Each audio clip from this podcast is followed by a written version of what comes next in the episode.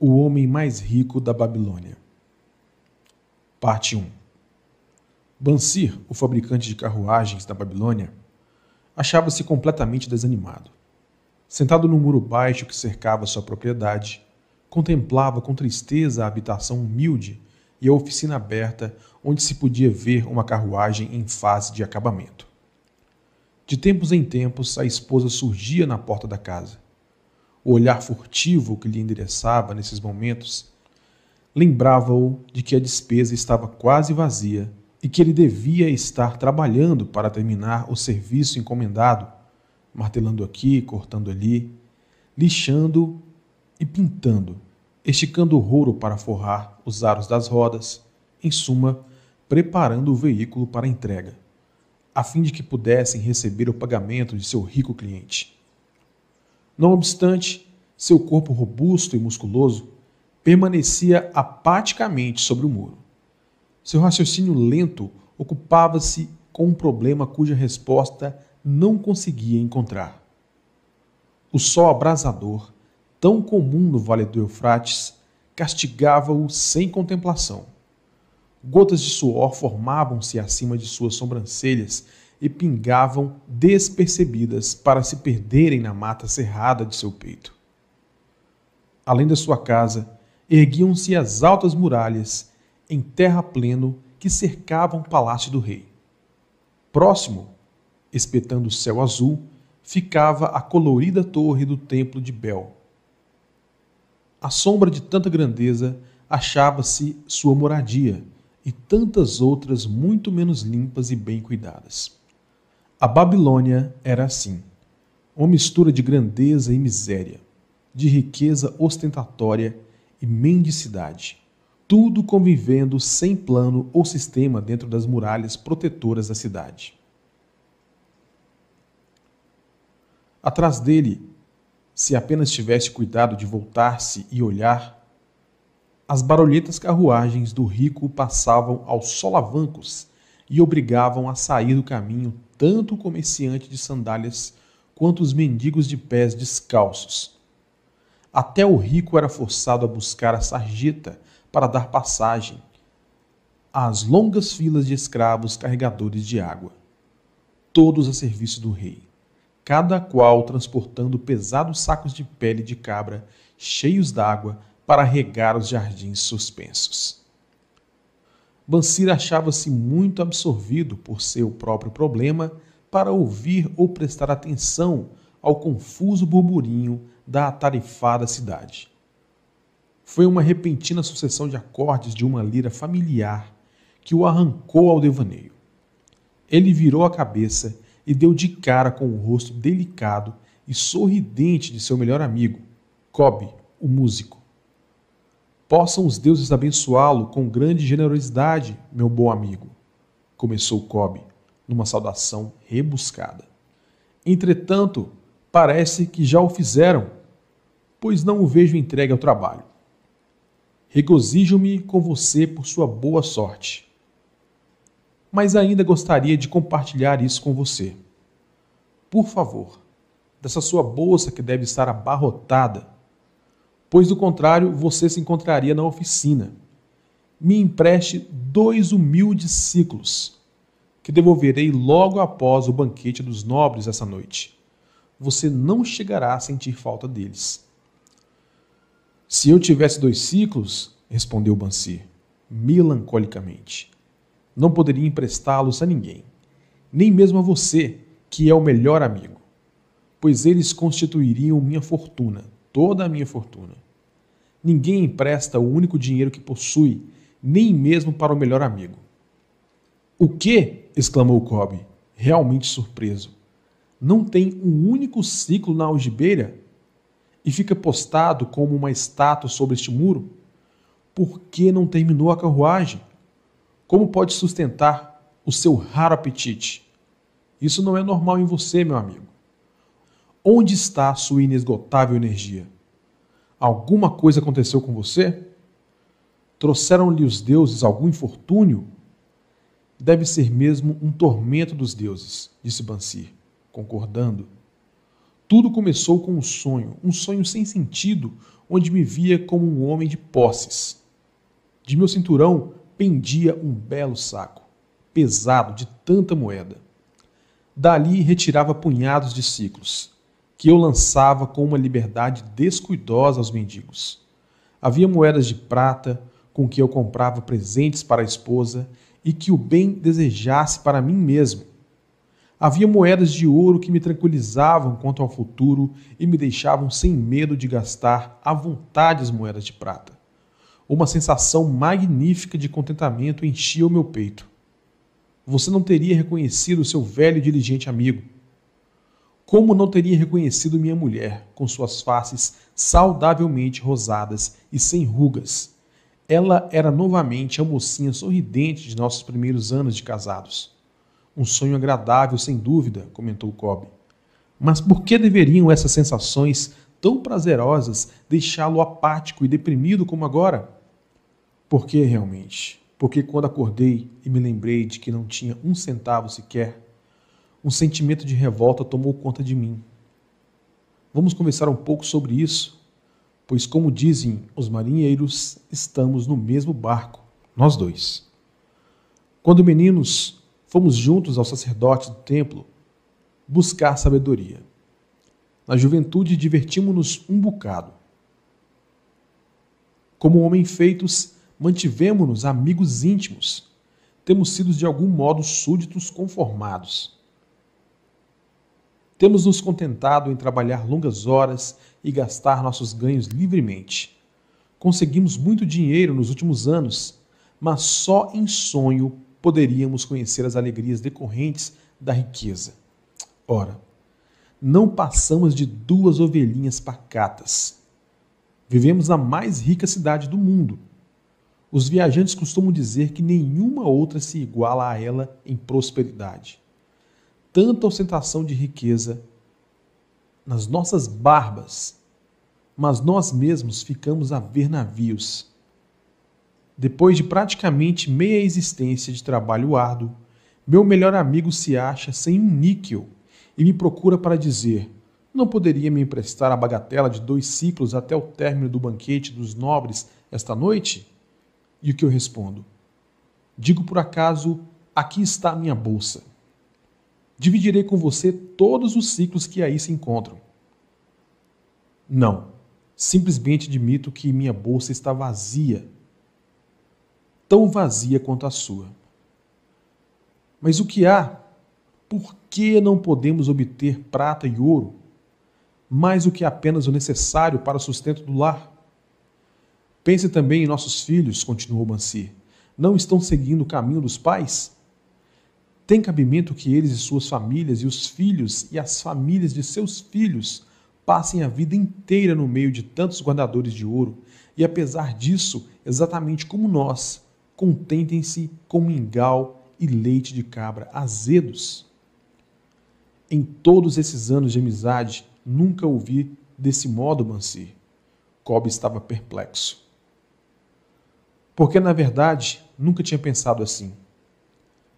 Desde as primeiras luzes da manhã e até que o escuro da noite me fizesse largar as ferramentas, trabalhei duro para montar as mais finas carruagens que qualquer outro homem pudesse fazer, esperando credulamente que um dia deuses reconheceriam o valor das minhas obras e me recompensariam por isso com a maior prosperidade. Pois nunca o fizeram. Finalmente, convenci-me de que nunca o farão. É esse o motivo da tristeza que rói o meu peito. Quero ser um homem de posses Quero ter minha própria terra e animais para criar. Quero ter roupas finas e dinheiro. Muito dinheiro. Estou disposto a trabalhar com toda a força de meus músculos, com toda a perícia de minhas mãos, com todo o tirocínio de minha mente, mas quero que os frutos de meu trabalho sejam fartos. E o que volto a lhe perguntar: por que não podemos ter o nosso justo quinhão das coisas boas? tão abundantes naqueles que têm ouro suficiente para comprá-las? Quem dera tivesse uma resposta, replicou Cobb. Sinto-me tão satisfeito quanto você. Meus ganhos com a lira se vão rapidamente. Muitas vezes tenho que inventar para que a família não passe fome. Além disso, venho há muito alimentando o profundo desejo de adquirir uma lira grande o bastante para que possa verdadeiramente tocar os acordes musicais que se multiplicam em minha mente. Com um instrumento assim, eu poderia compor músicas melhores do que aquelas que o rei ouviu até o momento. Com uma lira que você, sem qualquer favor, deveria ter. Nenhum homem em toda a Babilônia poderia fazê-la vibrar mais docemente. A tal ponto que não apenas o rei, mas os próprios deuses ficariam deliciados. Como, porém, conseguir tal coisa se nós dois somos tão pobres quanto os escravos do rei? Ouça o sino, aí vem eles. Ele apontou na direção da longa coluna de semidespidos e suarentos carregadores de água que subiam penosamente a rua, vindo do rio. Arrastavam-se em alas de cinco, cada qual vergado sob um pesado odre de pele de cabra. Um belo tipo de homem aquele que os está conduzindo, como indicou o tocador de sino, que ia na frente, sem carregar nada um homem importante em seu próprio país, como se pode ver. Há muitos bons tipos ali, acrescentou Bansi, concordando com um amigo. Homens tão bons quanto nós. Homens altos e loiros do norte, os risonhos negros do sul, os morenos dos países mais próximos, todos marchando juntos do rio até os jardins, um após o outro, dia após dia, ano após ano nenhuma expectativa quanto a um futuro diferente ou melhor. Camas de palha para dormir e papas terríveis de cereais para comer. Coitados desses pobres brutos, Cobb. Coitados realmente. Mas você me faz ver que não somos muito melhores do que isso, embora nos consideremos homens livres. É verdade, Cobb. Por mais desagradável que seja a ideia. Não queremos continuar levando, ano após ano, uma vida de escravos trabalho, trabalho, trabalho, sem ir a lugar algum. Não podemos descobrir como outros conseguem ouro e fazermos como eles? perguntou Cobb. Talvez haja algum segredo que devemos buscar junto àqueles que o conhecem, replicou Bansi pensativo. Ainda hoje, lembrou Cobb, passei por nosso velho amigo Arcade, refestelado em sua carruagem dourada.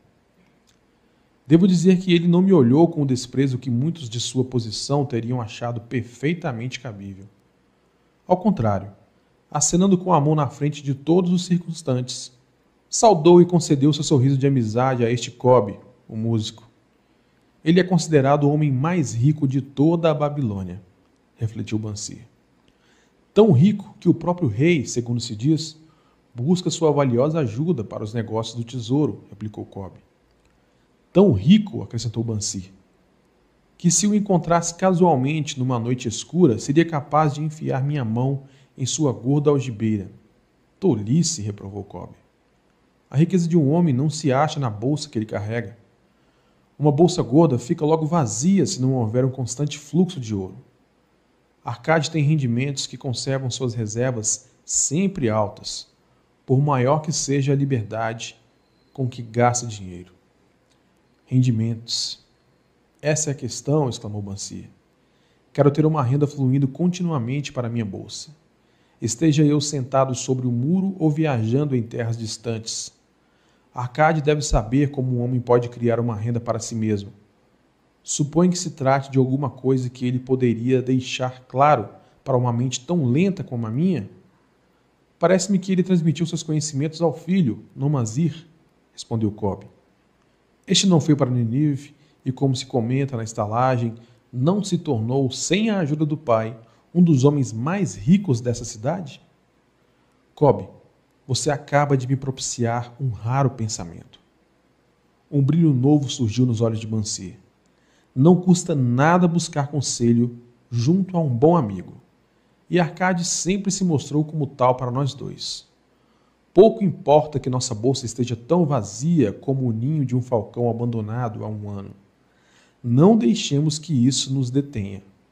Estamos fartos de não ter ouro no meio de tanta opulência. Queremos tornar-nos homens de posses. Vamos, vamos procurar Arcade. E perguntar-lhe também como nós também podemos adquirir uma renda para nós mesmos. Você parece verdadeiramente inspirado, Bansi. Está me trazendo uma nova compreensão e me faz perceber porque nunca encontramos nenhuma quantidade de ouro. Nós nunca a procuramos. Você trabalhou pacientemente para construir as mais sólidas carruagens da Babilônia. Para tal propósito, devotou seus melhores esforços. E nisso até que teve êxito. Eu mesmo fiz os melhores esforços para tornar-me um virtuoso da lira. E nisso eu também tive êxito. Nas coisas em que aplicamos nossos melhores esforços, tivemos êxitos. Os deuses parecem satisfeitos com que continuemos assim. Agora, finalmente, vemos uma luz, brilhante como os raios do sol nascente. Ela nos indica que devemos aprender mais para prosperar mais. Com um novo entendimento, acharemos caminhos dignos para cumprir nossos desejos. Vamos hoje mesmo à procura de Arcade, insistiu Bansir. Busquemos igualmente outros amigos de infância que não tiveram maior sucesso que nós mesmos, para que compartilhem conosco as mesmas lições. Está sempre pensando nos outros, Bansi. É por isso que tem tantos amigos. Será como você diz, pois vamos hoje mesmo e os levemos conosco. Era uma vez na antiga Babilônia um homem muito rico chamado Arcade, conhecido em toda parte devido a uma imensa riqueza tornara-se igualmente famoso pela liberdade. Mostrava-se generoso com os mais necessitados e com a família, sendo um homem pródigo em suas próprias despesas. Entretanto, a cada dia sua riqueza crescia mais rapidamente do que podia gastá-la. E houve alguns amigos da juventude que vieram até ele, dizendo-lhe: Você, Arcade, é mais venturoso do que nós você se tornou o homem mais rico de toda a Babilônia, enquanto nós lutamos para sobreviver. Pode usar as mais finas roupas e degustar as mais requintadas iguarias, enquanto nós devemos nos dar por satisfeitos se apenas propiciarmos à família uma indumentária decente ou a alimentamos da melhor maneira possível. Contudo, alguma vez somos iguais. Tivemos o mesmo professor, participamos das mesmas brincadeiras, e nem nos estudos nem nas brincadeiras você sobressaiu mais do que nós. E nos anos que se seguiram, você foi um cidadão tão honrado quanto nós. Tampouco trabalhou mais duro ou mais assiduamente. Pelo menos até onde sabemos. Por que então deveria o caprichoso destino escolhê-lo para gozar de todas as boas coisas da vida e ignorar-nos a nós, que igualmente somos merecedores? Após o que Arcade protestou com eles, dizendo por sua vez: Se vocês não adquiriram mais do que uma pobre existência desde os tempos em que éramos jovens, isso se deve a que não conseguiram aprender ou não observaram as leis que governam a acumulação da riqueza. O voluntarioso destino é um Deus cheio de malícia que não assegura um bem duradouro para ninguém. Ao contrário, ele traz ruína para quase todo homem sobre quem faz chover ouro não conquistado. Ele produz os gastadores libertinos, que logo dissipam tudo o que recebem e se deixam dominar pelos mais extravagantes apetites, que nem sempre podem satisfazer. Outros ainda, a quem esse caprichoso Deus favorece, tornam-se avarentos e entesouram sua riqueza, temendo despender o que têm por saberem que não são capazes de repô-lo. São, além disso, assediados pelo medo de roubo e acabam construindo para si mesmos uma vida de necessidades e secreta tristeza. Há provavelmente outros que conseguem dinheiro fácil e o aumentam, sem deixar de se sentirem felizes e abastados cidadãos mas são tão poucos que só sei deles por ouvir dizer. Pensem nessas pessoas que de repente se viram herdando uma riqueza e confiram se as coisas não se passam assim. Os amigos admitiram. que a respeito dos conhecidos que tinham herdado uma fortuna, aquelas palavras eram realmente verdadeiras, e suplicaram-lhe que explicasse a eles como tinha conseguido juntar tantos bens. Ainda em plena juventude, continuou Arcade, eu olhava em minha volta e observava todas aquelas boas coisas capazes de propiciar felicidade e contentamento. Percebi então que a riqueza aumentava ainda mais a potência delas. A riqueza é um poder. Com a riqueza, muitas coisas se tornam possíveis. Este pode embelezar sua casa com os móveis mais refinados. Aquele pode viajar pelos mares distantes. Esse outro pode regalar-se com as finas iguarias de terras longínquas. Outros mais pode comprar ornamentos lavrados em ouros ou cravejados de pedra preciosa. Pode-se mandar construir templos magníficos para os deuses.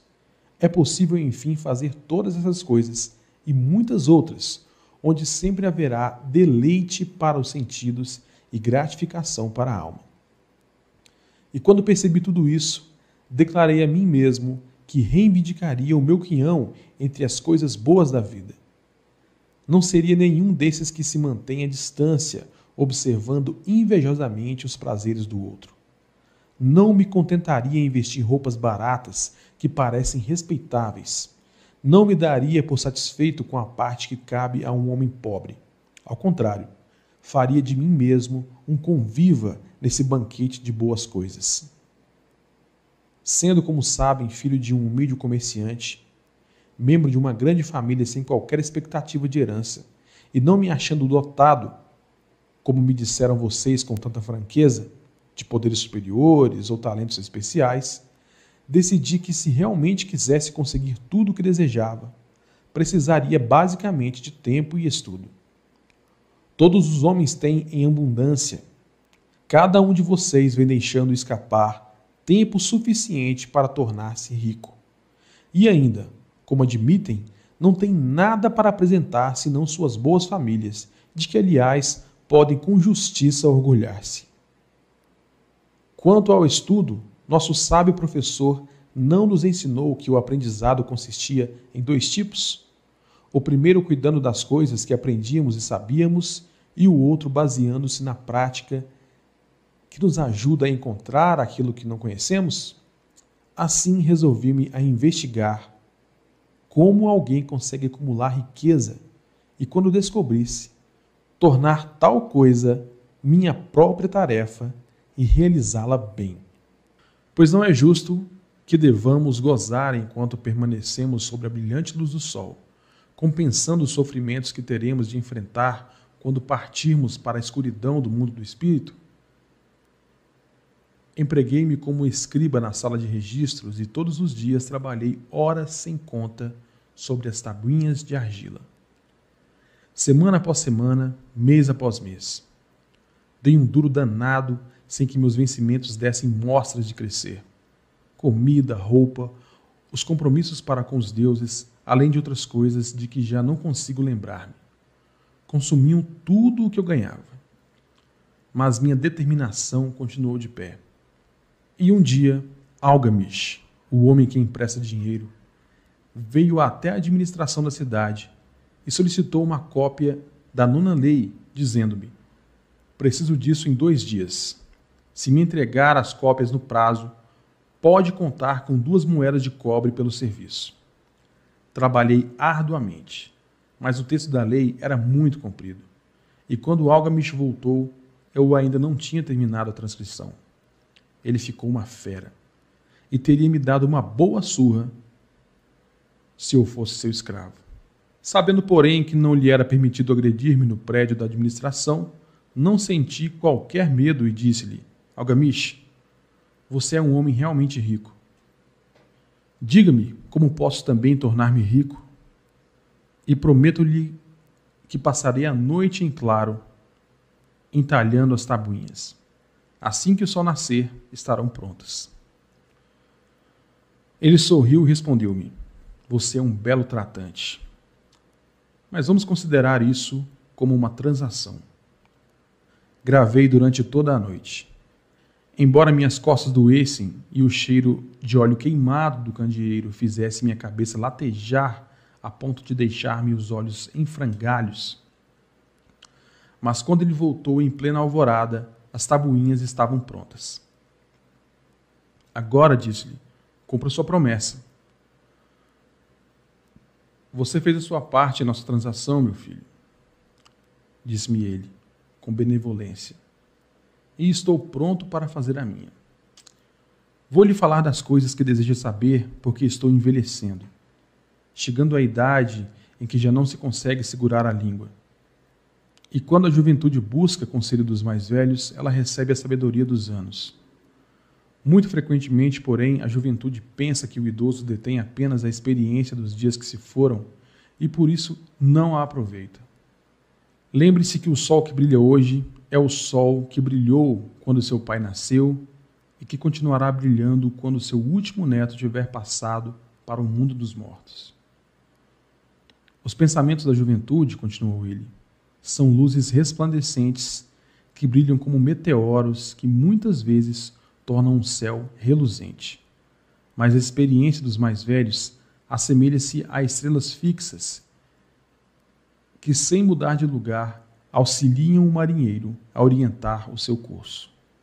Guarde bem minhas palavras, pois do contrário, deixará de assimilar a verdade do que lhe contarei e pensará ter sido em vão todo o trabalho que teve durante essa noite. E então ele me olhou com perspicácia por baixo das peludas sobrancelhas e disse num tom lento e enérgico: Achei o caminho para a riqueza quando decidi que conservaria comigo uma parte de tudo o que ganhasse. E assim fará você. E continuou me olhando com uma insistência que parecia ir ao fundo de minha alma. Mas não disse mais nada. É tudo? perguntei. Foi o suficiente para transformar o coração de um pastor de ovelhas no coração de um emprestador de dinheiro, respondeu ele. Mas tudo que ganho não vem mesmo para o meu bolso? perguntei. Nada mais falso, respondeu ele. Você não paga pelas roupas e pelas sandálias que usa? Não paga pelas coisas que come? Consegue viver na Babilônia sem fazer despesas? O que tem para apresentar do que recebeu no mês passado? E de tudo quanto ganhou no último ano? Louco. Você paga a todo mundo, menos a si mesmo. Idiota está trabalhando para os outros. Bem melhor do que isso faz o escravo, que trabalha para o seu dono em troca de roupa e comida. Se guardasse para si mesmo um décimo de tudo o que ganha, quanto teria dentro de dez anos? Meu conhecimento dos números não me desamparou e respondi: ora, o equivalente a um ano de trabalho. Pois está dizendo apenas meia verdade retorquiu ele. Cada moeda de ouro que economizar é um escravo que pode trabalhar para você. Cada cobre que essa moeda produzir torna-se um filho apto a levantar mais fundos. Se quiser tornar-se rico, então, tudo o que você economizar deve ser utilizado no sentido de proporcionar-lhe toda a abundância por que anseia. Você pensa que eu estou ludibriando por sua longa noite de trabalho? continuou ele. Mas em minhas palavras há uma forma. Se for suficientemente inteligente para perceber a verdade que acabo de pôr em suas mãos. Uma parte de tudo o que ganha pertence exclusivamente a você. No mínimo um décimo, mesmo nas ocasiões em que tiver recebido pouco dinheiro. Pode ser mais, de acordo com o que produzir. Pague a si mesmo primeiro. Não compre ao fazedor de roupas ou ao fazedor de sandálias mais do que possa pagar com o restante, devendo ainda separar o bastante para alimentar-se, ajudar o próximo e pôr em dia as obrigações com os deuses. A riqueza é como uma árvore, cresce a partir de uma simples semente. A primeira moeda de cobre que economizar será a semente a partir da qual sua árvore da riqueza crescerá. Quanto mais cedo plantá-la, mais cedo a árvore crescerá. E quanto mais fielmente alimentar e regar essa árvore, com economias constantes, logo chegará o dia em que poderá abrigar-se em pleno contentamento embaixo dessa sombra. Tendo dito isso, pegou suas tabuinhas e foi embora. Pensei muito a respeito, e suas palavras me pareceram razoáveis. Assim decidi fazer. Sempre que recebia um pagamento, tirava e guardava uma em cada dez moedas de cobre. E estranho como possa parecer, não fiquei mais desprovido de fundos do que antes.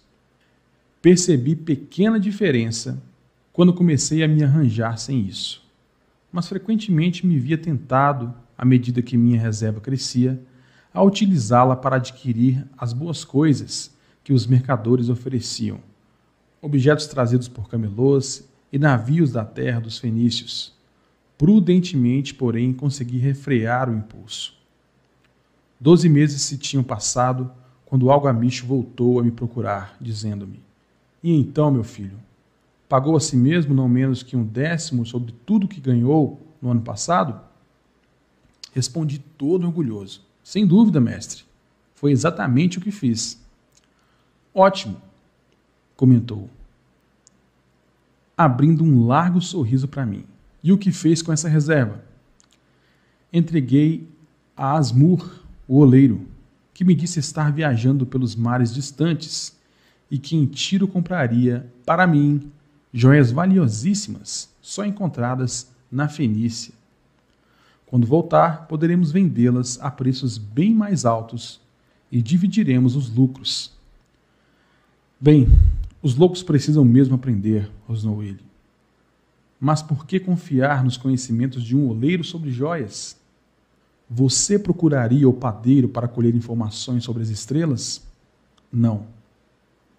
Por minha túnica.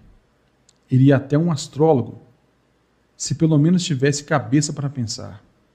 Suas economias se foram, meu jovem. Você arrancou sua árvore da riqueza pelas raízes. Contudo, plante outra. Tente novamente. E da próxima vez em que precisar de conselhos sobre joias, corra até um ourives. Se quiser conhecer a fundo as ovelhas, procure o pastor que cuida delas. Conselho é uma coisa que se dá de graça, mas deve guardar consigo apenas o que lhe parece valioso. Aquele que aceita conselhos sobre suas economias junto a pessoas inexperientes em tais matérias pagará com essas mesmas economias para provar a falsidade da opinião de outros. Dizendo isso, Algamish partiu. E aconteceu realmente como ele tinha previsto. Pois os fenícios são salafrários e venderam a Asmur pedaços de vidro sem valor que pareciam pedras preciosas. Mas seguindo as palavras de Algamish, voltei a economizar, mesmo porque já tinha formado o hábito e isso não constituía para mim nenhuma dificuldade. Mais uma vez, doze meses depois, Algamish apareceu na sala dos escribas e dirigiu-se a mim. Que progresso andou fazendo desde a última vez em que nos vimos? Paguei a mim mesmo, religiosamente, respondi, e confiei minhas economias a Ager, o fazedor de escudos, para comprar bronze. A cada quatro meses ele me paga uma parte dos lucros. Ótimo. E o que tem feito com esse dinheiro extra? Dei uma festa com mel, vinhos e iguarias de primeira. E comprei também uma túnica escarlate. Qualquer dia desses, devo comprar um burrico para os meus deslocamentos. Algamite não disfarçou o riso. Você está comendo os filhos de suas economias. Como pode esperar que trabalhem para você? Como eles mesmos poderão ter filhos que venham a produzir mais renda para você? Primeiro, reúna um exército de escravos dourados, e só então poderá refestelar-se com banquetes ricos sem sentir remorsos. E assim dizendo, partiu novamente. Não voltei a vê-lo durante dois anos, até que reapareceu, o rosto sulcado pelas rugas, os olhos visivelmente cansados pois ele se achava então numa idade bastante avançada. Disse-me, Arcade, conseguiu afinal obter a riqueza com que sonhava tanto? Respondi-lhe, não ainda tudo o que desejo, mas já tenho alguma coisa que rende muitos bons lucros. que por sua vez fazem outro tanto. E você ainda busca o conselho dos oleiros? Bem, o que eles dizem sobre como fabricar tijolos é realmente muito bom, retorqui. Arcade, continuou ele, você aprendeu bem suas lições. Aprendeu primeiro a viver com menos do que podia ganhar. Depois aprendeu a aconselhar-se junto àqueles cuja competência deriva de suas próprias experiências. E, finalmente, aprendeu a fazer o ouro trabalhar para você. Você ensinou a si mesmo como adquirir dinheiro, poupá-lo e usá-lo. Reuniu, portanto, condições para ocupar uma posição de confiança. Estou me tornando muito velho. Meus filhos só pensam em gastar e não dão a menor importância aos ganhos. Meus negócios são grandes e até grandes demais para que eu possa cuidar de tudo. Se você concordar em ir para Nippur, a fim de tomar conta das terras que possuo na região, torná-lo-ei meu sócio, e você participará de meu testamento. Assim fui para Nippur e comecei a administrar suas propriedades, que eram imensas. E como estivesse cheio de ambição e dominasse as três leis que nos ensinam a lidar de maneira exitosa com a riqueza, tive condições de aumentar ainda mais o valor de seus bens. Prosperei muito, e quando o espírito de Algamite partiu para a esfera da escuridão, vi-me como beneficiário legalmente reconhecido de sua herança. Assim falou Arcade, e quando terminou sua narrativa, um dos amigos ali reunidos disse: Você inclusive deu a sorte de que Algamite o tivesse nomeado um de seus herdeiros. Minha sorte limita-se ao fato de que desejava prosperar antes de tê-lo encontrado pela primeira vez. Não tive que provar durante quatro anos minha determinação de propósito, reservando para mim mesmo um décimo de tudo o que oferia? Você chamaria de sortudo o pescador que, tendo passado anos estudando os hábitos dos peixes, por uma simples mudança do vento soubesse onde jogar sua rede? A oportunidade é uma deusa desdenhosa que não perde tempo com os que não estão preparados. Você teve uma tremenda força de vontade em continuar poupando depois de ter perdido as economias do primeiro ano. Nisso, foi extraordinário, disse um outro. Força de vontade, retorquiu Arcade. Bobagem. Você acredita que a força de vontade seja capaz de dar a um homem energia suficiente para erguer um peso que o camelo não pode carregar ou puxar uma carroça que os próprios bois não conseguem levantar adiante? A força de vontade não passa de um propósito inflexível para dar conta de uma tarefa a que você mesmo se obrigou. Se eu determinar para mim mesmo uma tarefa, por mais boba que seja, terei de levá-la a cabo.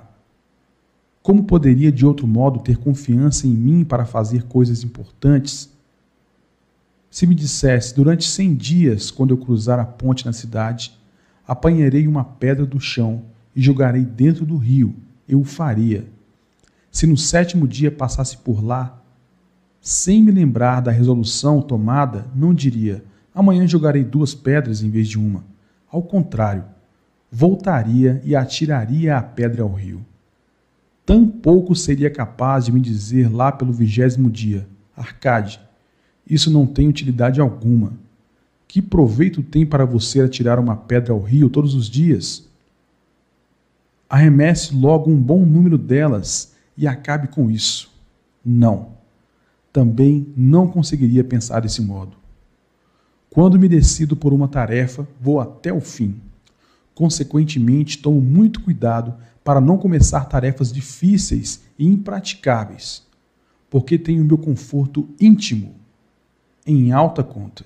Se o que diz é verdadeiro, aparteou um terceiro interlocutor, e parece, como afirmou, sendo tão simples, se todos os homens o fizessem, não haveria bastante riqueza para todos. A riqueza cresce onde quer que os homens empreguem energia, replicou Arcade. Se o homem rico constrói um novo palácio para si, o ouro despendido vai embora? Não.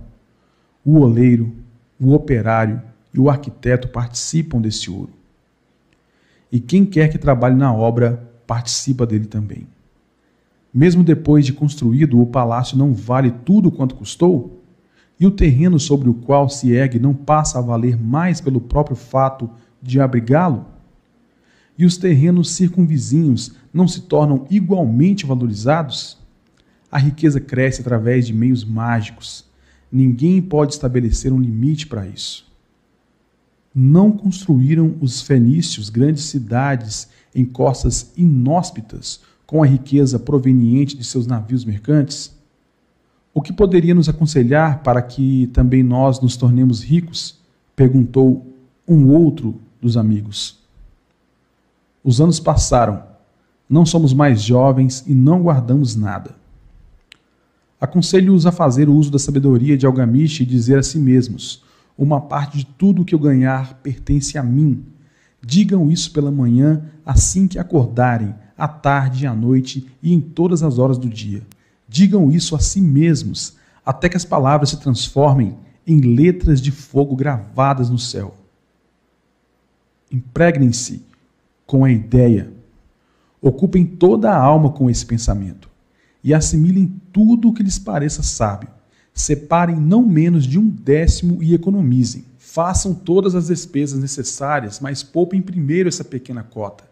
Cedo vão experimentar a deliciosa sensação de um tesouro cuja posse cada um de vocês tem legitimamente condições de reivindicar. Quanto mais ele crescer, mais se verão estimulados.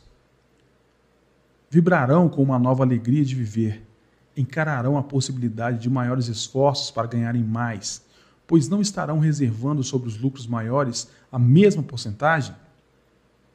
Aprendam, portanto, a fazer com que seu tesouro trabalhe para vocês Tornem-no seu escravo. Façam seus filhos e os filhos de seus filhos trabalharem para vocês. Assegurem uma renda para o futuro. Olhem para os mais idosos e não esqueçam que dia virá em que também vocês estarão velhos. Por isso, invistam seu tesouro com toda a cautela do mundo. Taxas usurárias de retorno são sereias enganosas, que cantam naturalmente para lançar o incauto contra as rochas do desperdício e do remorso providencie para que sua família não deseje que os deuses os chamem para o reino deles. E sempre que possível, garantir tal proteção com pequenos pagamentos a intervalos regulares. Por isso, o homem proveniente não perde tempo esperando que apareça uma grande soma a fim de utilizá-la em tão prudente propósito.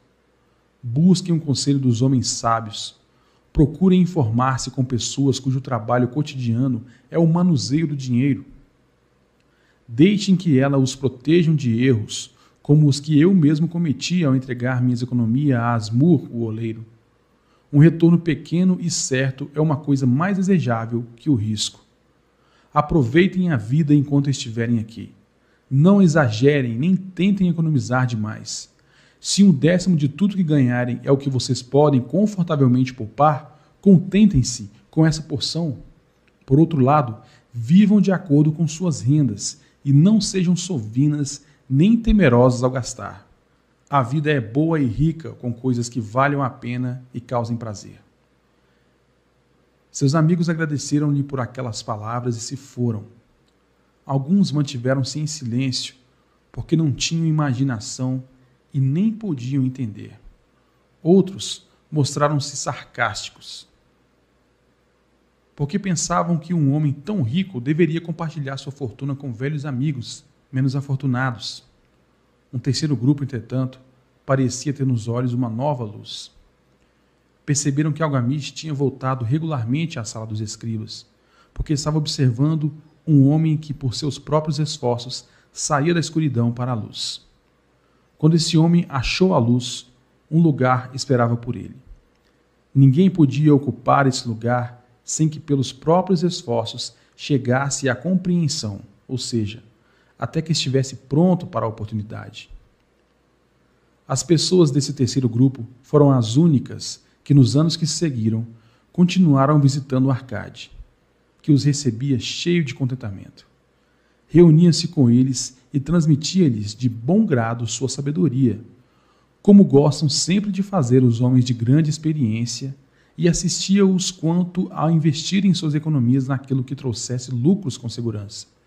Evitando que apostassem em coisas que não rendessem dividendos. O momento decisivo na vida desses homens ocorreu quando compreenderam a verdade que tinha passado de Algamiste para Arcade e de Arcade para eles. Uma parte de todos os seus ganhos pertence exclusivamente a você.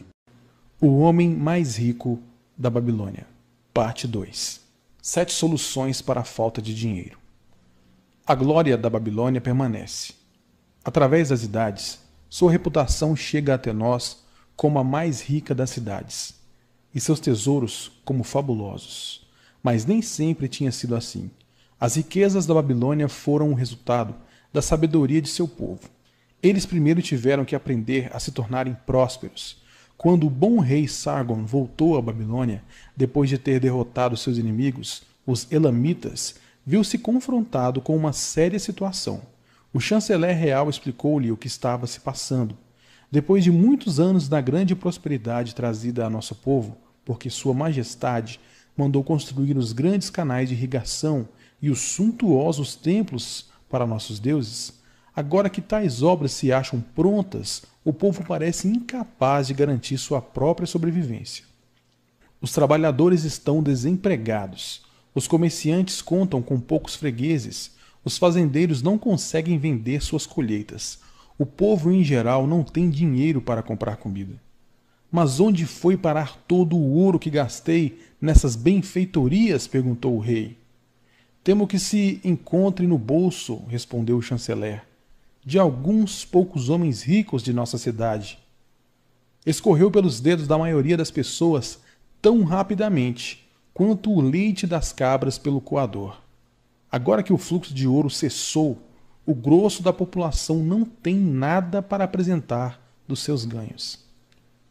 O rei ficou pensativo por algum momento, depois perguntou: Por que deveriam tão poucos homens serem capazes de adquirir todo o ouro? Porque sabem como fazê-lo, replicou o chanceler. Não se pode condenar um homem por ter sabido atrair o êxito. Tampouco se pode com justiça tirar de um homem que construiu honestamente sua fortuna para dividir com outros que não tiveram tal capacidade. Mas por que, insistiu o rei, não deveria todo o povo aprender a acumular riqueza e, consequentemente, tornar a si mesmo rico e próspero? Até que seria possível, majestade. Mas quem pode ensinar-lhes? Certamente não os sacerdotes já que nada conhecem a respeito de ganhar dinheiro. Quem, chanceler, em nossa cidade é o mais bem preparado nessas questões de fazer fortuna? inquiriu o rei.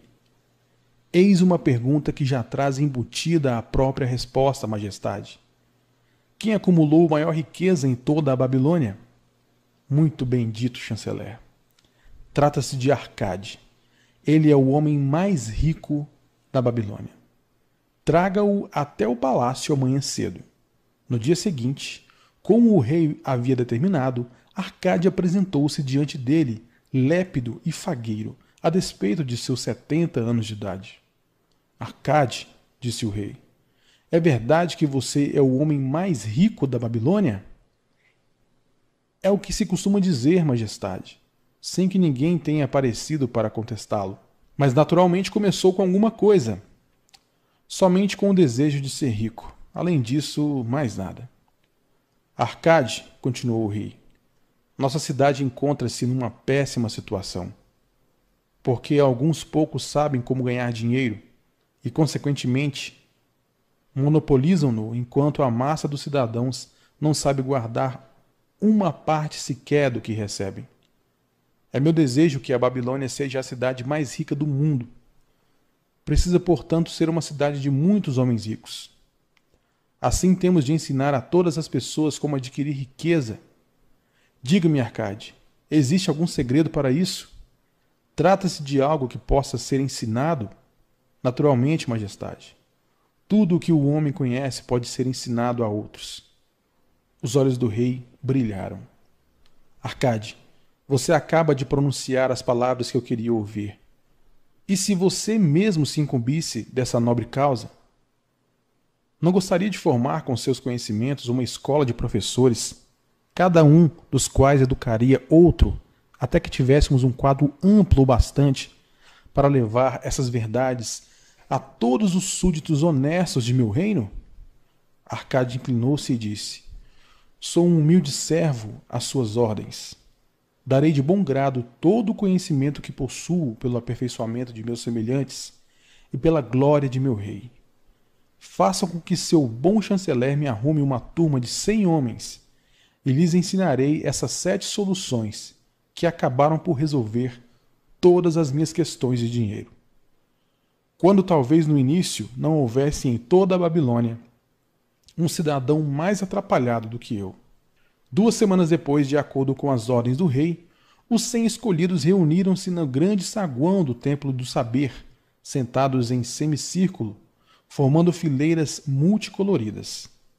À frente deles achava-se Arcade, ocupando um tamborete acima do qual ardia um candeeiro sagrado, origem forte e agradável aroma que se espalhava pela sala. Veja, o cidadão mais rico da Babilônia, murmurou um estudante, cutucando um vizinho quando Arcade se levantou. Não passa de um homem como qualquer um de nós. Como um respeitoso súdito de nosso grande rei, começou Arcade. Encontro-me diante de vocês a serviço dele considerando que alguma vez foi um pobre jovem que alimentava o forte desejo de adquirir ouro e que nessa busca acumulou conhecimentos que o capacitaram a isso. Ele determinou que eu viesse até aqui para transmitir a vocês tudo o que aprendi. Comecei minha fortuna de modo bastante humilde. Não tinha maior vantagem do que aquela de que todos de vocês e qualquer outro cidadão da Babilônia dispõe. Considerando que alguma vez fui um pobre jovem que alimentava o forte desejo de adquirir ouro e que nessa busca acumulou conhecimentos que o capacitaram a isso. Ele determinou que eu viesse até aqui para transmitir a vocês tudo o que aprendi. Comecei minha fortuna de modo bastante humilde. Não tinha maior vantagem do que aquela de que todos vocês e qualquer outro cidadão da Babilônia dispõem o primeiro depósito de meu tesouro foi uma bolsa já gasta pelo uso. Eu detestava vê-la imprestavelmente vazia. Queria que estivesse gorda e repleta, tilintando ao som do ouro. Por isso busquei todos os remédios possíveis para conseguir uma bolsa cheia. Achei sete. Assim, explicarei aos que se acham reunidos nessa sala as sete soluções para a falta de dinheiro que recomendo a todos aqueles que anseiam por bastante ouro. Consagrarei cada um dos dias da semana a um desses remédios. Ouçam atentamente tudo quanto lhes disser. Debatam um assunto comigo. Discutam-no entre vocês mesmos.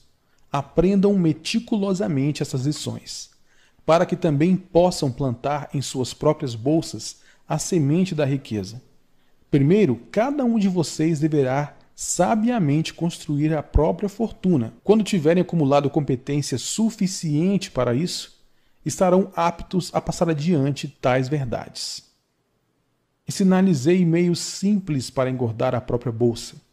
Este é o primeiro degrau que conduz ao templo da riqueza, aonde ninguém pode chegar se não tiver condições de pôr firmemente os pés nesse primeiro degrau. Consideremos agora a primeira solução. A primeira solução. Comece a fazer seu dinheiro crescer. Arcade dirigiu-se a um homem pensativo na segunda fila. Meu bom amigo, qual é o seu ofício?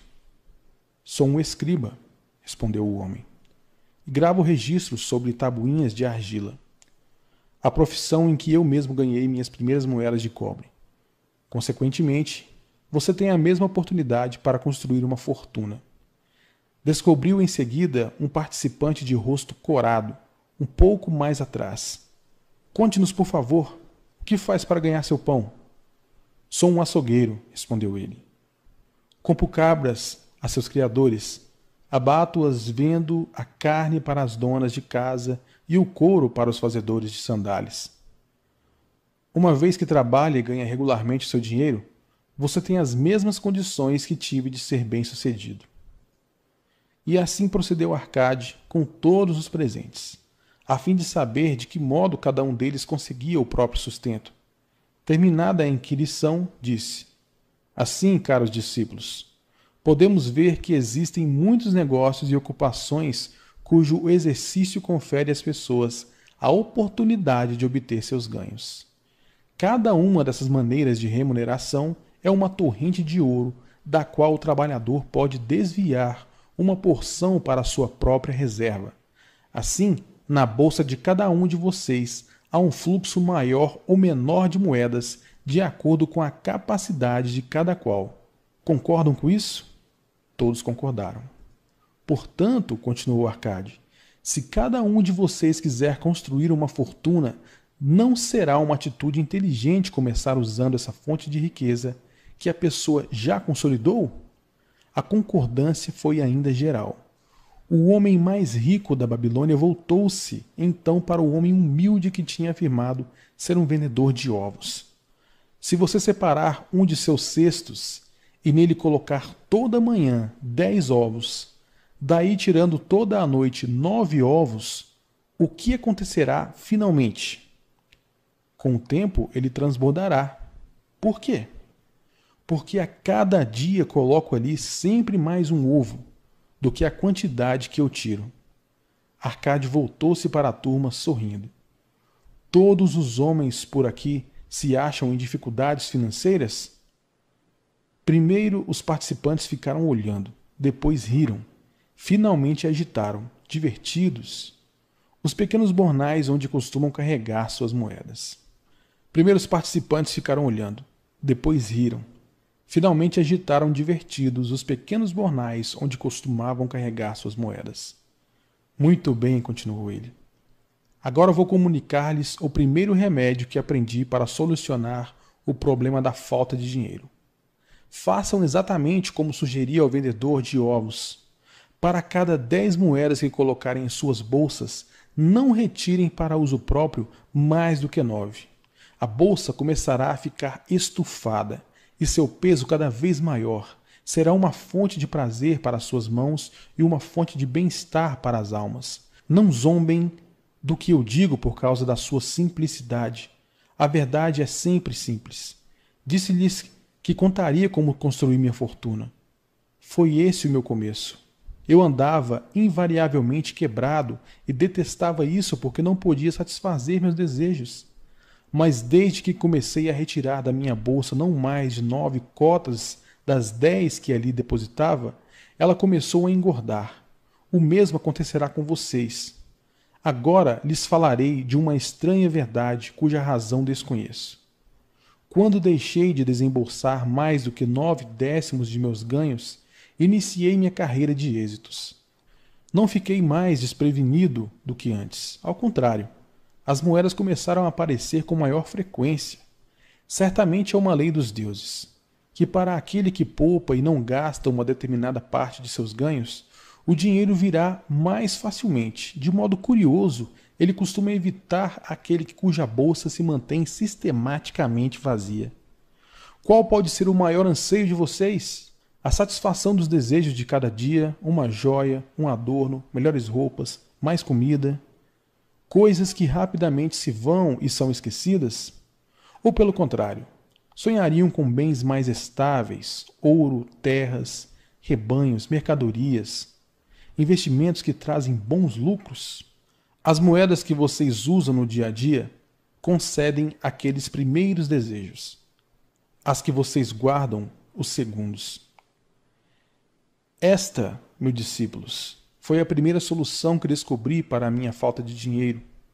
Em cada dez moedas conseguidas de qualquer fonte, não gastem mais do que nove. Debatam um assunto entre vocês.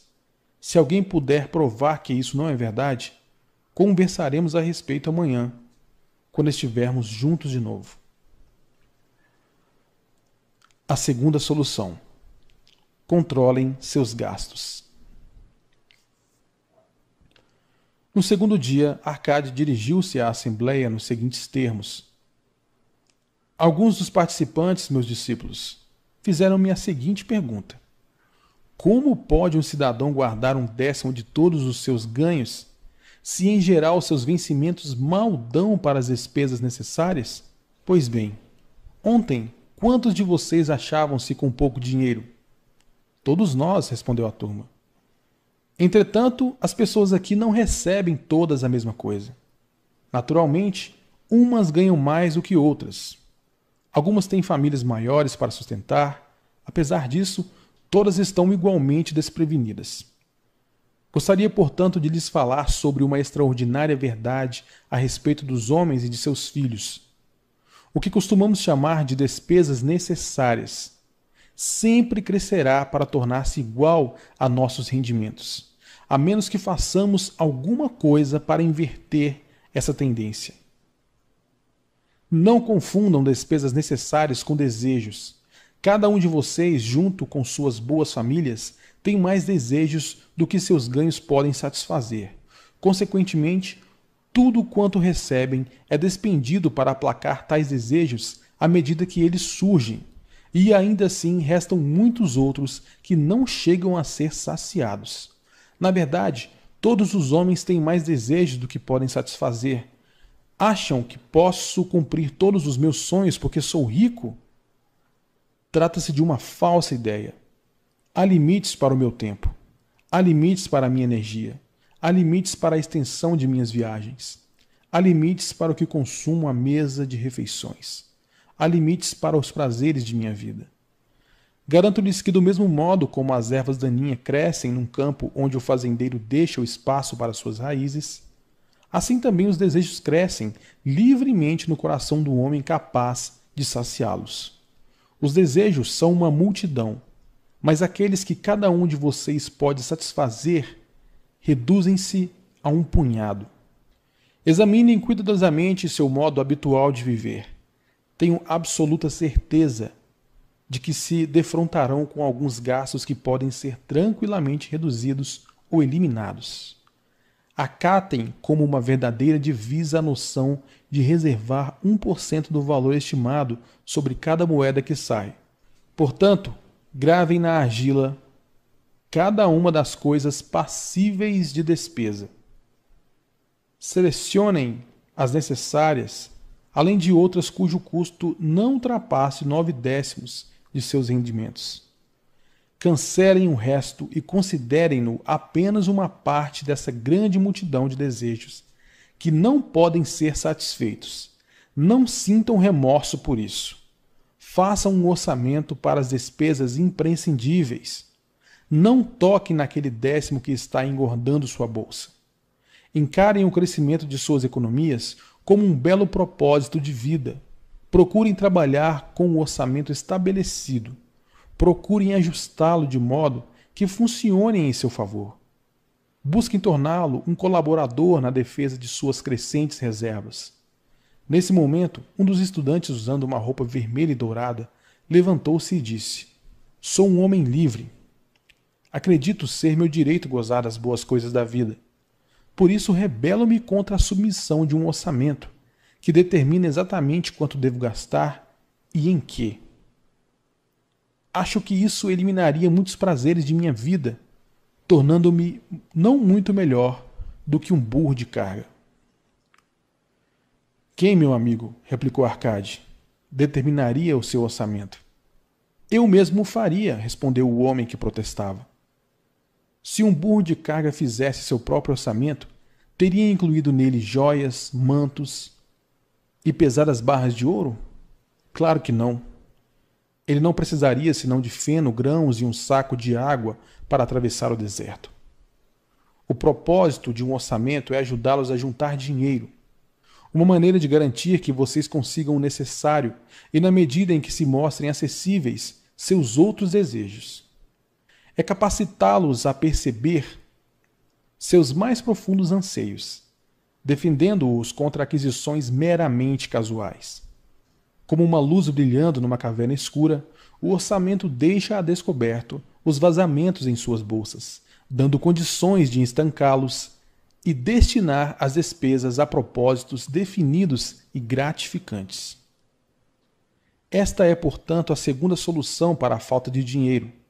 Façam um orçamento de suas despesas de modo que possam ter dinheiro para pagar pelo que é necessário, pelos prazeres e para satisfazer seus mais valiosos desejos, sem despender mais do que nove décimos de seus ganhos.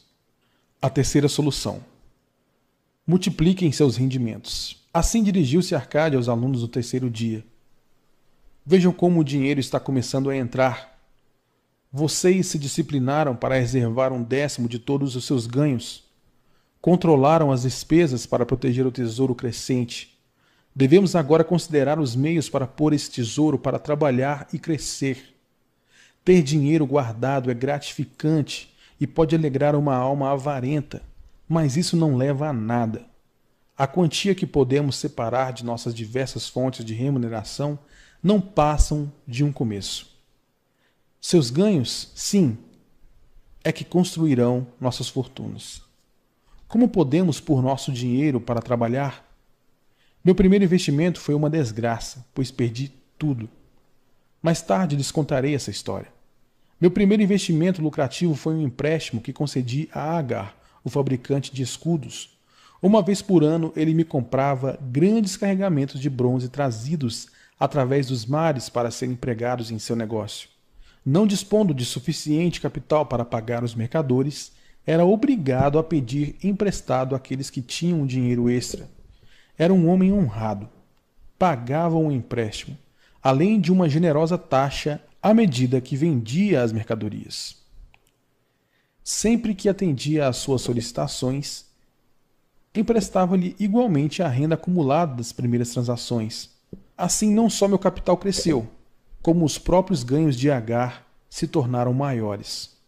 Como era gratificante ter todas essas somas de volta, disse-lhes meus discípulos que a riqueza de um homem não deve ser aquilatada pelas moedas que ele consegue juntar. Ela se acha, sim, nos lucros que essa soma pode produzir, a torrente de ouro que flui continuamente para dentro de suas bolsas conservando-se sempre bojudas. E afinal, o que todo homem deseja? O que cada um dos seus presentes deseja? Uma renda que não cesse de crescer. Estejam vocês trabalhando ou viajando. Adquiri uma grande renda. Tão grande que me consideram um homem extremamente rico. Meus empréstimos a Agar foram o meu primeiro treinamento em investimento lucrativo.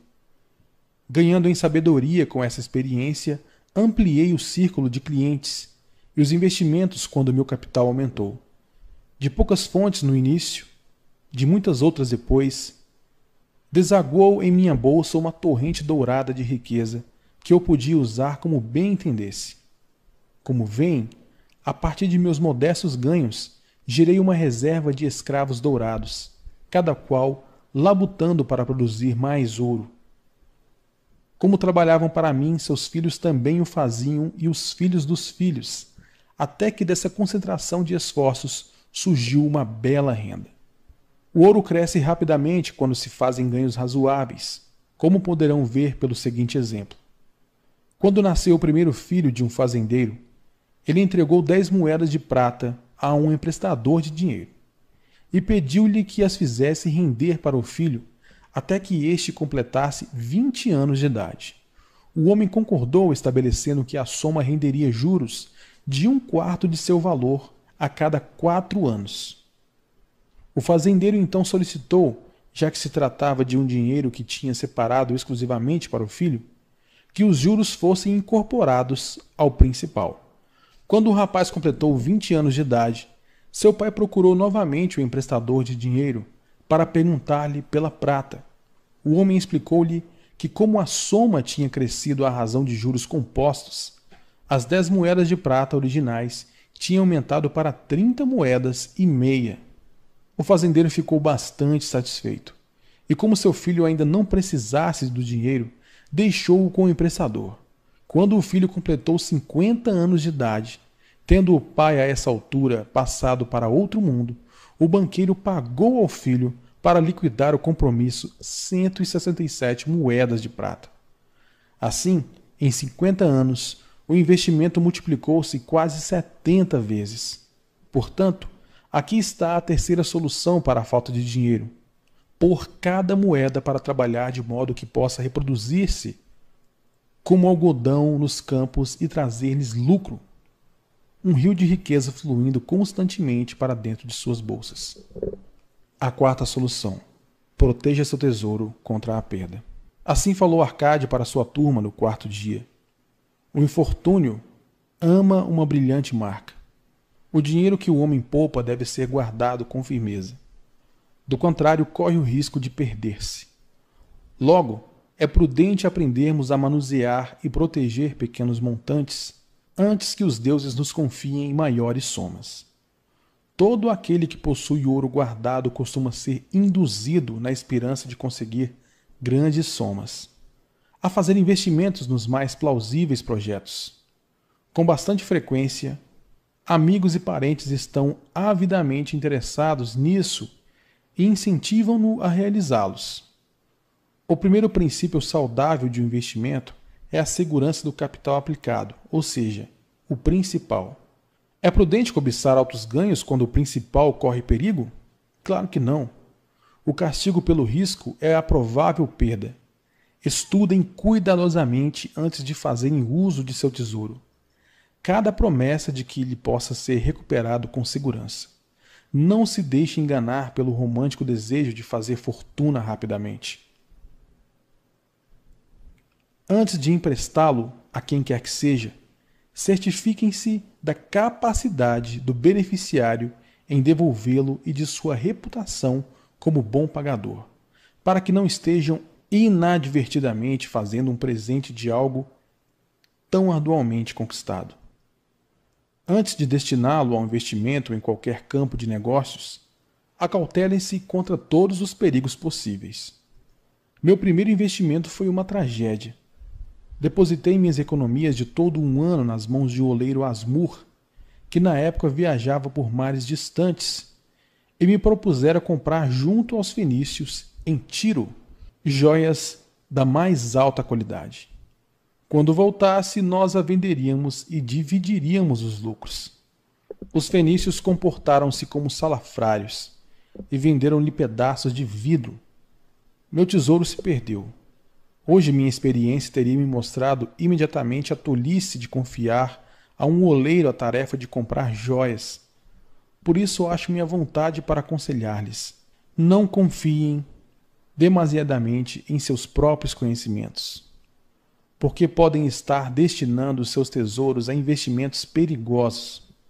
Procurem, antes de tudo, a opinião em geral correta das pessoas acostumadas com negócios e lucros.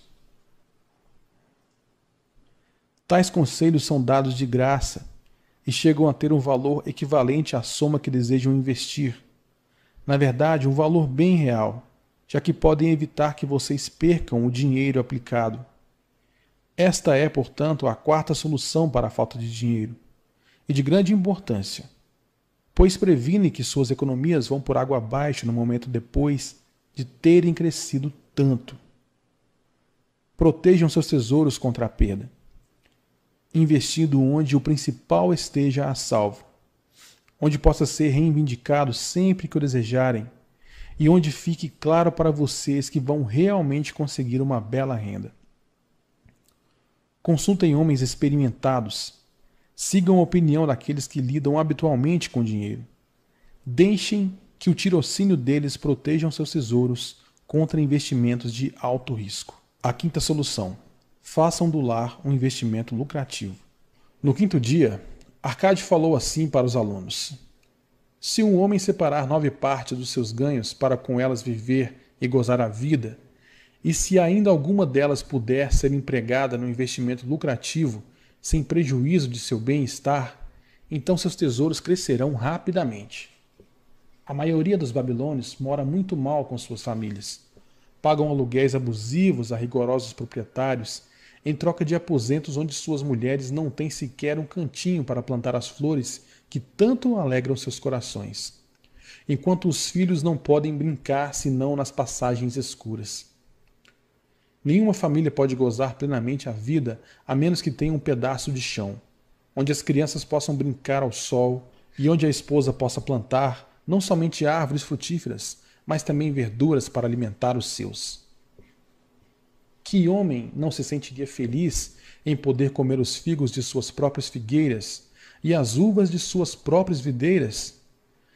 Ter o seu próprio domicílio com um pedaço de chão disponível para cuidar e sentir orgulho, dar confiança ao coração e maior ânimo a todos os seus esforços. Por isso, recomendo a todos os homens que tenham seu próprio teto, a fim de contar com um abrigo para si e para os seus.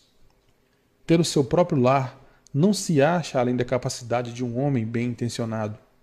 Nosso rei não estendeu tanto as muralhas da cidade que existem atualmente muitas terras não usadas e que podem ser adquiridas por quantias bem razoáveis?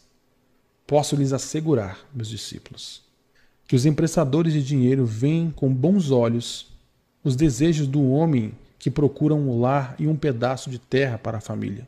Poderão conseguir facilmente o empréstimo para contratar o fabricante de tijolos e o construtor. Se tiverem condições de apresentar uma parte razoável da soma necessária para tão louvável propósito.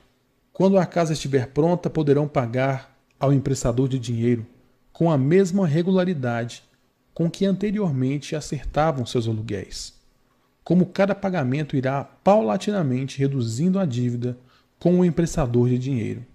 Em poucos anos, não estarão devendo mais nada a ele.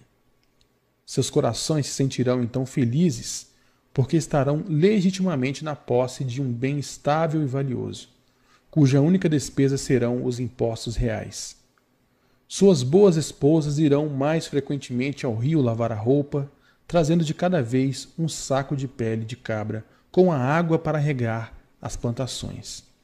Assim, muitas bênçãos recaem sobre o homem que tem sua própria casa, e isso reduzirá em muito suas despesas, permitindo que uma parte maior dos seus ganhos possa ser destinada aos prazeres e à satisfação de seus desejos. E aí está a quinta solução para a falta de dinheiro: tenha seu próprio lar. A sexta solução: assegurem uma renda para o futuro. Arcade começou a sexta aula com essas palavras. A existência de todo homem vai da infância à velhice. Esse é o caminho da vida. E nenhum homem pode desviar-se dele a menos que os deuses o chamem prematuramente para o mundo do além. Por isso, digo-lhes que cabe a todo homem providenciar uma renda condizente para os dias futuros quando ele não for mais jovem, e providenciar que a família não fique na penúria, quando já não puder contar com ele para o seu conforto e sustento. Essa lição lhes ensinará a prover uma bela reserva para quando o próprio tempo os estiver tornado menos capazes de aprender. O homem que, em virtude de sua compreensão das leis da riqueza, adquire crescentes lucros acumulados, deve ter o pensamento voltado para os dias futuros deve planejar certos investimentos ou provisão que dure com segurança por muitos anos, que estarão disponíveis quando chegar o tempo em que ele tão prudentemente previu.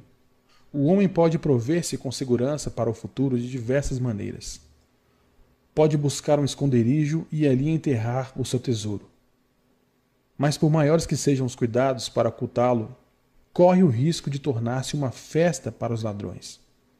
Trata-se, portanto, de algo que não recomendo a ninguém. Pode comprar casas e terras para esse propósito. Se prudentemente escolhidas em função de sua altitude e valor futuros, permanecerão valorizadas, com possibilidade de ótimos rendimentos e até de encontrar excelentes compradores, se for o caso de vendê-las. Pode confiar uma pequena soma ao emprestador de dinheiro e aumentá-la em períodos regulares os juros que o emprestador acrescenta ao capital logo o tornará maior.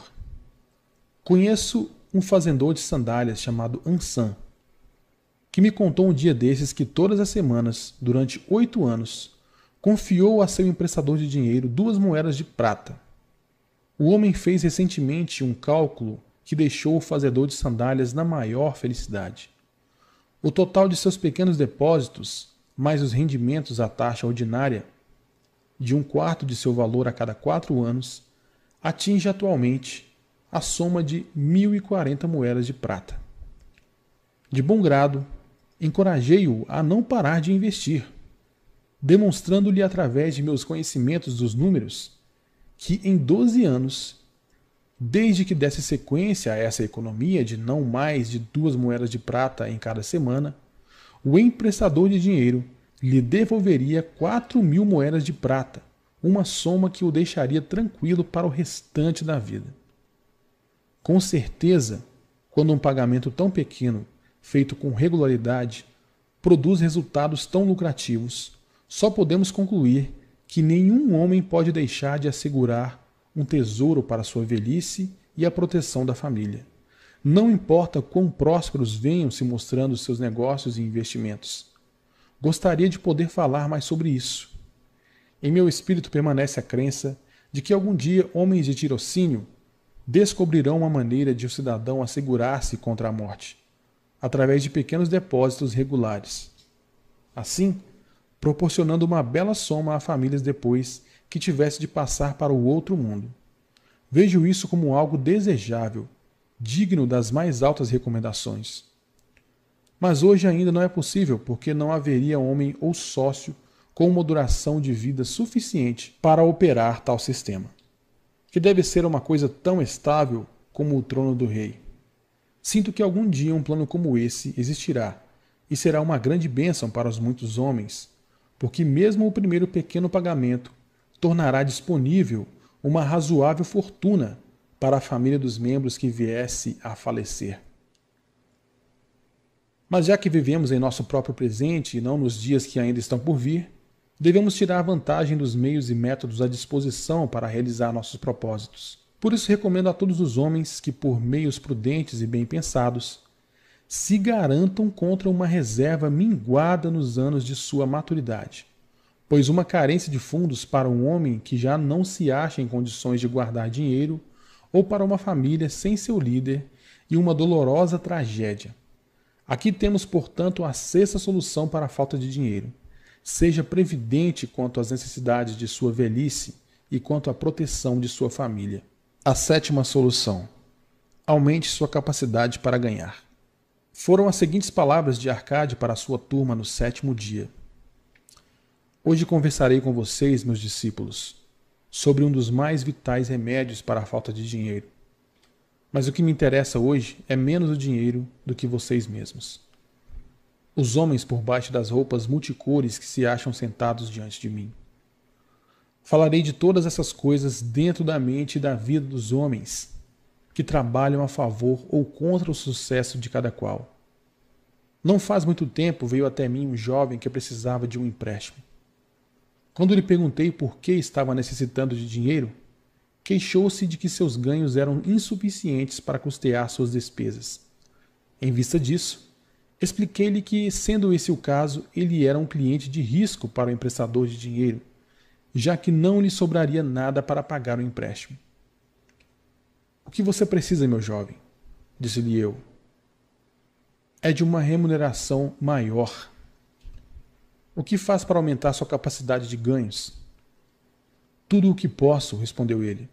Por seis vezes em duas luas procurei meu patrão para pedir-lhe aumento, mas sem sucesso. Ninguém insiste tanto assim. Não pude deixar de sorrir diante daquela ingenuidade, mas ele possuía um dos mais vitais requisitos para aumentar seus ganhos. Dentro dele havia o enorme desejo de ganhar mais, um correto e elogiável desejo. O desejo é a condição para a realização. Os desejos devem ser fortes e definidos. Desejos gerais não passam de vagas aspirações. O homem que deseja ser rico manifesta um pequeno propósito. O homem que deseja cinco moedas de ouro manifesta um propósito tangível, passível de ser buscado. Depois de ter alimentado seu desejo por cinco moedas de ouro com a força de propósito necessária, pode então procurar maneiras similares para obter dez moedas, vinte moedas, mil moedas, até que finalmente se torna rico. Depois de aprender a garantir um pequeno, mas definido desejo, terá suficiente experiência para garantir um outro de maior amplitude. Este é o processo através do qual a riqueza é acumulada. Primeiro pequenas somas, depois maiores, à medida que o homem aprende a se tornar mais capaz. Os desejos devem ser simples e definidos. Costumam malograr, porém, quando são muitos, confusos ou se acham além da capacidade de um homem realizá-los. À proporção que um homem aperfeiçoa-se em seu ofício, sua capacidade para ganhar dinheiro também cresce. Naqueles tempos em que eu não passava de um pobre escriba, gravando sobre tabuinhas de argila em troca de algumas moedas, observei que outros trabalhadores produziam mais do que eu e eram mais bem pagos. Por isso resolvi que seria o melhor em minha profissão. Não demorei muito a descobrir a razão do grande sucesso deles. Comecei a ter mais interesse pelo trabalho e concentrar-me mais nas tarefas, a ter mais persistência em meus esforços. Com o tempo, poucos homens podiam igualar minha produção diária, mantendo um razoável ritmo de trabalho. Minha crescente habilidade foi recompensada e não precisei procurar por seis vezes meu patrão em busca de reconhecimento. Quanto mais conhecimentos adquirimos, mais poderemos ganhar. O homem que busca aprender sempre mais sobre sua profissão será ricamente recompensado. Se for um artesão, deve informar-se sobre os métodos de ferramentas utilizados por um companheiro de maior perícia no mesmo ramo. Se trabalha com a lei ou com a assistência médica, pode consultar e trocar informações com outros da mesma atividade. Se é um comerciante, deve continuamente pesquisar boas mercadorias, passíveis de serem vendidas a preços mais baixos. Os negócios humanos mudam e aperfeiçoam-se, porque cidadãos entusiasmados estão sempre procurando melhorar a própria habilidade, a fim de servirem com mais eficiência e qualidade aqueles de quem dependem. Por isso sugiro a todos os homens que se ponham na linha de frente do progresso e não fiquem parados, sendo passados para trás. Muitas coisas podem enriquecer a vida de um homem com vantajosas experiências. Aqui estão algumas resoluções que um homem deve tomar a respeito de si mesmo. Ele deve pagar suas dívidas com toda a pontualidade que for capaz, não adquirindo nada que não tenha condições de saldar deve cuidar da família de modo que esta possa pensar e falar bem dele. Deve fazer um testamento a fim de que, caso os deuses o chamem para si, possa ser feita uma divisão adequada e honesta de todos os seus bens. Deve ter compaixão pelos que sofrem ou foram atingidos pela desventura e ajudá-los na medida de suas possibilidades. Deve ter atenção para os que lhe querem bem. Assim, o sétimo e último remédio para a falta de dinheiro é cultivar suas próprias aptidões, estudar e somar conhecimentos, tornar-se mais habilidoso e agir sempre respeitando a si mesmo. Dessa forma, adquirirá suficiente autoconfiança para realizar seus mais acalentados desejos. São essas, portanto, as sete soluções para a falta de dinheiro, que, em função de experiência acumulada durante uma longa e bem-sucedida vida, julgo poder comunicar a todos os homens que desejam riqueza. Há mais ouro na Babilônia, caros discípulos, do que pode sonhar qualquer um de vocês. Há abundância para todos. Vão e pratiquem essas verdades, para que possam prosperar, enriquecer continuamente, como é de seu direito. Vão e ensinem essas verdades a todos os súditos honestos, para que também eles possam partilhar com liberdade da ampla riqueza de nossa amada cidade. Encontrando a deusa da boa sorte. Se um homem tem sorte, não há como prever extensão possível de sua boa fortuna. Joguem-no no Eufrates e ele se salvará a nado, com uma pérola na mão. Provérbio babilônico.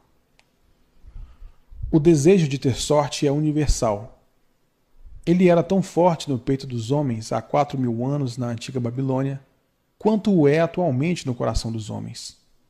Todos nós esperamos ser favorecidos pela caprichosa deusa da boa sorte. Há alguma maneira de encontrá-la e atrair não apenas sua atenção favorável, mas também seus generosos favores? Há alguma maneira de atrair a boa sorte? Era exatamente isso que os antigos habitantes da Babilônia querem saber. Eles passavam por homens argutos e entusiasmados pensadores.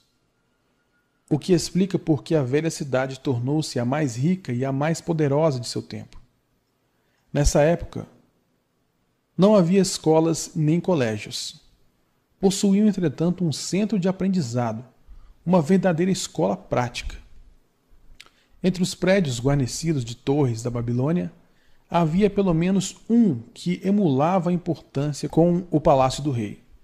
Os jardins suspensos e os templos os livros de história quase não o mencionavam. Embora tivesse exercido uma poderosa influência sobre o pensamento daquele tempo. Tal prédio era o Templo do Saber, onde os conhecimentos do passado eram apresentados por professores voluntários e onde assuntos de interesse popular eram debatidos em reuniões abertas. Dentro de suas paredes, todos os homens se encontravam como iguais. O mais humilde dos escravos podia discutir sem medo de represálias as opiniões de um príncipe da casa real. Entre os muitos que frequentavam o templo do saber, havia um sábio chamado Arcade, o homem mais rico da Babilônia. Ele tinha seu próprio salão especial, onde quase todas as noites um grupo considerável de homens, alguns idosos, alguns muito jovens, mas a maioria na meia-idade, reuniam-se para discutir e perguntar sobre assuntos de interesse. Vamos supor que estamos ouvindo uma dessas conversas para ver como eles encaravam a questão da boa sorte. O sol tinha acabado de se pôr com uma grande bola de fogo brilhando através da areia do deserto, quando Arcade subiu a seu costumeiro tablado. Perto de oitenta homens já esperavam sua chegada reclinados sobre pequenos tapetes estendidos no chão. E mais gente ainda aparecia para aumentar a assistência. O que vamos discutir essa noite? perguntou Arcade. Depois de uma breve hesitação, um tecelão alto dirigiu-se a ele, levantando-se como era de costume. Tenho um assunto cuja discussão gostaria de ouvir, embora receie que parecerá ridículo a você, Arcade e aos amigos aqui presentes. Depois de incentivado por Arcade e pelos próprios colegas a apresentá-lo, ele continuou: Creio estar com sorte hoje, pois achei uma bolsa com moedas de ouro dentro. Meu grande desejo é continuar tendo sorte. Sentindo que todos os homens compartilham comigo tal desejo, sugiro que debatamos como atrair a boa sorte, para que possamos descobrir maneiras de contar com ela um belo e interessante tema acaba de ser proposto, comentou Arcade. Na verdade, um dos mais valiosos de nossa discussão. Para alguns homens, a boa sorte não passa de um acontecimento casual, que, como um acidente, pode ocorrer a alguém sem propósito ou razão. Outros acreditam que a responsável por qualquer boa fortuna é a nossa mais generosa deusa, Astar sempre ansiosa para recompensar com belas dádivas aqueles que a agradam. Responda, meus amigos. Devemos pesquisar se existem meios pelos quais a boa sorte possa ser incentivada a visitar cada um de nós? Sim, sim, e muito mais que isso, respondeu o crescente grupo de ávidos ouvintes. Para começar a discussão, ouçamos primeiro aqueles dentro de nós que passaram por experiências similares à do tecelão, tendo achado ou recebido sem qualquer esforço de sua parte tesouros valiosos ou joias. Houve uma pausa, todos esperando que alguém tomasse a palavra para atender a sugestão de Arcade, mas ninguém o fez. Mas como? Ninguém? disse Arcade. Então esse tipo de boa sorte deve ser realmente raro. Quem agora oferecerá uma sugestão para continuarmos nossa busca? Eu o farei, disse um jovem bem vestido, levantando-se.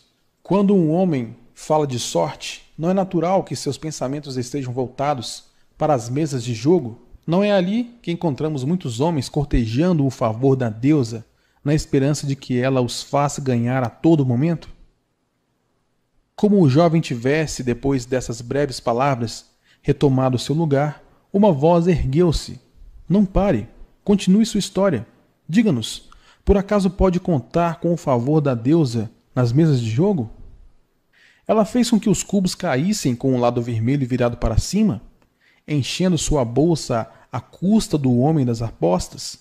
Ou ao contrário, permitiu que o lado azul fosse o vitorioso, propiciando ao outro passar a mão em suas moedas de prata arduamente conquistadas? O jovem juntou-se aos risos, sem maldade da sala, e replicou: Não posso deixar de admitir que a deusa não parecia saber que eu me achava no local. Mas e quanto aos demais? Encontraram-na esperando em tais lugares para rolar os cubos em favor de vocês? Estamos ávidos para ouvir tanto quanto para aprender. Um sábio começo, atalhou Arcade. Achamos-nos aqui para considerar todos os lados de cada questão. Ignorar as mesas de jogos seria fechar os olhos e um instinto comum a muitos homens que gostam de tentar a sorte, apostando uma pequena soma de dinheiro na esperança de conseguir somas bem maiores. Isso me traz à lembrança as corridas de ainda ontem, gritou um outro ouvinte. Se a deusa frequenta as mesas de jogo, certamente não desdenha das corridas, onde carros de guerra dourados e cavalos espumantes oferecem muito mais excitação. Conte-nos honestamente, Arcade. Foi ela quem lhe soprou quem deveria apostar naqueles cavalos cinza de Ninive? Eu estava de pé bem ao seu lado e mal pude acreditar em meus olhos quando o vi apostando neles. Você sabe tão bem quanto nós que nenhuma parelha em toda a Assíria pode competir com nossos amados baios numa bela corrida. A deusa por acaso soprou em seus ouvidos que optasse nos cavalos cinza, porque na última volta o preto que corria por dentro tropeçaria, atrapalhando de tal modo nossos rapazes que os cavalos de Ninive acabariam ganhando o páreo numa vitória inesperada Arcade sorriu indulgentemente devido ao gracejo. Que motivo temos para pensar que a boa deusa se ocuparia das apostas de um homem no cavalo de corrida? Para mim, ela é uma deusa de amor e dignidade, cujo prazer consiste em ajudar os necessitados e recompensar aqueles que fizeram por onde merecer. Espero encontrá-la não nas mesas de jogo ou nas corridas em que os homens perdem mais do que ganham, mas nos lugares onde as ações humanas têm um maior valor e são mais dignas de recompensa. Não cultivo da terra nas relações comerciais honestas, em qualquer ocupação humana, há oportunidades de lucros decorrentes do esforço pessoal e de negócios bem realizados. Naturalmente, nem sempre o indivíduo será recompensado, porque às vezes seu juízo pode falhar tanto quanto em outras ocasiões. Os ventos, o mau tempo podem acarretar o malogro de todos os seus esforços. Mas se persistir, poderá contar com bons lucros no futuro. Isso acontece porque as chances de lucro estão sempre a seu favor. Mas quando um homem joga apostando, a situação se inverte, pois as possibilidades de lucro acham-se frequentemente contra ele e a favor daquele que dirige a banca. O jogo sempre beneficia este último. Faz parte do negócio que ele tenha direito a uma porcentagem sobre as quantias apostadas.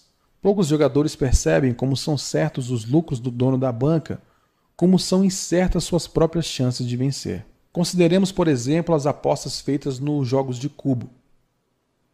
Toda vez que o cubo é lançado, nós apostamos no lado que cairá virado para cima. Se der vermelho, o dono da banca tem de nos pagar quatro vezes o valor da nossa aposta. Se der, entretanto, qualquer outro dos cinco lados restantes, perdemos. Assim, em cada jogada, contamos com cinco chances de perder.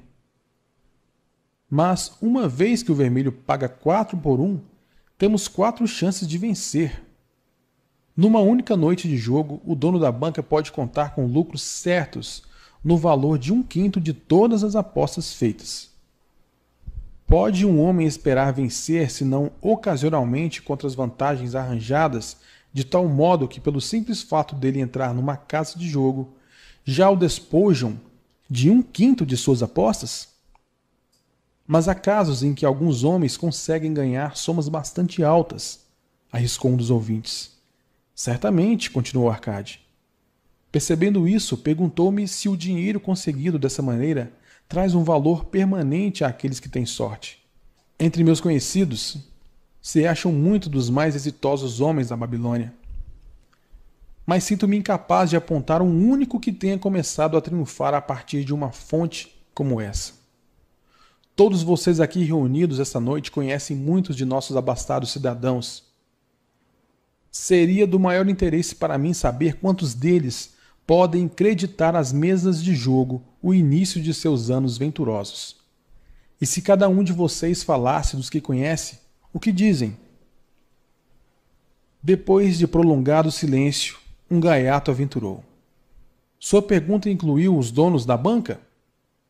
Se não se lembra de mais ninguém, respondeu Arcade. Se nenhum de vocês pode lembrar-se de ninguém, que tal vocês mesmos? Há bons vencedores por aqui hesitando em recomendar o jogo como uma possível fonte de renda? Seu desafio teve uma resposta gemidos procedentes do fundo da plateia, que arrancaram muitos risos. Teríamos a impressão de não estarmos procurando a boa sorte nos lugares que a deusa costuma frequentar, continuou ele. Sendo assim, vamos explorar outros campos já vimos, portanto, que ela não se acha no fato de toparmos casualmente com uma carteira perdida, nem nas mesas de jogo. Quanto às corridas, devo confessar que perdi mais dinheiro do que ganhei. Vejamos agora nossas ocupações e negócios. Não é natural que, em seguida a uma vantajosa transação, consideremos isso não como um belo lance da sorte, mas como uma justa recompensa pelos nossos esforços Estou inclinado a pensar que podemos estar desprezando as dádivas da deusa. Talvez ela realmente nos assista quando não apreciamos sua generosidade. Alguém sugere outra discussão? O homem mais rico da Babilônia. Parte 3. Um comerciante idoso levantou-se, repuxando sua elegante vestimenta branca. Com a permissão de vocês, honrado Arcade e caros amigos, ofereço uma sugestão. Se, como você disse, devemos acreditar em nossa própria habilidade e capacidade para o êxito de nossos negócios, por que não considerar os sucessos que estivemos a ponto de obter, mas que nos escaparam, situações que teriam sido mais lucrativas? Elas teriam sido um raro exemplo de boa sorte se realmente tivessem ocorrido. Como não se concretizaram, não podemos considerá-las como nossa justa recompensa. Certamente haverá entre nós homens capazes de relatarem experiências nesse sentido. Trata-se de uma bela abordagem, aprovou Arcade. Quem entre vocês teve ao alcance uma boa sorte somente para vê-la escapar? Muitas mãos se ergueram, inclusive a do comerciante idoso. Arcade animou-o a tomar a palavra. Como autor da proposta, gostaríamos de ouvi-lo primeiro. Contarei de bom grado a vocês uma história, disse ele que ilustra como a boa sorte pode chegar tão perto de um homem e quão cegamente pode ele permitir que ela escape, trazendo perda e remorso. Há muitos anos, quando ainda era jovem, recém-casado e no começo de uma promissora carreira, meu pai me procurou e insistiu energicamente comigo para que eu participasse de um determinado investimento. O filho de um de seus amigos tivera conhecimento de um pedaço de terra estéril não muito além das muralhas de nossa cidade. Ficava bem acima do canal e não era alcançado pelas águas. O filho do amigo de meu pai arquitetou um plano para comprar essa terra, construir três grandes rodas d'água que pudessem ser movidas por bois e dessa maneira trazer até ali a água necessária. Depois, dividiria a terra em pequenos lotes e buscaria compradores entre os residentes da cidade mas ele não tinha dinheiro suficiente para levar a cabo o empreendimento. Tal como eu, era jovem e contava com vencimentos apenas satisfatórios. Seu pai, como o meu, tinha uma grande família e poucos recursos. Por isso, resolveu ajudar o filho, tentando convencer um grupo de cidadãos a entrar na empresa com ele. Seria um grupo de 12 pessoas, cada uma das quais se comprometeria a dar um décimo de seus ganhos para o empreendimento até que a terra estivesse em condições de ser vendida. Cada qual então participaria dos lucros obtidos proporcionalmente ao que tivesse empenhado no investimento. Você, meu filho, disse meu pai, acha-se agora na juventude. É meu profundo desejo que comece a construir uma sólida posição para que se torne respeitado entre os homens. Gostaria que se valesse de meus conhecimentos em razão dos próprios erros desatinados que andei cometendo no passado. É o que desejo mais ardentemente, meu pai, respondi-lhe. Então, eis meu conselho. Era o que eu deveria ter feito na sua idade. Separe sempre um décimo de seus ganhos para empregá-lo em investimentos favoráveis. Com esse décimo e com o que ele próprio terá condições de obter, você poderá, muito antes de chegar à idade em que me encontro, ter acumulado uma considerável soma. O que está dizendo meu pai são palavras de sabedoria. Realmente desejo enriquecer. Mas há muitas maneiras de empregar meu dinheiro. Por isso estou ainda hesitante quanto a seguir seus conselhos. Sou jovem. Há muito tempo pensei do mesmo modo em sua idade. E como pode ver, muitos anos acabaram se passando sem que eu tivesse dado sequer os primeiros passos. Vivemos numa época diferente, pai. Evitarei cometer os seus erros. A oportunidade se apresenta diante de você, meu filho, e está oferecendo uma chance que pode levá-lo à riqueza. Imploro-lhe, não adie as coisas. Procure amanhã mesmo o filho de meu amigo e combine com ele pagar 10% dos seus ganhos para esse investimento. Sim, vá amanhã mesmo. A oportunidade não espera por ninguém.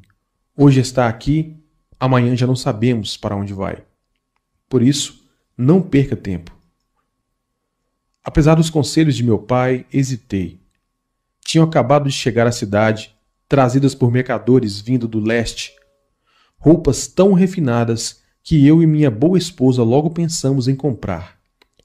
Se tivesse de destinar um décimo de todos os meus ganhos para o tal investimento, seria obrigado a privar-nos desse e de outros prazeres tão desejados. Demorei a tomar uma decisão até que ficou tarde demais. Tempos depois, acabei me arrependendo o empreendimento revelou-se mais vantajoso do que qualquer um dos participantes poderia prever. Essa é minha história, mostrando como permitir que a boa sorte escapasse. Nessa história, vemos como a boa sorte costuma procurar o homem que acredita nas oportunidades, comentou um homem moreno do deserto. Para construir uma sólida posição, é sempre necessário um começo. Esse começo podem ser algumas moedas de ouro ou de prata que um homem separa dos próprios ganhos para o seu investimento. Eu, por exemplo, sou proprietário de muitas cabeças de gado. Tudo começou quando ainda não passava de um rapazinho, com a compra de um bezerro por uma moeda de prata, sendo o início de minha riqueza. Isso teve uma grande importância para mim. Dar o primeiro passo para construir uma sólida posição é uma boa sorte que pode acontecer a qualquer homem. O primeiro degrau transformando os cidadãos que ganham por seus próprios esforços em homens que começam a ter lucros pelo bom emprego do seu dinheiro. É sempre importante. Alguns, afortunadamente, fazem isso quando jovens e deixam para trás os termos de sucesso financeiro, aqueles que só fizeram muito tarde ou aqueles que, infelizmente, como o pai do mercador, que acabamos de ouvir, nunca o fizeram. Tivesse nosso amigo mercador seguindo esse rumo em sua juventude, quando a oportunidade se lhe apresentou, hoje estaria acumulado de muitos bens do mundo. Se a boa sorte de nosso amigo tecelão o incentivar a subir um degrau como esse por sua vez, ele não será mais do que o começo de uma fortuna muito maior. Obrigado. Gostaria de falar também. Um homem de outro país se levantou. Sou sírio não falo bem o idioma de vocês. Quero chamar esse amigo, o mercador, por um nome, embora vocês possam achar que não se trata de um termo polido. Mas acho que é o único que ele merece. Só que não conheço a palavra certa aqui na Babilônia. Se usar meu próprio idioma, vocês não entenderão. Por isso, por favor, cavalheiros, Digam-me o nome correto para todo aquele que costuma deixar para depois coisas que podem ser boas para ele. Procrastinador, gritou uma voz. É isso, berrou Sírio, agitando muito as mãos. Ele despreza as oportunidades quando elas aparecem, prefere esperar. Ele diz: No momento já estou com muitos bons negócios, daqui a pouco a gente vê isso. As oportunidades não esperarão por um companheiro tão lento como esse. Elas acham que se um homem deseja realmente ter sorte, deve apressar-se o sujeito que não se atira quando as oportunidades se apresentam não passa de um procrastinador como o nosso amigo, esse mercador. O mercador levantou-se, curvando-se logo em seguida, respeitosamente em resposta ao riso geral. Tem toda a minha admiração, estrangeiro. Dentro de nossos portões, por não hesitar em falar a verdade. Ouçamos agora uma outra história sobre oportunidades, atalhou Arcade. Quem poderia falar agora? Eu, respondeu um homem de meia idade. Sou comprador de animais, em geral, camelos e cavalos. Às vezes também compro ovelhas e cabras. A história que tenho para contar mostrará como a oportunidade veio até mim uma noite, quando menos esperava. Foi talvez por isso que a deixei escapar. Confio a vocês, entretanto, o julgamento. Retornando à cidade uma noite, depois de uma desencorajadora expedição de dez dias em busca de camelos, fiquei muito irritado por encontrar os portões da cidade fechados e trancados. Enquanto meus escravos armavam a tenda para a pernoite, que seria passado com pouca comida e sem água, aproximei-me de um fazendeiro idoso que, como nós mesmos, achava-se fora das muralhas. Honrado senhor, dirigiu-se ele a mim. Por sua aparência, julgo estar falando com o comprador. Se eu estiver certo, muito me agrada vender-lhe o mais excelente rebanho de ovelhas a um ótimo preço. Ai de mim! Minha esposa encontra-se de cama, ardendo em febre. Preciso voltar o mais depressa possível. Compre minhas ovelhas, para que eu e meus escravos montemos em nossos camelos e partamos imediatamente. Estava tão escuro que eu não podia ver o rebanho mas pelos balidos imaginei que devia ser bastante grande. Havendo consumido inutilmente dez dias à procura de camelos, fiquei contente em fazer negócio com ele. Em sua ansiedade, o homem acabou fixando um preço bem interessante. Aceitei sabendo que meus escravos podiam conduzir o rebanho através dos portões da cidade pela manhã e vendê-lo com um lucro substancioso. Fechado o negócio, ordenei aos escravos que trouxessem tochas a fim de contar o rebanho, que, segundo as declarações do fazendeiro, tinha 900 cabeças. Não vou sobrecarregá-los, meus amigos, com a narração de nossas dificuldades para contar esses animais cansados, mortos de fome e de sede. Isso se revelou uma tarefa impossível. Por isso disse claramente ao fazendeiro que eu teria de esperar a luz do dia para conferir o rebanho, e que só então lhe pagaria. Por favor, honrado senhor, Lamentou-se ele. Conceda-me dois terços do preço esta noite, para que eu possa partir. Deixarei meu escravo mais inteligente e educado para ajudá-lo na contagem pela manhã. Ele é de minha inteira confiança, e o senhor poderá pagar-lhe o restante. Mas eu era cabeçudo e me recusei a fazer qualquer pagamento naquela noite. No outro dia, antes de despertar os portões da cidade, foram abertos e quatro compradores saíram correndo à procura de rebanhos. Estavam ávidos e dispostos a pagar altos preços, porque a cidade achava-se ameaçada de sítio e não havia comida suficiente. O velho fazendeiro conseguiu pelo rebanho três vezes o preço que tinha combinado comigo. Foi desse modo que permiti que a boa sorte escapasse. Essa é uma história Extraordinária, comentou Arcade. Que lição podemos tirar dela? A lição de que devemos fechar um negócio imediatamente, quando estamos convencidos de que ele vale a pena, declarou um venerável fabricante de celas. Se o negócio for bom, você precisa proteger-se tanto contra a sua própria fraqueza, quanto contra qualquer outro concorrente. Nós mortais somos mutáveis, quero dizer, mais aptos a mudar de opinião quando estamos certos do que quando estamos errados. Nós somos realmente cabeçudos. Estamos constantemente propensos a vacilar em deixar as oportunidades escaparem. Meu primeiro juízo é sempre o melhor, mas sempre encontrei dificuldades para obrigar-me a prosseguir com um bom negócio. Por isso, como uma proteção contra minhas próprias fraquezas, faço imediatamente um depósito para garanti-lo. Isso me resguarda contra futuros remorsos por não ter aproveitado uma eventual boa sorte. Obrigado. Gostaria de falar novamente. O Cid está de pé. Tais histórias são muito parecidas. As oportunidades fugindo pela mesma razão. Estão sempre ao alcance das mãos do procrastinador, trazendo-lhes bons planos.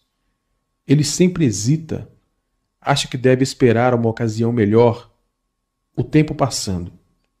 Como pode ser bem-sucedido o homem que age assim? Sabe as palavras, meu amigo, respondeu o comprador. A boa sorte dá as costas à procrastinação nessas duas histórias. Mas isso não é comum. O espírito da procrastinação está dentro de todos os homens. Queremos ser ricos, mas sempre que as oportunidades aparecem diante de nós, esse espírito de procrastinação nos incita, com o nosso próprio consentimento a adiar as coisas, por dar ouvidos a ele, tornamo-nos nossos piores inimigos. Em minha juventude, não identificava essa tendência dos homens com o vocábulo que tanto agradou a nosso amigo da Síria. Pensava no início que era meu pobre juízo que me fazia perder negócios tão lucrativos. Mais tarde joguei a culpa na minha teimosia. Por fim tive de dar o braço a torcer. Tratava-se de mim, de um hábito de adiamento desnecessário, onde se precisava de uma ação rápida e decisiva. Como odiei a procrastinação quando a verdade finalmente se mostrou. Com a amargura de um asno selvagem preso a uma carroça, fugi desse inimigo de meu sucesso. Obrigado. Gostaria de fazer uma pergunta ao senhor mercador. Era o Sírio outra vez. Você usa roupas finas que em nada se parecem com as de um homem pobre. E fala como um homem bem-sucedido. Conte-nos, você ainda dá ouvidos à procrastinação? Como o comprador, nosso amigo, respondeu o mercador. Eu também acabei por reconhecer a procrastinação e bani-la. Para mim, ela provou ser uma inimiga, pois me observava esperando ver frustradas minhas realizações. A história que contei é apenas uma entre muitos exemplos similares que poderiam ser citados para mostrar como isso me desviou de minhas oportunidades. Depois que compreendemos, não é difícil superar tal coisa. Nenhum homem permite voluntariamente que o ladrão roube suas sacas de cereais. Tampouco permite voluntariamente que um inimigo seduza seus clientes ou roube seus lucros. Quando uma vez percebi que meu inimigo estava praticando ações como essas, subjuguei-o com determinação.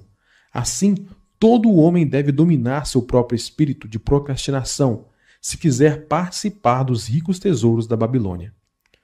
O que diz Arcade?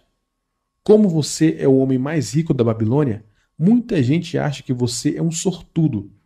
Concorda comigo em que nenhum homem pode alcançar uma grande soma de sucesso até que tenha completamente esmagado o espírito da procrastinação dentro de si? As coisas realmente se passam como você afirma, admitiu Arcade. Durante minha longa vida observei gerações e gerações seguindo adiante por esses caminhos de negócio, ciência e aprendizado que conduzem ao sucesso da vida. As oportunidades surgem na vida de todos os homens.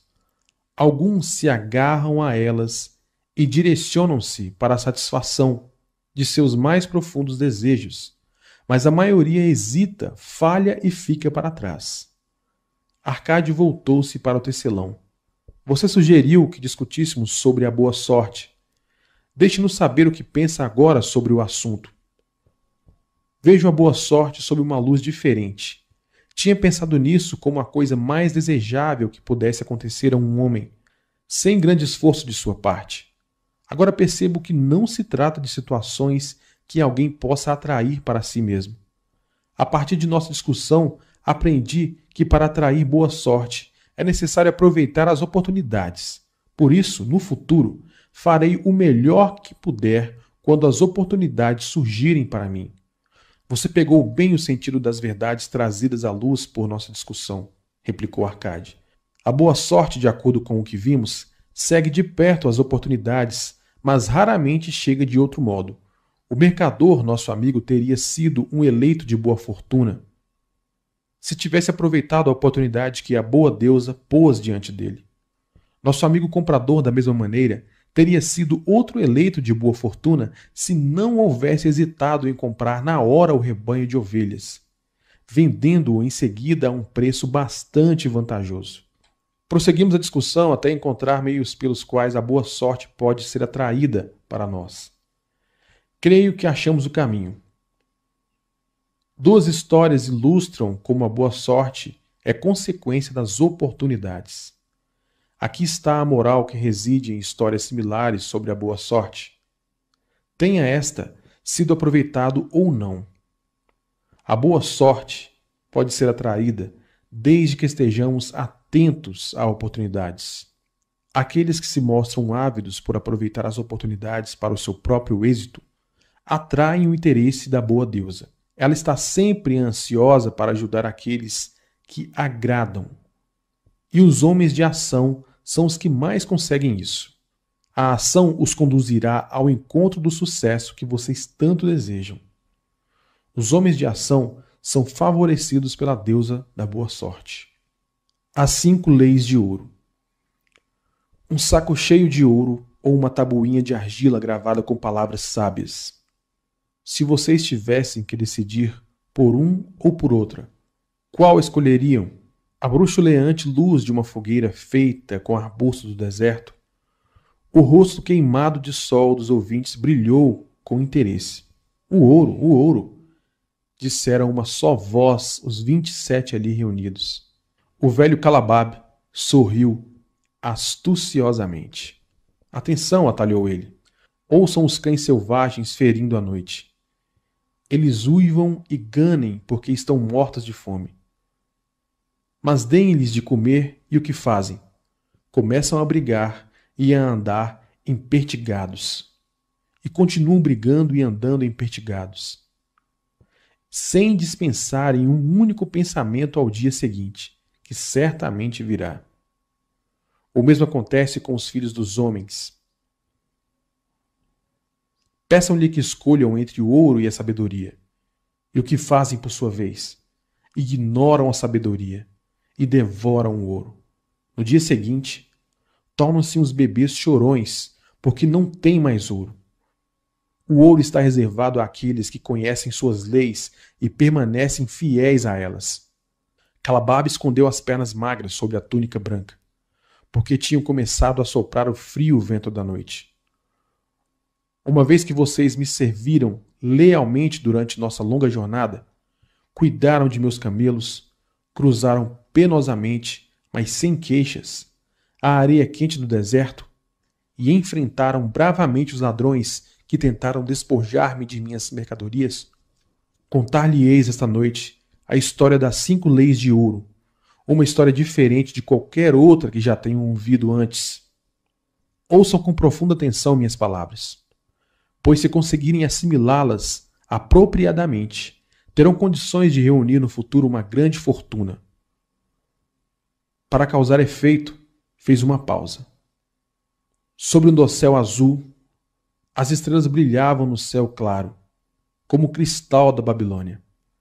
Atrás, o grupo prendia firmemente suas desbotadas tendas ao chão contra as possíveis tempestades de areia mas para o lado achavam-se as grandes fardos de mercadoria caprichosamente empilhados e cobertos por pele. Próximo dali, o rebanho de camelos espojava-se na areia, alguns ruminando satisfeitos, enquanto outros dormiam, enchendo o ar com seus roncos. Você nos contou muitas boas histórias, Calabab, disse o chefe dos enfadadores. Confiamos em que Sua sabedoria nos guie até o dia seguinte. Quando então teremos concluído nossos serviços contigo? Falei-lhes de minhas aventuras em terras estranhas e distantes, mas esta noite quero tecer comentários sobre a sabedoria de Arcade, um homem venturoso e tarimbado. Ouvimos falar muito dele, confessou o chefe dos enfadadores, pois foi o homem mais rico que já viveu na Babilônia. Sim, Ele foi realmente o homem mais rico. Isso porque sabia, como nenhum outro homem antes dele, como ganhar dinheiro. Esta noite falarei sobre os seus grandes conhecimentos, de acordo com as informações que Namozir, seu filho, me comunicou há muitos anos em Ninive, quando eu não passava de um garoto. Meu patrão e eu mesmo ficamos uma vez até tarde da noite no palácio de Domazir. Eu tinha ajudado meu patrão a carregar grandes fardos de tapetes caríssimos para serem examinados por Domazir, até que sua escolha das cores o deixasse satisfeito. Por fim, ele se mostrou bastante simpático e ordenou que nos sentássemos com ele para saborear um vinho delicioso que aqueceu meu estômago tão desacostumado dessas bebidas finas. Foi nessa noite que o anfitrião nos contou a história da grande sabedoria de Arcade, seu pai. Em termos que tentarei reproduzir diante de vocês da melhor maneira possível. É costume na Babilônia, como sabem, que os filhos de pais ricos vivam na casa paterna, esperança de herdarem seus bens. Arcade não aprovava tal costume.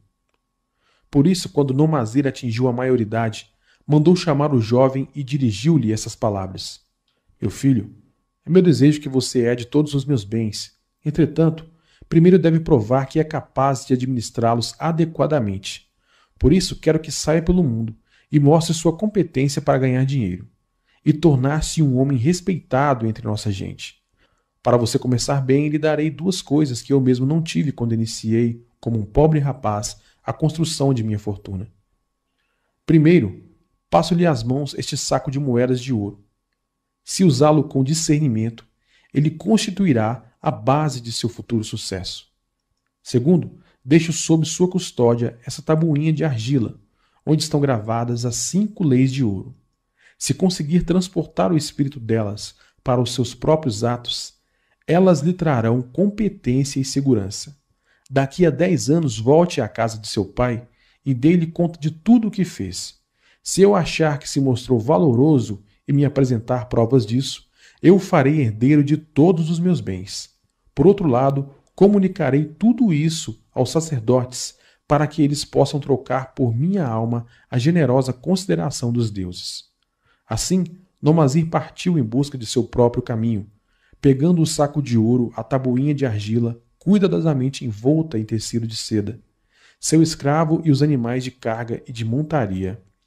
Os dez anos se passaram e Numazir, como tinha sido combinado, retornou à casa do pai, tendo este providenciado uma grande festa em sua homenagem, e para a qual convidara grande número de amigos e parentes.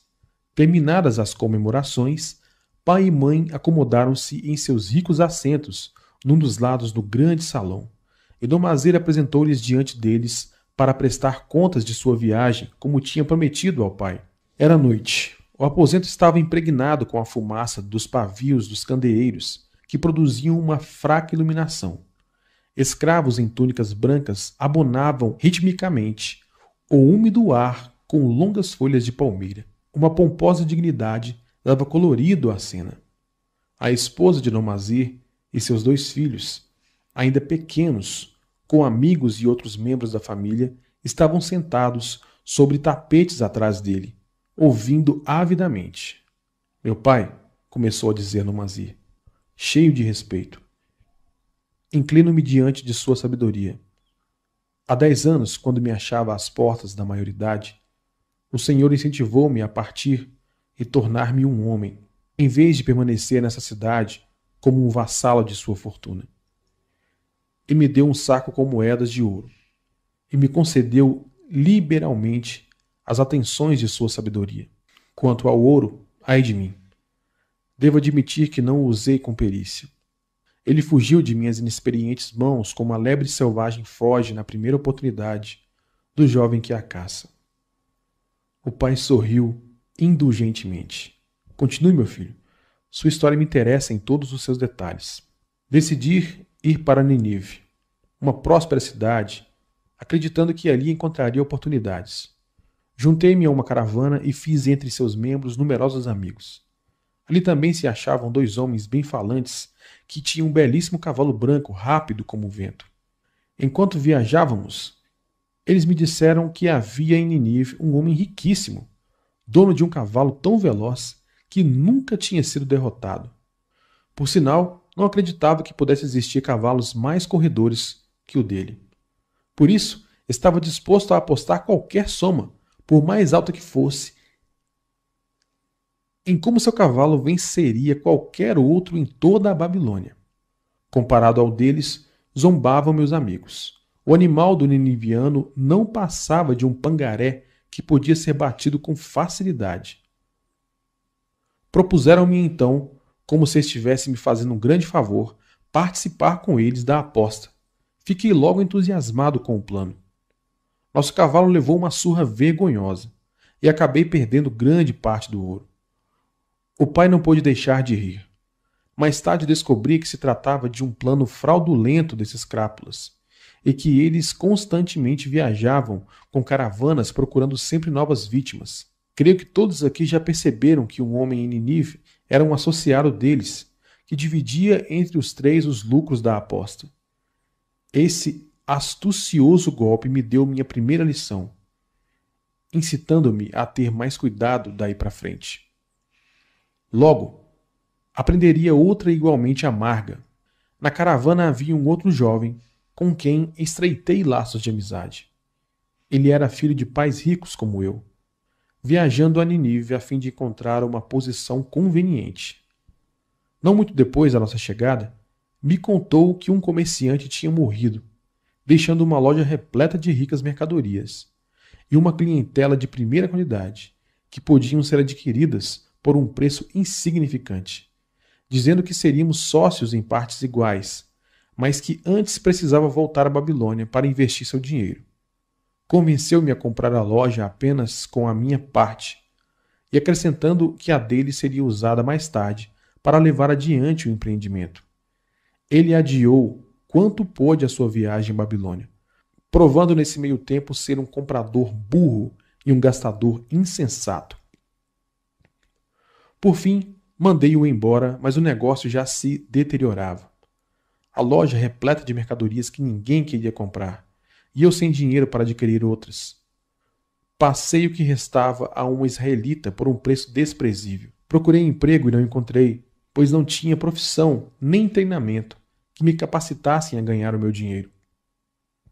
Vendi meu cavalo, vendi meu escravo, vendi grande parte de minhas roupas para que pudesse comer e ter um lugar para dormir. Mas a escassez tornava-se a cada dia mais assustadora. Nesses dias amargos, porém, lembrei-me da confiança que o Senhor tinha depositado em mim. O Senhor insistiu comigo para que me tornasse um homem, e eu estava disposto a não desapontá-lo. A mãe escondeu o rosto e chorou baixinho. Foi então que me veio à memória a tabuinha que o Senhor me dera e onde tinha gravado as cinco leis de ouro. Li com cuidado suas sábias palavras e percebi que se ao menos tivesse buscado primeiro a sabedoria, meu ouro não teria ido embora. Decorei cada uma das leis e determinei que se ainda uma próxima vez a deusa da boa fortuna sorrisse para mim, eu me deixaria guiar pela sabedoria do mais velho, em vez de confiar na inexperiência da juventude.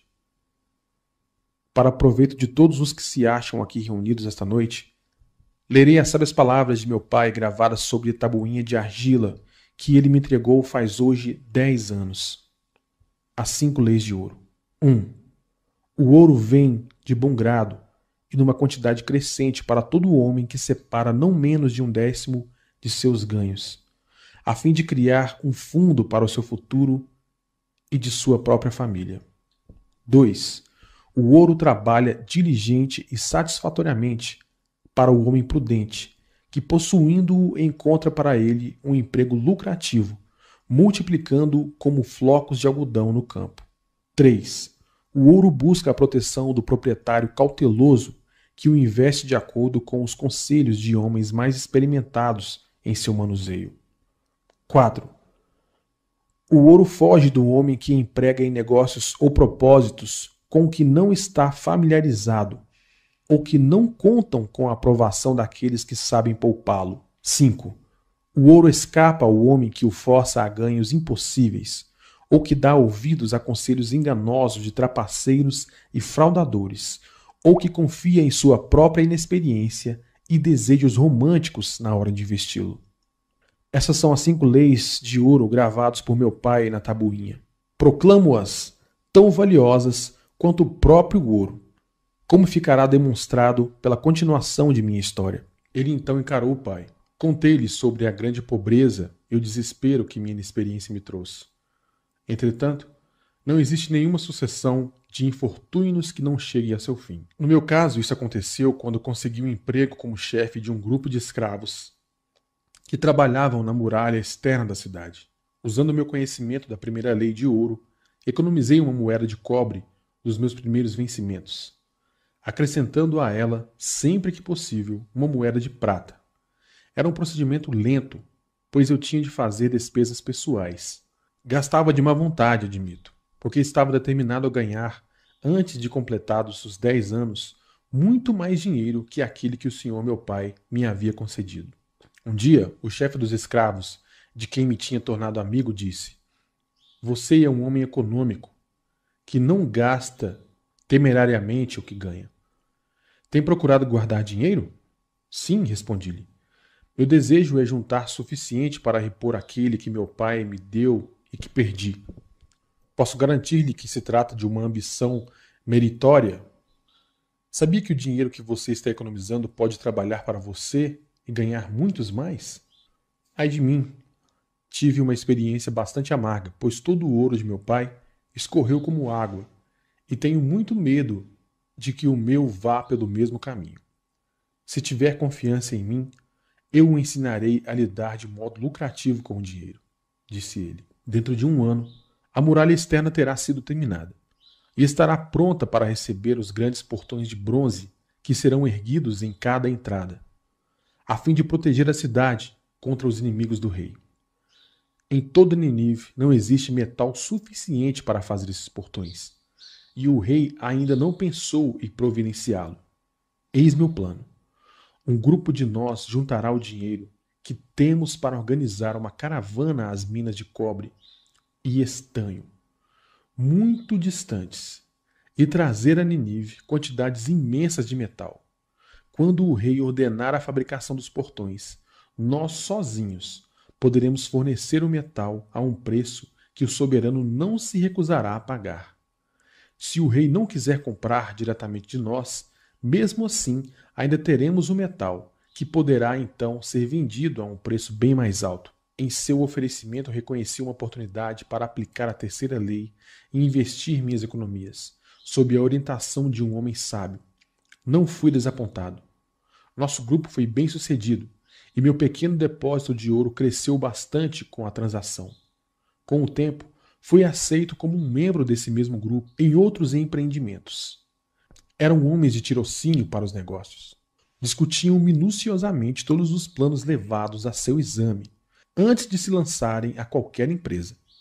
Protegiam o principal contra todas as eventualidades e não se metiam em nada em que o dinheiro investido não pudesse ser recuperado. Iniciativas malucas, como a do cavalo de corrida ou da expedição pelos mares, em que eu tinha entrado devido à inexperiência, não teriam sido sequer consideradas por eles.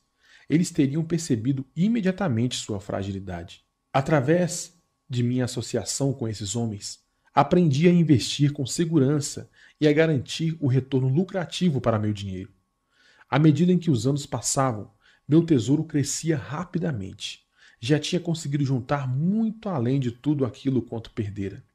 Devido a meus infortúnios, tentativas e êxitos, pude repetidas vezes, meu pai, provar a sabedoria das cinco leis de ouro e ver em cada um desses momentos como estavam certas. Para quem não conhece essas leis, o dinheiro não aparece tão frequentemente. E quando aparece, vai rapidamente embora. Já para aqueles que não se hesitam em utilizá-las, o dinheiro aparece e trabalha para eles como um escravo. Nomazir parou de falar e acenou para um escravo no fundo da sala. O escravo trouxe para a frente, um de cada vez, três pesados sacos de ouro. Nomazir pegou um deles e colocou no chão diante de seu pai, dirigindo-lhe essas palavras: O Senhor me deu, quando há dez anos deixei sua casa, um saco com moedas de ouro. ouro da Babilônia, pois aí está, como devolução, um saco com moedas de ouro de Ninive, de igual peso. Como todos concordarão, o Senhor me deu também uma tabuinha de argila gravada com as palavras sábias. Em seu lugar, aí estão esses dois outros sacos com moedas de ouro. Assim dizendo, tirou-os das mãos do escravo e, do mesmo modo, colocou-as no chão diante do pai. Penso aprovar com isso, meu pai, que considero seus conhecimentos muito mais valiosos que o seu ouro. Mas ainda assim, quem poderia aquilatar em moedas de ouro o valor da sabedoria? Sem sabedoria, o ouro pode ser rapidamente perdido pelos que têm. Mas com sabedoria, o ouro pode ser adquirido pelos que não o têm como podem provar sobejamente entre os três sacos de ouro. Além disso, sinto a mais profunda satisfação, meu Pai, em estar diante do Senhor e poder dizer que, devido à sua sabedoria, fui capaz de tornar-me rico e respeitado entre os homens. O pai expôs efetuosamente sua mão sobre a cabeça do filho. Você aprendeu bem suas lições e me sinto realmente feliz por ter um filho a quem possa confiar minha riqueza. Calabab terminou sua história e olhou interrogativamente para os ouvintes.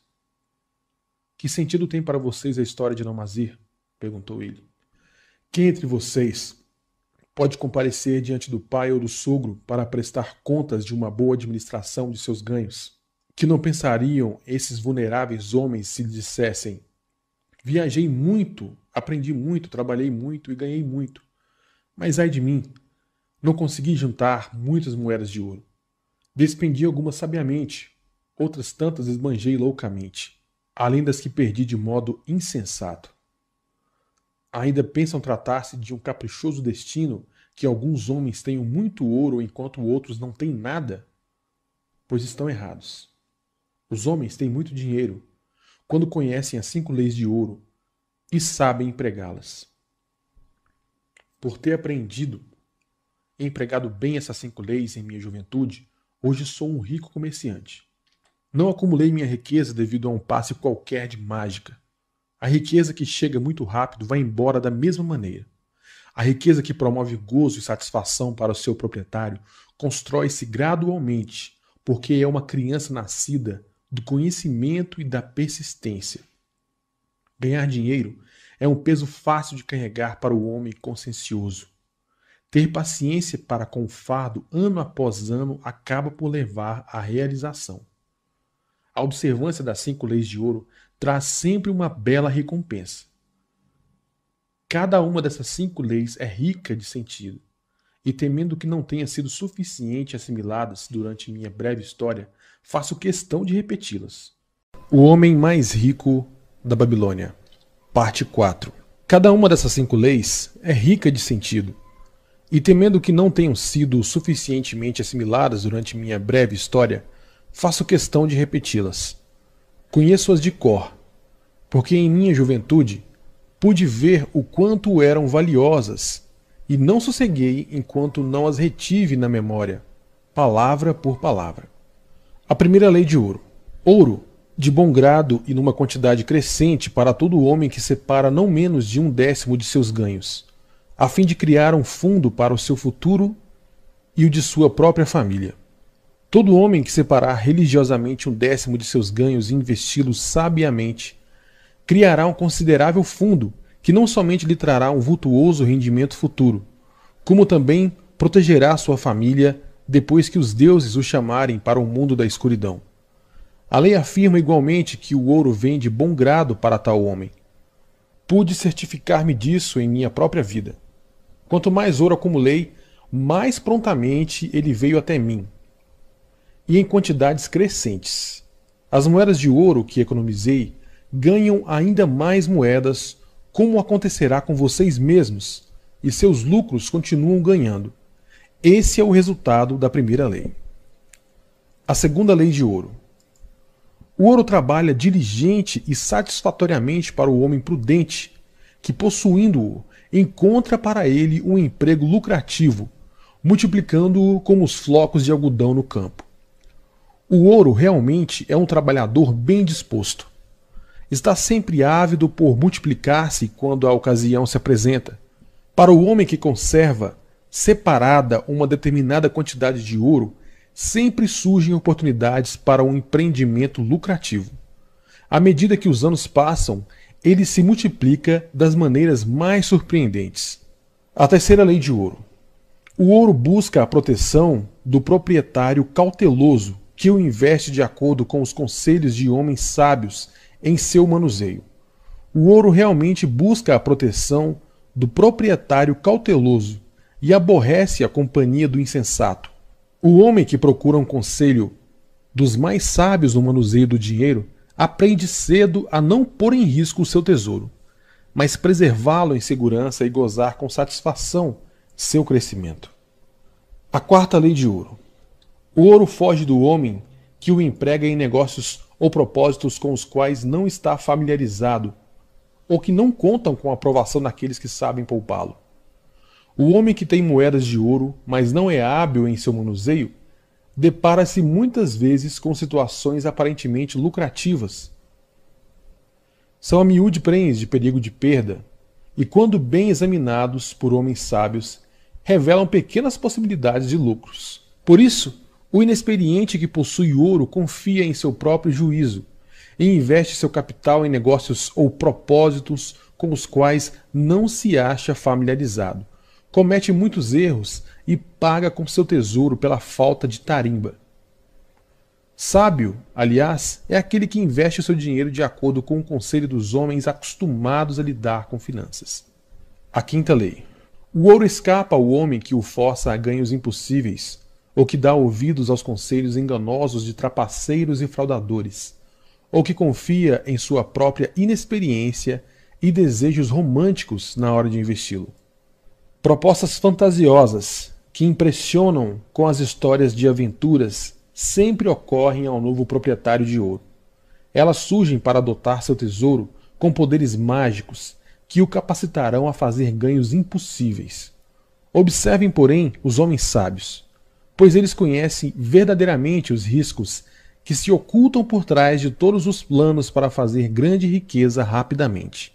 Não se esqueçam dos homens ricos de Ninive, que não admitiam qualquer coisa que pusesse em risco o principal ou não trouxesse em si mesma a certeza de lucro.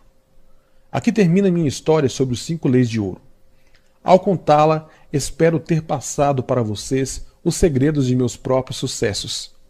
Não há realmente segredos, mas verdades que todo homem deve primeiro aprender e então seguir quem deseja sair da multidão, a qual como aqueles cães distantes, tem de se preocupar todos os dias com a alimentação. Amanhã entraremos na Babilônia.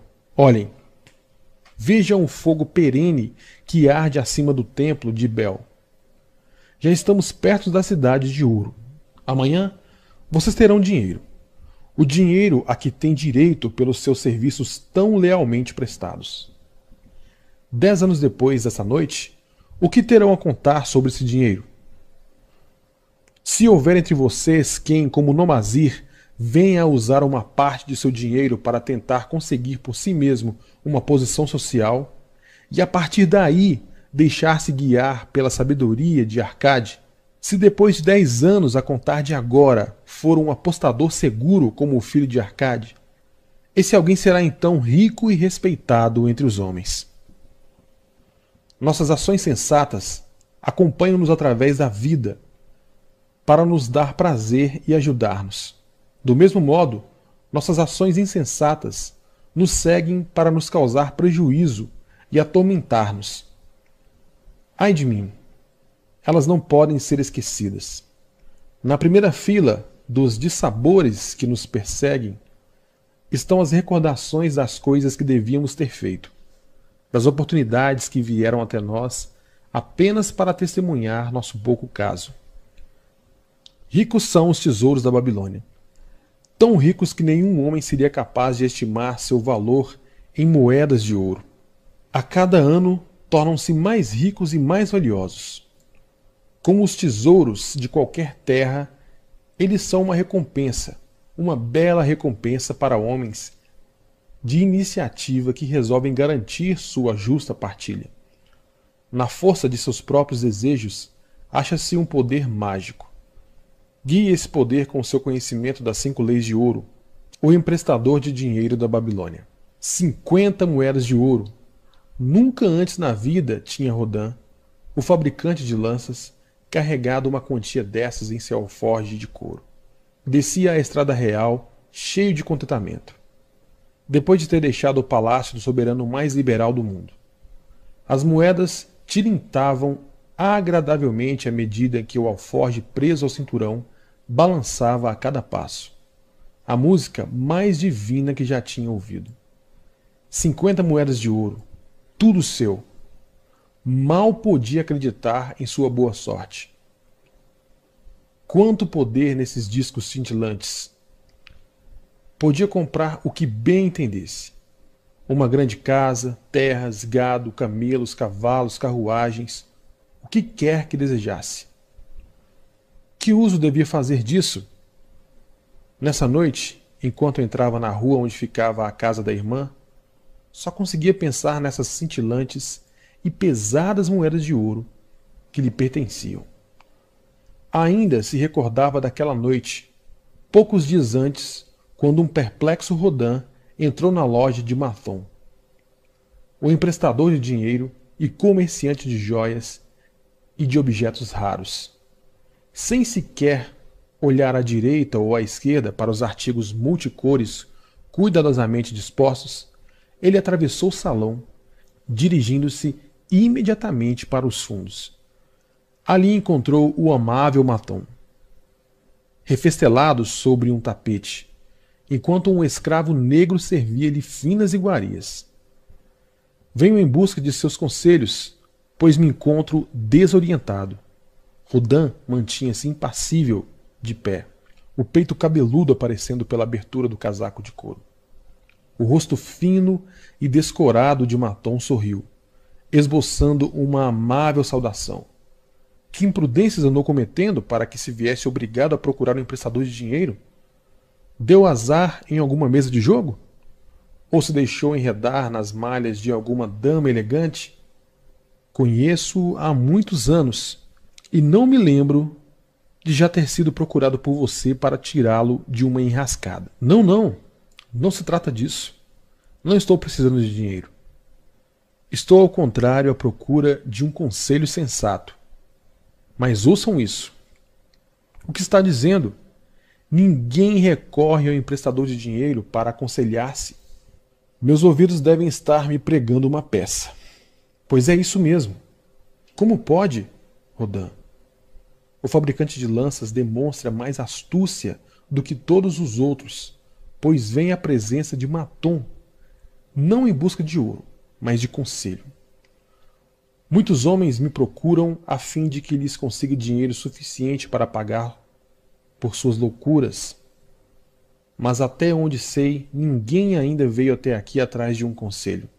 Contudo, quem realmente pode ser mais hábil nesses assuntos que o emprestador de dinheiro, a quem geralmente se pede socorro nos momentos críticos? Você comerá comigo, Rodan, continuou ele. Será meu convidado essa noite. Ando, ordenou ao escravo negro. Estenda um tapete para o meu amigo Rodan, o fabricante de lanças, que veio me pedir um conselho. Ele será meu honrado conviva. Traga-lhe bastante comida e reserve-lhe a maior taça da casa. Escolha o melhor vinho, que ele bem o merece. Agora me diga, quais são os seus problemas? Trata-se de um presente do rei. Um presente do rei? O rei o presenteou com algo que acabou se transformando num problema para você? Que tipo de presente? Por ter ficado muito satisfeito com o desenho que lhe apresentei para uma nova ponta nas lanças da guarda real, nosso soberano me deu de presente 50 moedas de ouro. E agora me acho totalmente desorientado. Tenho sido quase a todo instante intimado por aqueles que gostariam de compartilhar essa riqueza comigo. E natural, os homens sempre querem mais ouro do que têm e gostariam de ver aquele que o ganha facilmente dividi-lo com eles. Mas você não pode dizer não? Sua vontade não é tão forte quanto seu punho? Posso dizer não a muita gente, mas às vezes seria mais fácil dizer sim. Poderia recusar-me a dividi-lo com a minha irmã única, a quem sou inteiramente devotado? Certamente sua própria irmã não pensaria em privá-la do gozo de sua recompensa. Mas é em consideração a Aramã, seu marido, que ela gostaria que se tornasse um rico comerciante. Ela acha que ele nunca teve uma chance e me implora que lhe empreste esse dinheiro, a fim de que ele possa tornar-se um próspero comerciante, pagando-me então a partir de seus lucros. Meu amigo, contou Maton. Esse é um belo assunto para uma discussão. O ouro traz para o seu possuidor responsabilidade e uma nova maneira de agir com os companheiros. Traz medo de perdê-lo e até de ser enganado. Traz uma sensação de poder e disponibilidade para praticar o bem. Pode ainda fazer com que suas melhores intenções lhe arranjem belas dificuldades. Nunca ouviu falar daquele fazendeiro de Ninive que podia entender a linguagem dos animais? Acho que não, pois não é realmente o tipo de história que os homens gostam de contar a uma pessoa ocupada com a fundição de bronze. Mas quero contá-la a você, para que saiba que pedir emprestado e emprestar significa muito mais do que o simples fato de o ouro passar das mãos de uma pessoa para as mãos de outra pessoa. Esse fazendeiro que podia entender a conversa que os animais mantinham entre si, demorava-se toda a noite no quintal da fazenda justamente para ouvir o que eles diziam. Uma noite, ele ouviu o cavalo queixando-se ao asno dos rigores da sua sorte. Trabalho puxando o arado de manhã até a noite. Por mais quente que esteja o dia, por mais cansadas que se sintam minhas pernas, por mais que o laço esfole meu pescoço, sou obrigado a dar conta do recado. Você, entretanto, é uma criatura que tem suas horas de descanso. Você é forrado com mantas multicores e não tem mais que carregar nosso amo aos lugares aonde ele deseja ir. Quando o homem não sai, você fica descansado e comendo a grama verde durante todo o dia. O asno, apesar de seus famosos coices, era um bom companheiro e simpatizava com o cavalo. Meu bom amigo, replicou ele, você realmente trabalha muito pesado. Eu gostaria de ajudá-lo. Por isso direi como pode fazer para ter um dia de descanso. Pela manhã, quando o escravo vier para amarrá-lo ao arado, deite-se no chão e solte os maiores gemidos que puder para que ele diga que você encontra-se doente e não tem condições de trabalhar. Assim fez o cavalo. E no outro dia o escravo saiu à cata do amo para comunicar-lhe que o cavalo estava doente e não podia ser amarrado ou arado. Então disse o fazendeiro: Use o asno para fazer o serviço. Durante o dia, o asno, que só tinha querido ajudar um companheiro, viu-se compelido a dar conta da tarefa do outro. À noite, depois de desamarrado do arado, seu coração estava amargo. As pernas em frangalhos, o pescoço todo esfolado. O fazendeiro tinha permanecido no terreiro para escutar. O cavalo iniciou a conversa. Você é um bom amigo. Devido ao seu sábio conselho, pude descansar durante todo o dia. Enquanto eu, reclamou o asno, sou como toda essa gente de bom coração, que começa por ajudar um amigo e acaba sendo obrigado a fazer as tarefas dele. A partir de agora, você deve puxar como sempre o arado, pois ouviu o homem ordenar ao escravo que o leve para o açougueiro se ficar doente de tomara que ele o faça mesmo, pois você é um companheiro preguiçoso. A partir de então, não se falaram mais. Aquele episódio tendo acabado com a amizade dos dois, saberia me dizer a moral dessa história, Rodan?